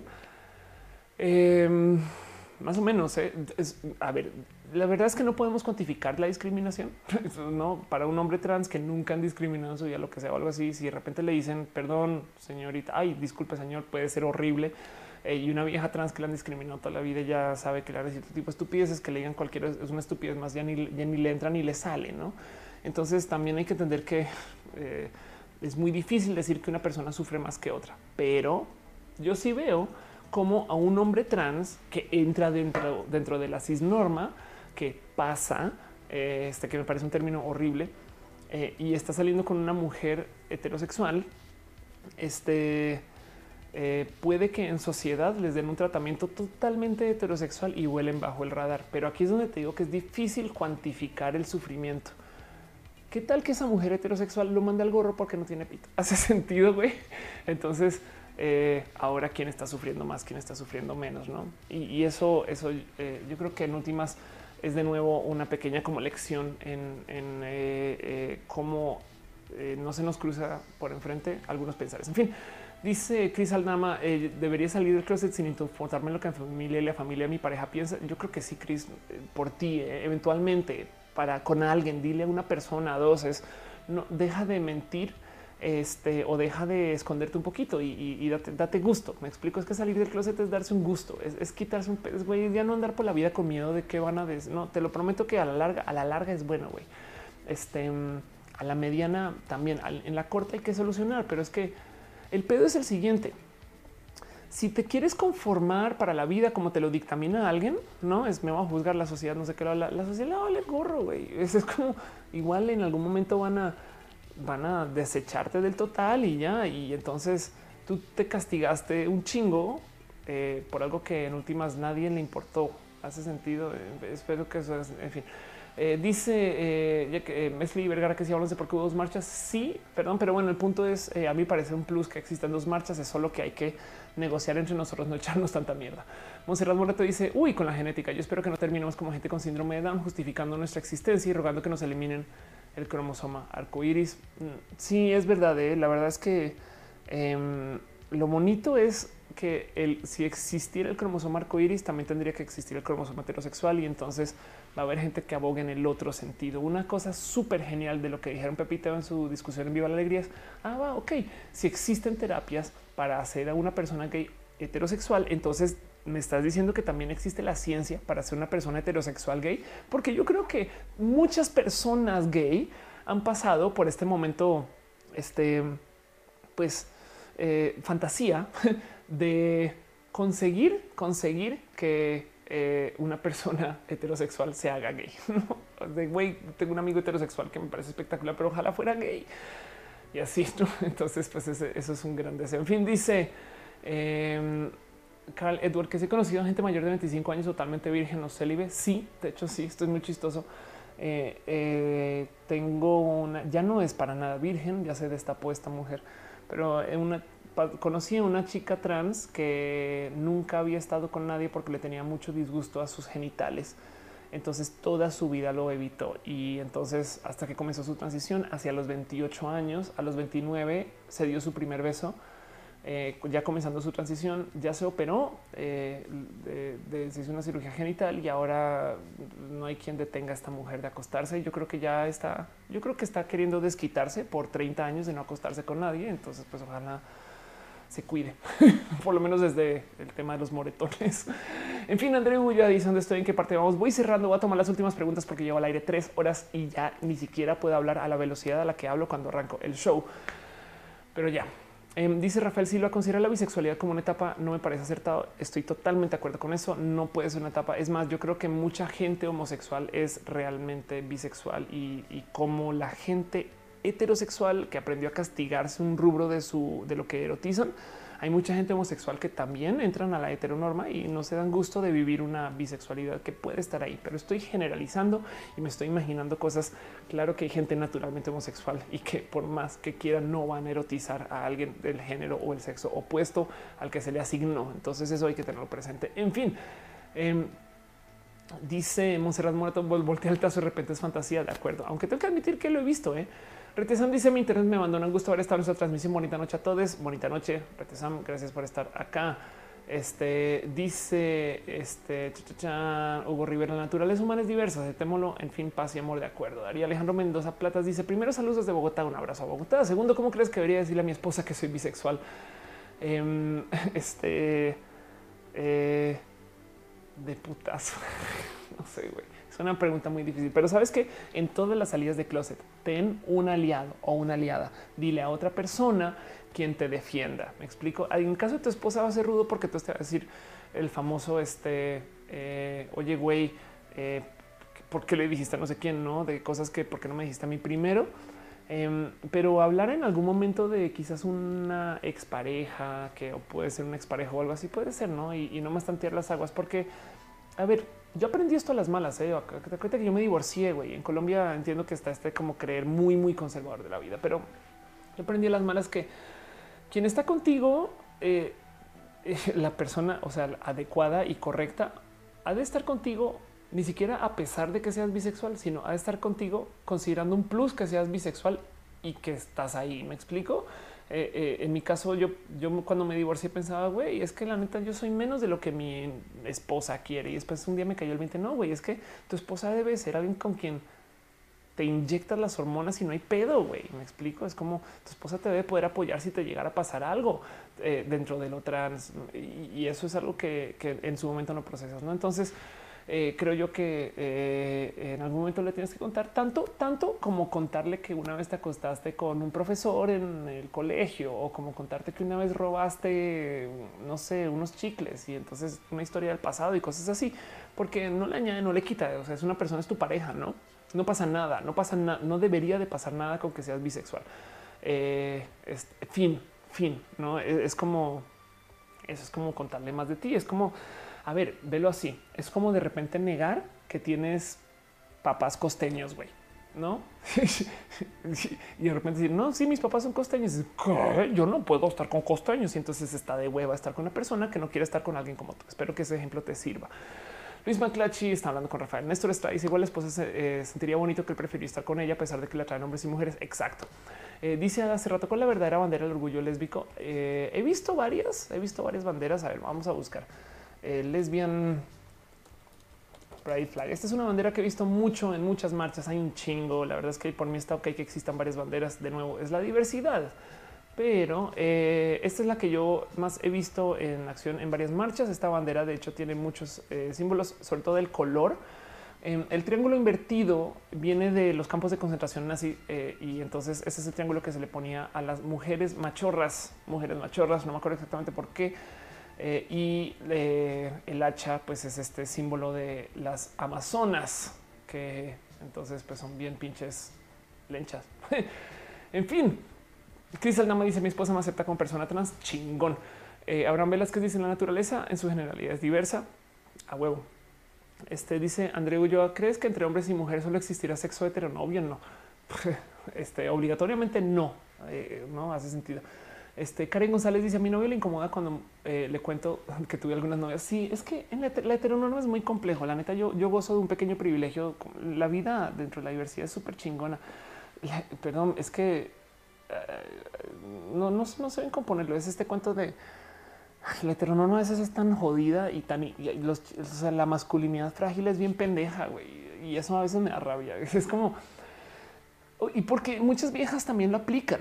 Este cuento de que hay viejas que se, sienten mal o celosas si su novio se masturba, no? Y es de por qué se está tocando, güey? ¿Por qué ve porno? Es de no mames, güey, pues deja, no deja que este, tú también ve y juega tú con algo, no? Y entonces, no sé, tengan una vida sexual donde pues, pueden jugar cada quien con sus pedos y no pasa nada, no pasa absolutamente nada.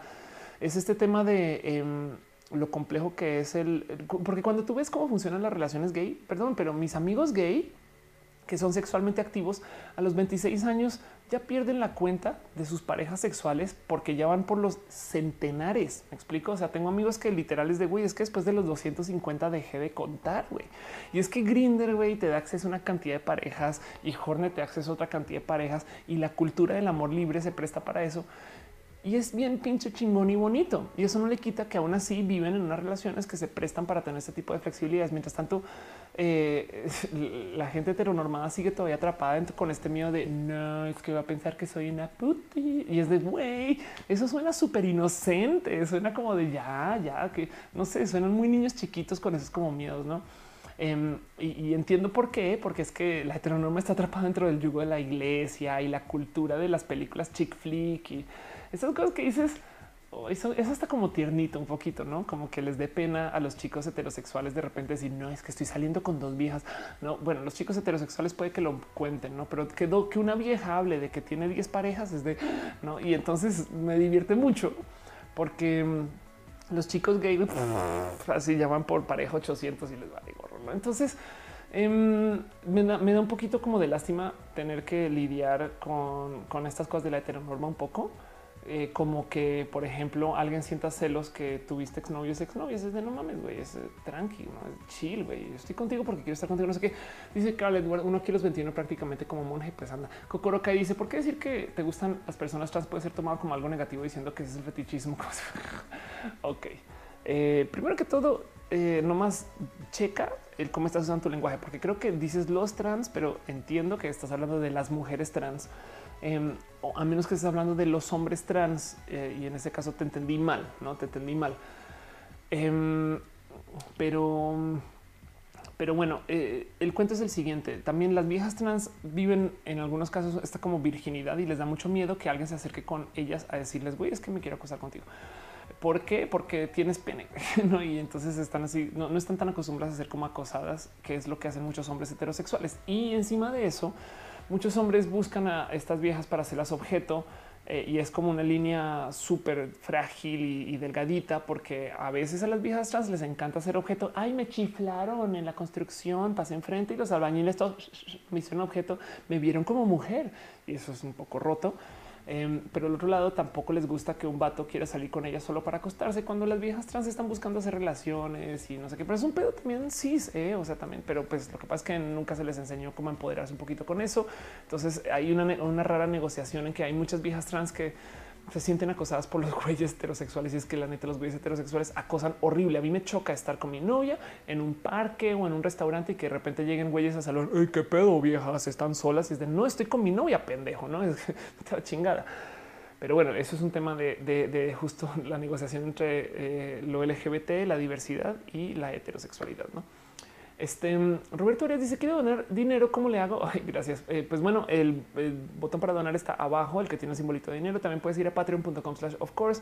Eh, y nomás te dejo el recordatorio que no tienes que hacerlo. Lo agradezco de corazón y, pues está chingón y, se super aprecia y se celebrará mucho, pero no, te preocupes que eh, no es una obligación para nada con el consumo del, del show, aunque la neta, neta, muchas gracias por nomás proponerlo.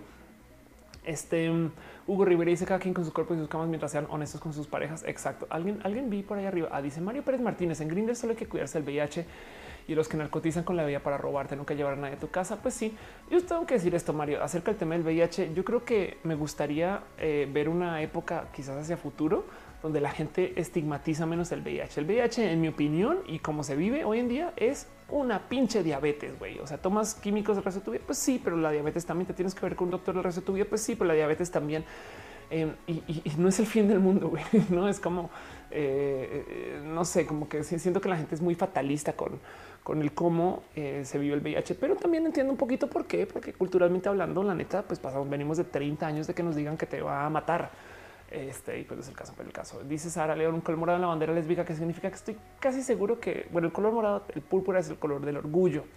Entonces, pues bueno, Hugo Rivera dice Brasil le ganó México, solo quería decirlo, ándale. Oh, por Dios. En fin, este creo que con eso voy a ir cerrando el show. Ya llevo tres horas 25 minutos y estoy oficialmente cansada. Güey. Em, este eh, siento yo que hay mucho de lo que me gustaría seguir hablando. Voy a estar subiendo toda mi vida aquí en Guadalajara a Instagram Stories.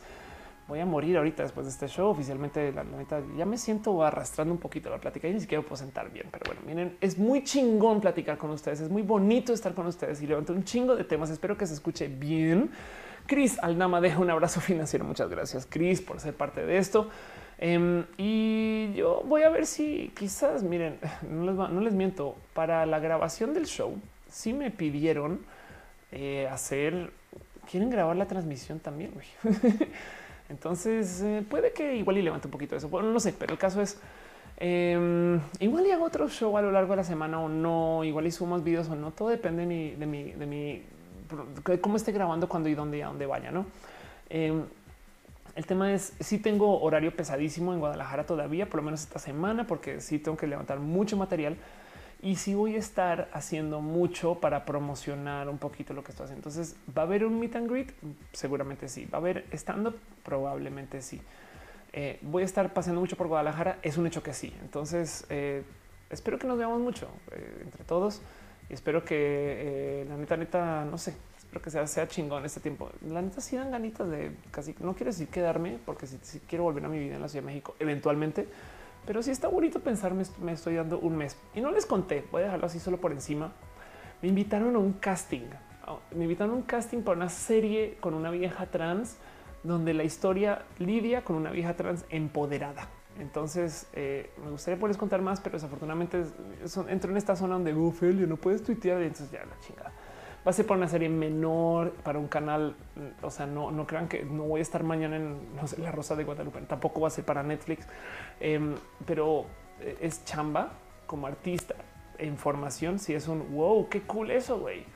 Em, y ya Carlos Gutiérrez dice dónde se va a poder ver la serie. Eh, va a estar en Fusión TV. Entonces, apenas la serie comienza a cerrar y comienza a publicar, voy a estar súper tuiteando los episodios y los voy a poner aquí, aquí en este show también. Entonces, no se preocupen. Pero en el Inter, la serie, la The Real serie es Instagram Stories y este show donde les voy a contar todo lo que estoy visitando y viendo en Guadalajara. Y por ahora yo creo que me voy con este dato especial acerca de lo que pasó esta semana. Fui a una fiesta donde había mucha gente en drag en Guadalajara y fue espectacular. En fin, Karen González dice gracias por hacer el show, gracias por estar acá, aguantarse, eh, ver cómo Ofelia comienza muy emocionada y acaba muy cansada. Monserrat Morato dice me gusta estar acá porque te agarra, le agarra cariño a la gente y no es necesario verles a las caras. Qué cool. Anda, eh, Susana dice quédate, pues igual y mm, tengo que cazar un poquito eso porque también quiero, en fin. Este dice Pera Guerrero, un show, por favor, ándale. Dice Salimka que eh, le gusta escucharme mucho y que esto merece más audiencia. Pues eh, una recomendación no está de menos, pero pues también por eso que al recalentado, el recalentado lo escuchan más personas. Entonces, así las cosas. Entonces, eso es lo que tenía hoy para ustedes. Recuerden que eh, somos muchos y, que tenemos muchas cosas de lo LGBT. Yo creo que si les puedo dejar así como un, mensaje, un mensajito acerca de la vida LGBT en particular es nunca piensen que son una mega minoría y que ya nada, adiós, nadie tiene por qué pelarnos para nada. Al revés, son muchas personas LGBT. Y si vivir dentro de la gente en el ámbito de lo heterosexual, donde no hay aliados y hay mucho hate, es problema, güey. Me super consta que se puede sobrevivir a base de solo la gente LGBT en la gran mayoría de zonas de la República. ¿no? Es como si ustedes están en Guadalajara, y tienen pedos con el LGBT, güey. Vivir en la comunidad LGBT no es para nada denigrante. Al resto está chingón, güey. Lidiar con gente que no tiene pedos con nada y entonces tener un negocio para gente LGBT es algo chingón. Eso es Guadalajara. Yo creo que aplicaría en Monterrey también, donde hay más pedos con esto. Y me consta que en la Ciudad de México súper puedes vivir solo de gente LGBT. De hecho, me acuerdo que eh, una vez conocí a alguien que me decía es que, güey, de vez en cuando me gusta, quote real, dice, de vez en cuando me gusta salir de mi círculo social porque es que ya no veo gente heterosexual en mi vida. Y así de que, pues sí, justo eh, de vez en cuando, eh, una vez a la semana se iba a un lugar para ver bugas, así, así literal. En fin, vagabundo eh, venoso dice, what dice que me veo bien. Gracias. Es culpa de Mao Mosma. Isabel Chan dice que gran show. gracias, gracias por decirlo. En fin, em, voy a hacer lo siguiente y, eso es parte del por qué hago este show. Vale, los nombres de la gente bonita que se presentó este, al show. Así que eh, tengan un poquito de paciencia porque ya saben cómo es a veces, a veces YouTube no lista a toda la gente. Ah, oh, por Dios. Este ya, ya, vi que eh, se están quejando eh, en el canal en Twitch, pero bueno, en fin, em, ya saben cómo es. No siempre, no siempre, no siempre salen los nombres completos, pero si no aparecen, avísenme. Y de resto, solamente le quiero dar un agradecimiento especial Ah, la gente bonita que están en Twitch. Muchas gracias, Caro, por moderar esto. La neta, muchas gracias, Caro, por ser parte de esto. Eh, dale, Caro, en Twitch. Y muchas gracias a Bebs01, Alexander V, a Bliss186, a Bonnie Wolf, a Jones, Andreas, a Commander Root, a Diversity Gamers, Dota Feeding, Edha3170, el Alex 7, Electrical, Electrical Longboard, Electrical Skateboard, a el vagabundo no le doy las gracias, pero bueno, a este KS7, a Fernanda Fierro, a Gamer01, a Good Guy Peter 00, a Ide de Reda, Irken, Larry, a Castor guion bajo, Mex, Amiros, G, a Monserrat Morato, muchas gracias a Pixel Beats MX, quien está acá, qué chingón ver a las Pixel Beats, güey, las quiero mucho. Y lo juro que eh, estaré volviendo. Y entonces ahí vamos a hablar de otras cosas cuando esté allá y bien, todo eso. Real un abrazo especial, Restreamio Bot, eres el mejor bot que viene a este show porque siempre estás. Muchas gracias, Rogelio 84, a Sasha de Large, a Virgo Pros, a Vitoya, un abrazo especial a Monito, hasta Colombia, Wonf 09, Sohan Estrada 11 y la gente bonita que está. Oh, por Dios, acabo de ver que estaba leyendo el top chat en YouTube. Soy la peor, soy la peor, porque siempre, siempre, siempre me pasa. En fin, gracias a la gente bonita del YouTube, Abraham a Alan Ríos, Alejandro González, Alan Ravelas, a Ana Noriega, Arturo TM, a Lunas, a Carlos S. Gutiérrez, a Claudia CH07, a Cristian K, Dafne Arteaga,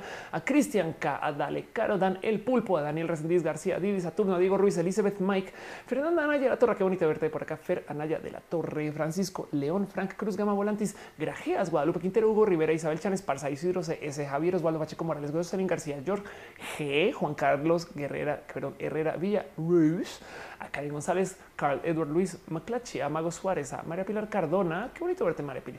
A Maya Fe, a Rodríguez. Muchas gracias, Ophelia Pastrán, por hacer el show. Muchas gracias, Ophelia, por estar acá. Gracias, Ophelia, por hacer el show. De verdad es espectacular siempre verte todos los lunes en la noche, sobre todo cuando no lo hace el lunes en la noche. Muchas gracias. Muchas gracias a Osvaldo Hernández, a Pato Carlos. Muchas gracias a Perla Guerrero, Roberto Orellana, a Sahara León, a Salem K, a Susana Armas. Muchas gracias a Susana Esparza, Willow Ning, a Yadira AM, a Sem Nians, Sem Sem Nians. y así. Y la gente bonita del YouTube. Este y sobre todo también un abrazo especial a Sujei Padilla, a Diana Idea, a Daniel Castillo, Mario Pérez Martínez, a Cris Aldama, quienes dejaron sus abrazos financieros el día de hoy. Y la gente bonita que apoya en el Patreon a David Álvarez Ponce, Viti Navarro, a Rubia, Alejandro Alcántara, Lima Trini de Patacoins y a Fer, a Fer eh, y de paso también un abrazo especial a Noelia, quien se aguanta esto y me tiene aquí con mucho cariño porque hoy en la mañana estuve con Noelia, vino a Guadalajara y fue muy bonito. Creo que eso ha sido lo más especial de mi fin de semana, poder estar con ella. Además fue su cumpleaños, ya es mayor que yo, Noelia, otra vez. Y también un abrazo especial a las Pixel Beats. No se pierdan a las Pixel Beats, que son personas muy especiales y también para mi vida. Y para todo lo demás, dice Francisco León, Sara León es mi prima. Let's get him.